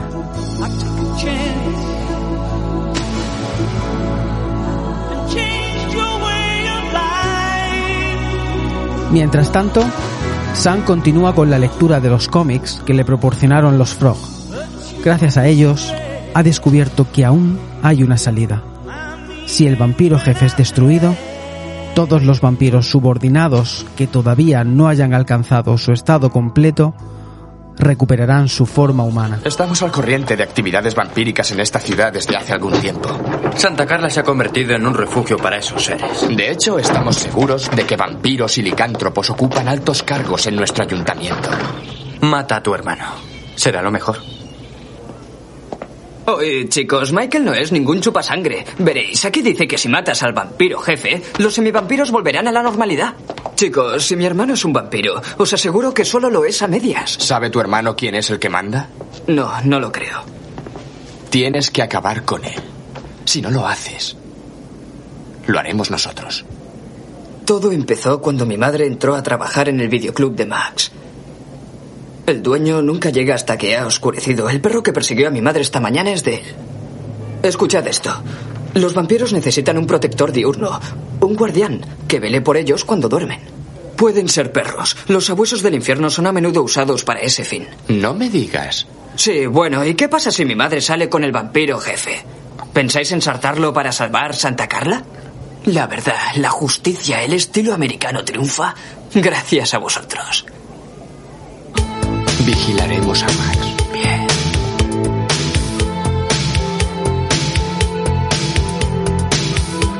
Para tratar de matar al vampiro jefe y así ayudar a su hermano, pide ayuda a los Frog. Pero descubrir su identidad no será tarea sencilla. El primer sospechoso de la pandilla de chavales es Max, el dueño del videoclub, quien ha comenzado a salir con la madre de Michael y Sam, pero al cual, sorprendentemente, nunca han conseguido ver durante el día. Para salir de dudas, y aprovechando que Lucy lo ha invitado a cenar a su casa, los chicos deciden someter a Max a una serie de pruebas. ¿Te ocurre algo? No, esto no es queso, es ajo. Espero que no odies el ajo. No, siempre me ha gustado, pero no tanta cantidad. Además está crudo. Mm, sí, es ajo. ¿Cómo ha ocurrido? ¿Habéis visto? Le gusta el ajo. No sabes cuánto lo siento. Bebe un poco de agua. Oh, ¡Sam! Oh, ¿Puedo saber qué es lo que te ocurre? ¿Quema? Que si quema, ¿estás loco? Está helada. Oh, lo, lo siento, Max. Te ha manchado la chaqueta y el pantalón. Es y ha tenido que suceder hoy. ¡Eh! ¿Y ahora qué pasa? Habrá sido un cortocircuito, mamá. ¿Tienes el espejo? Claro, da la luz. Sam, ¿quieres decirme qué te sucede esta noche? Creo que empiezo a sospechar lo que pasa. Ah, ¿sí? Sí. Sé lo que piensas, Sam, pero te equivocas. ¿Me equivoco? Claro. No trato de reemplazar a tu padre, ni tampoco robarte a tu madre. Solo me gustaría ser tu amigo, nada más. Buenas noches, Lucy. Gracias por venir. Lo siento, mamá. Max, no hagas caso, es cosa de niños. Ha sido un error.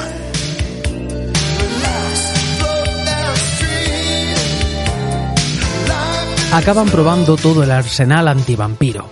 Ajos, crucifijos, espejos. Pero el experimento resulta fallido. Con Max demostrando su condición humana y con la madre de Sam más enfadada que una mona porque cree que todo ha sido una broma de mal gusto.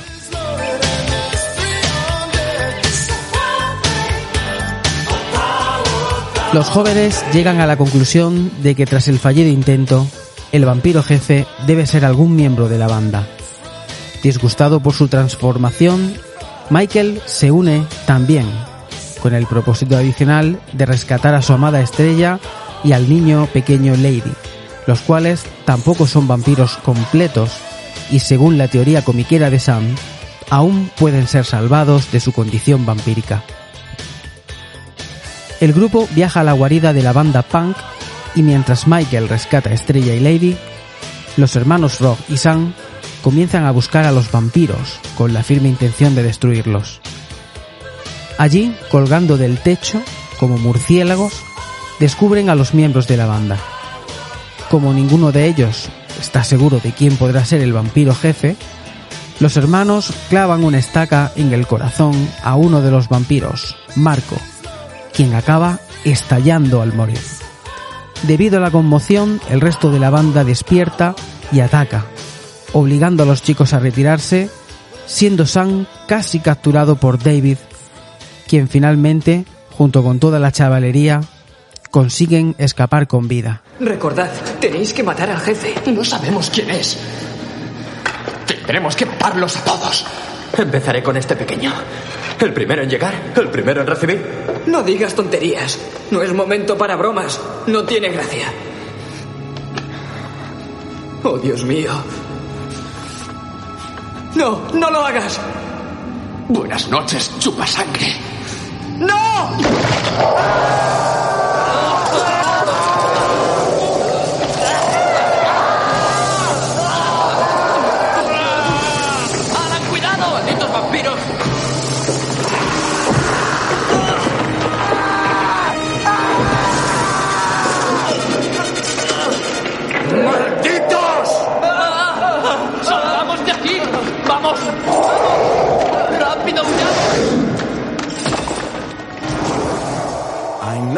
What you want.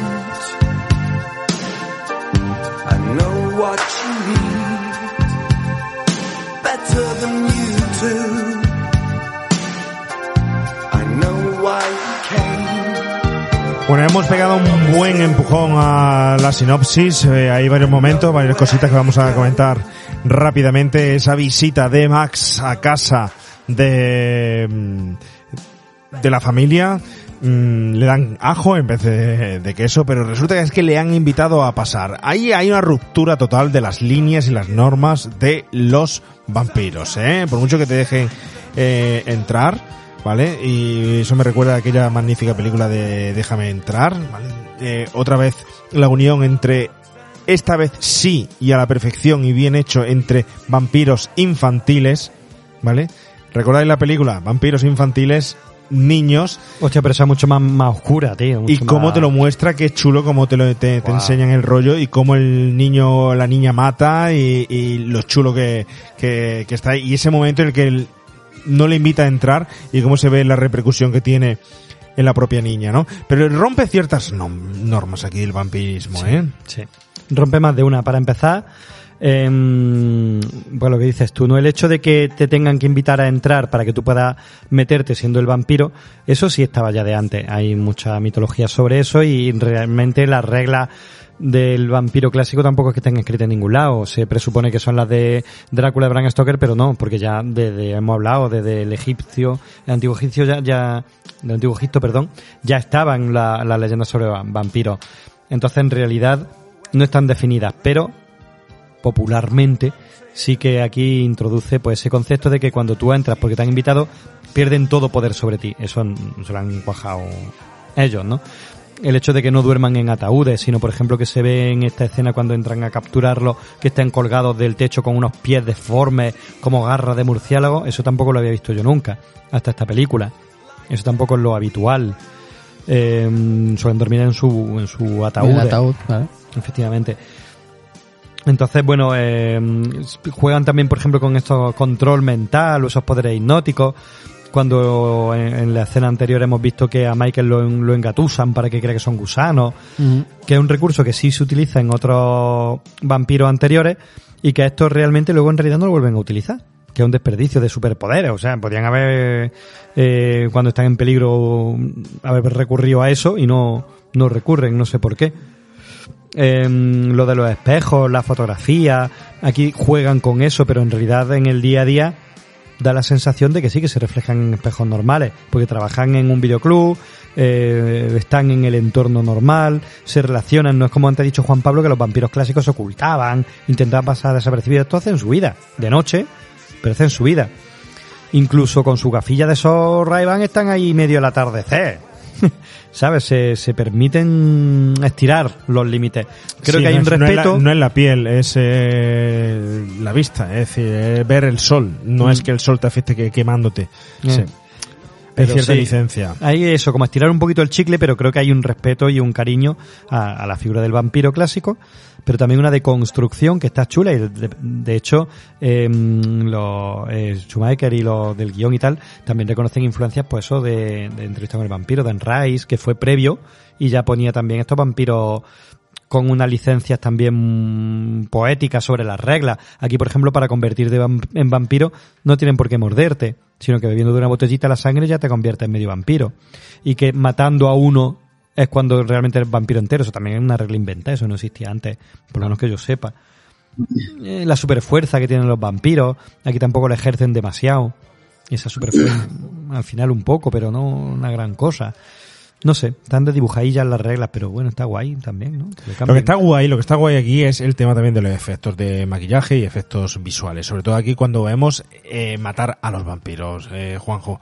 Cuando vemos clavarle la estaca, pero sobre todo esos vampiros que luego vemos ahí que, que, que dan un poco, sí, es verdad, de grima, de terror y tal. Sobre todo el vampiro de la escena del, de la bañera, ¿eh? Sí, sí. eh, Bueno, y aparte, estas escenas que hemos estado escuchando, mm, creo que, que reflejan muy bien lo que es el cine del 80. ¿Por qué los hermanos Flow saben que hay vampiros? Pues da igual, saben que hay vampiros.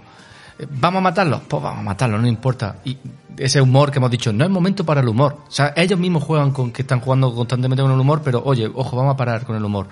Lo que tú dices de la regla del vampiro, o sea, me dejan pasar, porque de hecho te lo deja pasar el hermano mayor, pero luego si os fijáis, en el clima final los vampiros pasan, no esperan invitación, ellos pasan. O sea, es van rompiendo con ese clima del vampiro clásico con el vampiro moderno. O sea, yo sí necesito que me dejes pasar, pero yo paso porque me da igual.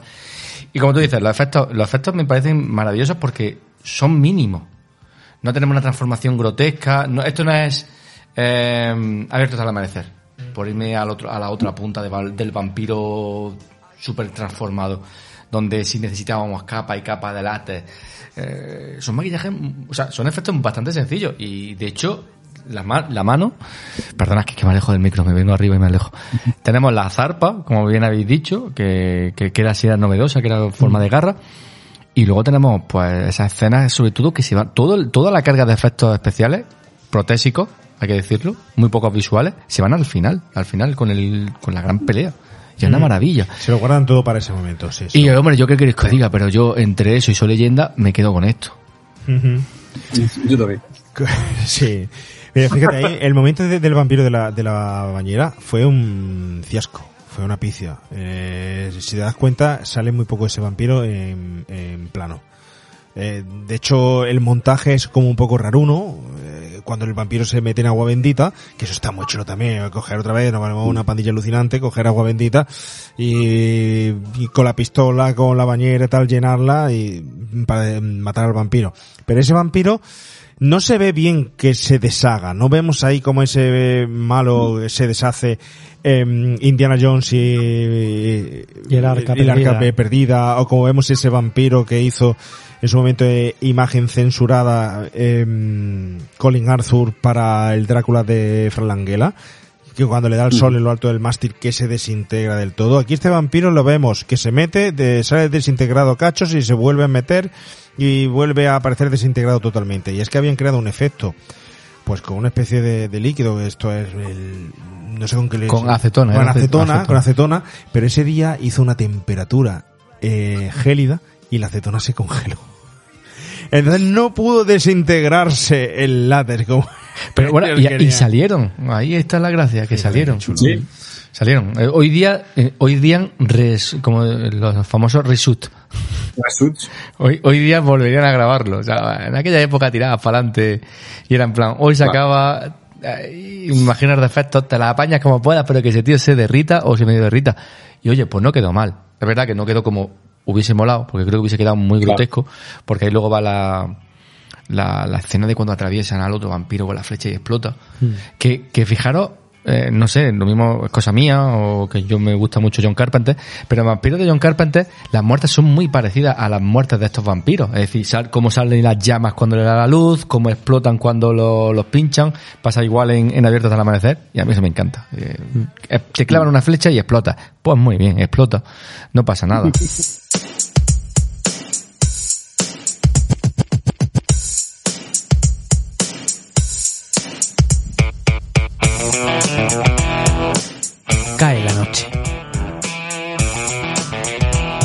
Max y Lucy tienen una cita en un restaurante y el abuelo de la familia ha vuelto a quedar con su amiga la viuda.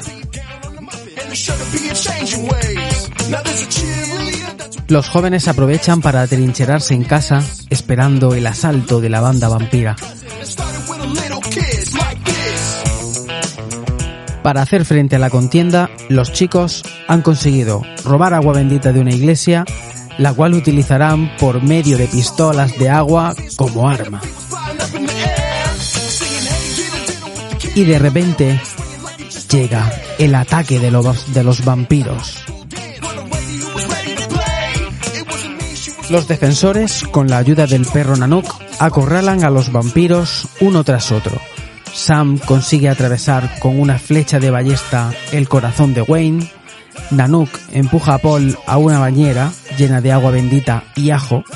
Y Michael empala a David en la cornamenta de un ciervo ubicado en el taller taxidermista. Todos los vampiros de la banda han sido destruidos. Y sin embargo, Michael, Estrella y Lady siguen siendo vampiros. Es ese momento en el que Lucy y Max aparecen en escena. La madre de Michael y Sam se muestra conmocionada por los destrozos causados, pero Sam finalmente acaba revelando que él es el vampiro jefe.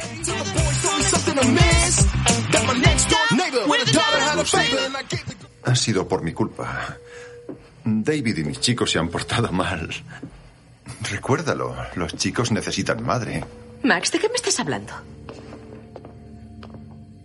Lo sabía. Es el vampiro jefe. Sam, no empieces otra vez con eso. Era el secreto que David estaba protegiendo.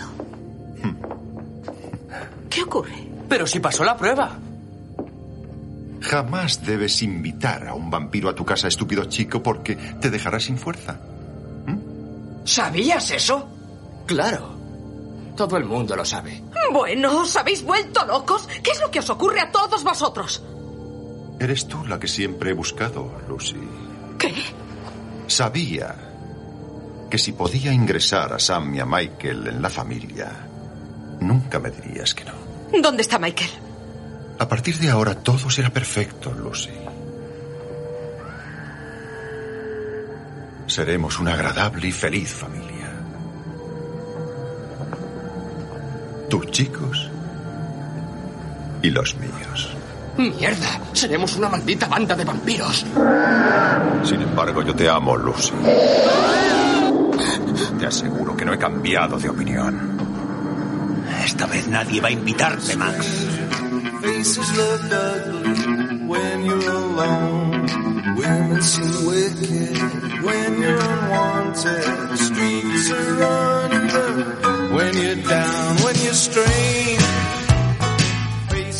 Lucy está tremendamente horrorizada. Max amenaza con matar a Sam si ella no accede a unirse a él. Pero cuando Max va a morder el cuello de Lucy, aparece un jeep.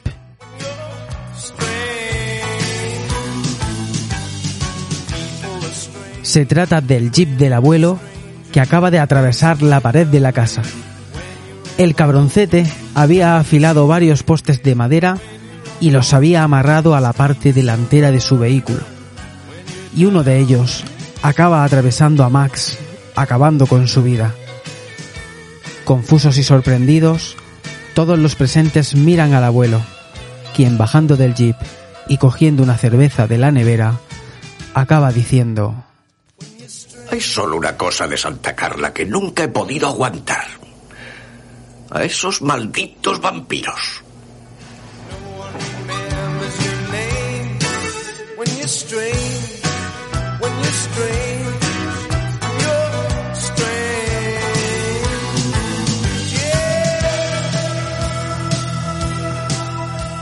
Bueno, estamos terminando, pero brevemente comentamos eh, qué os parece, qué os parece el el malo, qué os parece Max, qué os parece el jefe de los jefes de los vampiros. ¿Os lo creéis? Por aquí. A, a mí me gusta porque cogen a un actor que no está habituado a ese tipo de papel y lo transforma en algo totalmente distinto. Y luego el maquillaje hace mucho. Cuando él está maquillado, verdaderamente eh, tiene ese aspecto. Pasamos de un, como una, una persona súper agradable, súper maja, que se preocupa por la mujer, porque quiere ser amigo de su hijo, a ser un vampiro que lo que quiere es tener, pero ojo, quiere tener una familia. Oye, no está tan mal, ¿eh? Dentro de lo malo. O sea, No está mal. quería, ¿no? quería algo más que chuparle la sangre. Y, y a, a mí la verdad que me, convence, me convence eso mucho, como me convence en general todo, todo el final, ese Deus es máquina, que si nos fijamos bien en la película hay un momento en el que se siembra como el, hombre está clavando esas estacas previas. Eh, y una cosa que me gusta mucho es, bueno, aparte del vampiro jefe, que es una, una parodia que luego hay en Los Simpsons, que se habla del, del vampiro jefe. Hay cosas que a mí me encantan mucho de estas películas, que una, por por un lado el final, que acaba con ellos mirando al abuelo, se van a negro y ahí se queda. Ahí se queda. Y, y una de las cosas que yo siempre me pregunto cuando acaban estas películas es, ¿y ahora cómo cojones le explicas todo eso a la policía? ¿Cómo cojones le explicas todo eso a la policía? Porque hay gente que ha desaparecido, que está en tu casa, la policía va a investigar. Ya, Es que- ya estaban perdidos, eran niños perdidos. Sí, ya. sí, pero, pero tela ahí, tela ahí. Entonces, bueno, siempre son de esas preguntas que, que yo me hago cuando acaban estas películas. Bueno, realmente los demás explotaron. El único cuerpo que hay allí es el de David. ¿no? de David, el de David, que si os fijáis, cuando vuelve, se vuelve humano, vuelve ese rostro angelical de niño. Hmm. O sea, eh, se quita esa- le quitan hasta la barba de malote Sí, y tal. sí, sí, sí, sí. Un detalle muy... como ha, se ha- quitado todos sus pecados y tal, y vuelve a ser ese chaval que se perdió. Ya muerto, evidentemente. Pero me encantan esos finales de los 80. Me me encantan esos finales de... Esto podría continuar, pero aquí cortamos. Además, el rollo de final de aventura como, eh, no sé si lo comentaba Javi, ¿no? Como solo en casa, o todo esto de me atrinchero en casa, voy preparando Sí. trampa, me preparo tipo equipo A, tipo todas estas que hay en los equipo A. 80, y, y espero al malo. Y cuando venga, luchamos encarnecida, encarecidamente, y, bla, bla, pum. Y al final se resuelve rápido por una casualidad que aparece el abuelo, que el tío, por lo visto, por una webcam que tenía instalada, se estaba enterando de todo el paseo. Porque vamos, si no, como polla ¿Cómo sabe que tiene que atravesar Es que lo justo en falta- esa ahí, pared, ahí, exactamente. justo con la estaca, Cine justo los donde está 80. Max. Además, un final muy parecido a, a la, que, la película que ya hemos hablado antes, Noche de Miedo. Al final es una estaca, la luz, explosión. que les gustaba a los vampiros explotar en aquella época? Sí, bueno, pero es un buen final, es un buen final. El personaje de Edward Herman, que es el a quien interpreta a Max, a mí me, me cuadra muy bien porque Este es verdad que no hemos hablado nada de él ni de, Sí, de este- Danny Weiss. Sí, bueno, Diane Diane Wiest, que era la musa de Woody Allen. Venía de ganar un Oscar. De hecho, venía por Han y sus hermanas. Sí, No, sí, sí. no. Y bueno, hacen un buen, hacen un buen trabajo. Lo que pasa que repito, es que los personajes adultos me sobran un poco, entre comillas, de la historia, ¿no? Aquí en el fin, en el final de la película están, porque bueno, al final tienes que cerrar todas las tramas, pero realmente aún, eh, han vencido los niños. Los niños han vencido a los, a los vampiros. Y lo que decía, y el personaje de Edward Herman mola porque lo- a mí me daba la sensación de un personaje así como muy de pardillo, muy de que cuando le están haciendo las pruebas dicen, "Ah, este no puede ser el vampiro jefe porque este es un pardillaco. Es el típico que se quiere ligar hasta un torón, que se quiere ligar a la madre y tal, este que va a ser. Y es verdad que mola que al final el girito este final de que te, te revelan que él es el vampiro jefe, pues está, está muy chulo, ¿no?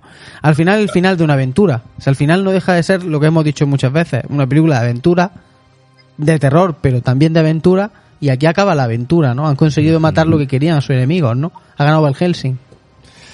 Como siempre, como, Como siempre. Eh, el que no ha ganado, quien no ha ganado ha sido que se quedan ahí atrás esos personajes, por ejemplo el de Alex eh, Winter, ese, De Billy Ted, de, de Billy Ted, eh, no sé si este Ted. personaje de, de Billy Ted y no sé si aparecía también en Footloose o este es otro, es otro, puede estar yo eh, equivocado, ¿no? Pero sí, que, que solo se le conoce, además es el vampiro el que más parece, no sé, parece una caricatura de vampiro, no parece un vampiro Sí. realmente, ¿no? Luego ese Billy Weird con ese pelo largo que con el que aparece Son los Queen, allí. ¿eh? Son, de verdad, son pers- personajes que podían, y imagináis una banda de rock con estos personajes, luego esa, esa eh, vestimenta, ese maquillaje, eh, metidos allí en su cueva haciendo un, un videoclip, ¿no? Pues seguro que tocan la guitarra y cantan fijo, vamos, en su rock, seguro que hace glam rock y ese rollo. Exacto. Sería brutal, sería brutal. Bueno, no sé si se os queda algo por ahí, porque vamos ya muy apretado de tiempo, hemos ah, hecho un recorrido muy grande por toda la película, si queréis, si os queda algo o alguna conclusión. A ver, quedársenos se nos quedan mil cosas, como siempre decimos, ¿no? Hay tanto por ahí, si te metes en internet, si nuestros oyentes se meten en internet, desde escenas eliminadas, teorías, bueno, desarrollo de personajes, hay mil historias en, en la red de redes. Pero bueno, yo creo que le hemos gastado un poco la, la esencia a la, a la peli. Hemos hecho un debate de muchas cosas interesantes, de temas que nos ofrece la, la peli y bueno, yo creo que es una película, y ya voy concluyendo, yo creo que es una película de obligado visionado porque, como hemos dicho muchas veces en el programa, es una película de culto, es una película de culto que trató de revolucionar el subgénero del, del vampiro, de modernizar el, el mito del vampiro, como por ejemplo hicieron, me viene a la mente, por ejemplo, con el, con el mito del hombre lobo, pues, por ejemplo, un hombre lobo, eh, un, un hombre lobo americano en. Londres, Aullido, ¿no? Que trataban también de modernizar ese, este, ese monstruo clásico. Y esta es una que lo hace con el mito del vampiro, ¿no? Y por primera vez, yo no, yo no recuerdo si antes de esto había adolescentes o niños de vampiros. Por lo menos en pandillas, sí. Tenemos por ahí el niño de Silent Lot y eso, pero como grupo vampiro adolescentes no me suena que, que, que eso hubiera existido antes. Lo, lo hacen aquí en esta película, ¿no? La música, la estética. Yo creo que es una hija, es una hija de su época que muchas veces decimos por aquí y que hay que, que hay que ver, ¿eh? Oscar. Pues lo mismo, eh, yo que te puedo decir, una de las películas de mi vida y creo que es una experiencia. Una de las yo- películas de tu vida. Sí, sí, de las que yo, no de las mis favoritas porque diga que es una gran película, pero de las que yo tengo asociada a mi adolescencia. For- Forma parte de mí, el, el- el dedo gordo del pie, eh, joven eh, oculto. Entonces, eh, está ahí y, y es un espectáculo audiovisual maravilloso, la música, la fotografía, la iluminación, los actores, Los actores, el momento actores. en el que yo la vi, que es imposible, mm, claro, imposible quitar eso. Entonces para mí es un peliculón que sí que coge el mito del vampiro en una época en la que ya no estaba tan de moda, que había peli de vampiros, pero ya no era la época de la Hammer y, y del Universal. Los monstruos clásicos estaban en desuso, ahora se llevaba a Freddy Krueger, el de la matanza de Tessa, el Jason este. Slasher. Sí, sí, de Eso se llevan slasher. otro El tipo de monstruos. el slasher, El sí. láser. Y estos dijeron, eh, ¿te acuerdas que de aquellos monstruos clásicos de siempre, tío? Vamos a coger uno y lo in- reinventamos. Y funciona, a mí me funciona. Y me queda muy guay con chupa de cuero un vampiro. Entonces yo la defenderé siempre hasta la muerte. Muy bien, muy bien, haces muy bien, haces muy bien. Juan Luis, porfa, una conclusión tuya. Pues mira, a colación de lo que dice Oscar, fíjate si mola un vampiro con chupa de cuero y, y rubio platino, que ahí estaba Josh Whedon tomando nota para el Spike de James Masters, porque vamos, si esta película es de culto, no puede quedar nada más claro que toda la influencia que tuvo en productos como Buffy Cazavampiros. Es decir, Spike es una extensión del David de Kiefer Sutherland, con luego muchísimo más trasfondo, que vosotros comentabais algo muy interesante, que como que estos vampiros posiblemente lleven seis años siendo vampiros, pero una serie como Buffy nos demuestra que esos vampiros pueden ir amoldándose a la época en la que están viviendo. Eh, el personaje de Spike, eh, William el Sanguinario, era del siglo XVII y XVIII, se fue adaptando a los tiempos y acabó siendo un punk a los 80 que mató a una cazadora y luego lo teníamos en el presente. Yo creo que ya lo hemos comentado todo, pero la influencia de Jóvenes Ocultos está ahí. Eh, supo reinventar la mitología del vampiro para un cine comercial y de acceso a muchísimo tipo de público. Y su estela sigue hasta ahora. Ya no solo por la misma película, sino por los productos que se han influenciado por ella y están influenciando a otros productos. Interesante, ¿eh? Interesante lo que acabas de comentar. Muy interesante. Da también para debate, ¿eh? Para más debate. Pero Juanjo, por Claro, favor, una conclusión tuya. Pues bueno, yo estoy un poco. A mí me pasa igual que, que a Oscar. Es que son de estas películas que, como ves en los momentos en los que los ves, mm, le tienes cariño. Y a lo mejor una parte más objetiva tuya podría decir, bueno, puede ser que sea una película menor de los 80, podría ser. Yo no lo considero así, no lo considero así.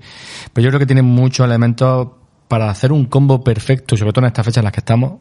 No hay nada mejor que un Halloween o algo cercano a Halloween. O, o cuando esa película puñetera que tú quieres siempre enseñarle a alguien con toda la ilusión del mundo, que luego esa persona acabará ignorando y mirando el móvil, pues joven oculto es perfecta, honestamente. Y, y yo la revisiono de vez en cuando, ya lo digo, y la disfruto tanto en versión original, en su, en su doblaje, y, bueno, a todos los remakers que nos escuchan ahora, que, que si no la han visto, que la vean.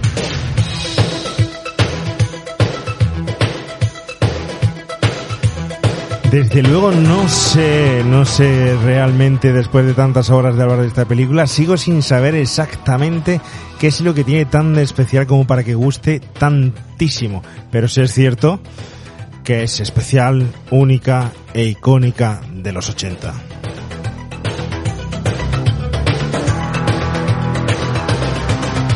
Eso quiere decir que hay que volver a redescubrirla, volver a verla y volver a disfrutarla. Si le han quedado a ustedes, señores oyentes, alguna duda, alguna duda sobre lo hablado, yo les, les invito simplemente a que vuelvan a ver la película, porque está claro que dentro de ella hay un gran, gran secreto o elixir, elixir de la juventud, elixir de los 80, elixir del videoclub. Javi García, gracias por su sinopsis. Le esperamos en próximos Mis Terrores eh, para seguir con la di- dinámica. Que Pues gusta mucho al oyente, ¿eh? Eso, Está ¿eh? gustándome. sí. Intentaremos seguir, mejorar y nada. Y lo, lo más importante es que los remakes lo disfruten. Oscar, gracias por venir. Todavía no sé cuál va a ser la próxima, pero bueno, ya está- tenemos que empezar a darle vueltas, ¿no? Sí, vamos, yo sí la tengo más o menos clara. Pero ¿Sí? bueno, sí, sí, sí. Pero luego me la cuentas. Vale, luego te lo digo, ¿no? Sí, sí, sí. Juan Luis, la próxima, por favor, aquí en presente, que no hemos perdido mucho de usted por estar allí al otro lado y ser tan difíciles al final las conversaciones. Prometo que si la próxima vez allí tengo que estar, eh, al buñuelo, el programa da igual, buñuelo, por favor. lo importante, correcto. Juan José Patón, eh, pasa mucho tiempo, mucho tiempo desde que nos vemos y nos volvemos a ver y siempre es un placer hablar de cine de forma tan intenso ah, con usted. Por favor, no tardes tanto en venir. Cuando me invitéis, aquí estaré y aunque pase tiempo, me siento en mi casa. Soy los remakers perfectos. Oye, se agradece eso, ¿eh? se agradece que te sientas como en tu casa aquí en este videoclub de los 80. Eso es lo que se pretende. Y eso es lo que pretendemos también con ustedes, señores oyentes. Gracias por estar ahí. Espero que hayan disfrutado y bebido de nuestro elixir de la sangre de los 80.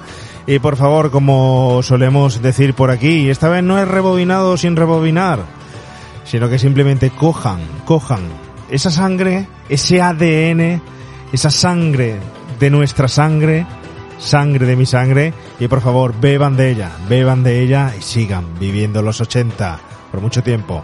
Nos escuchamos en próximos. Adiós.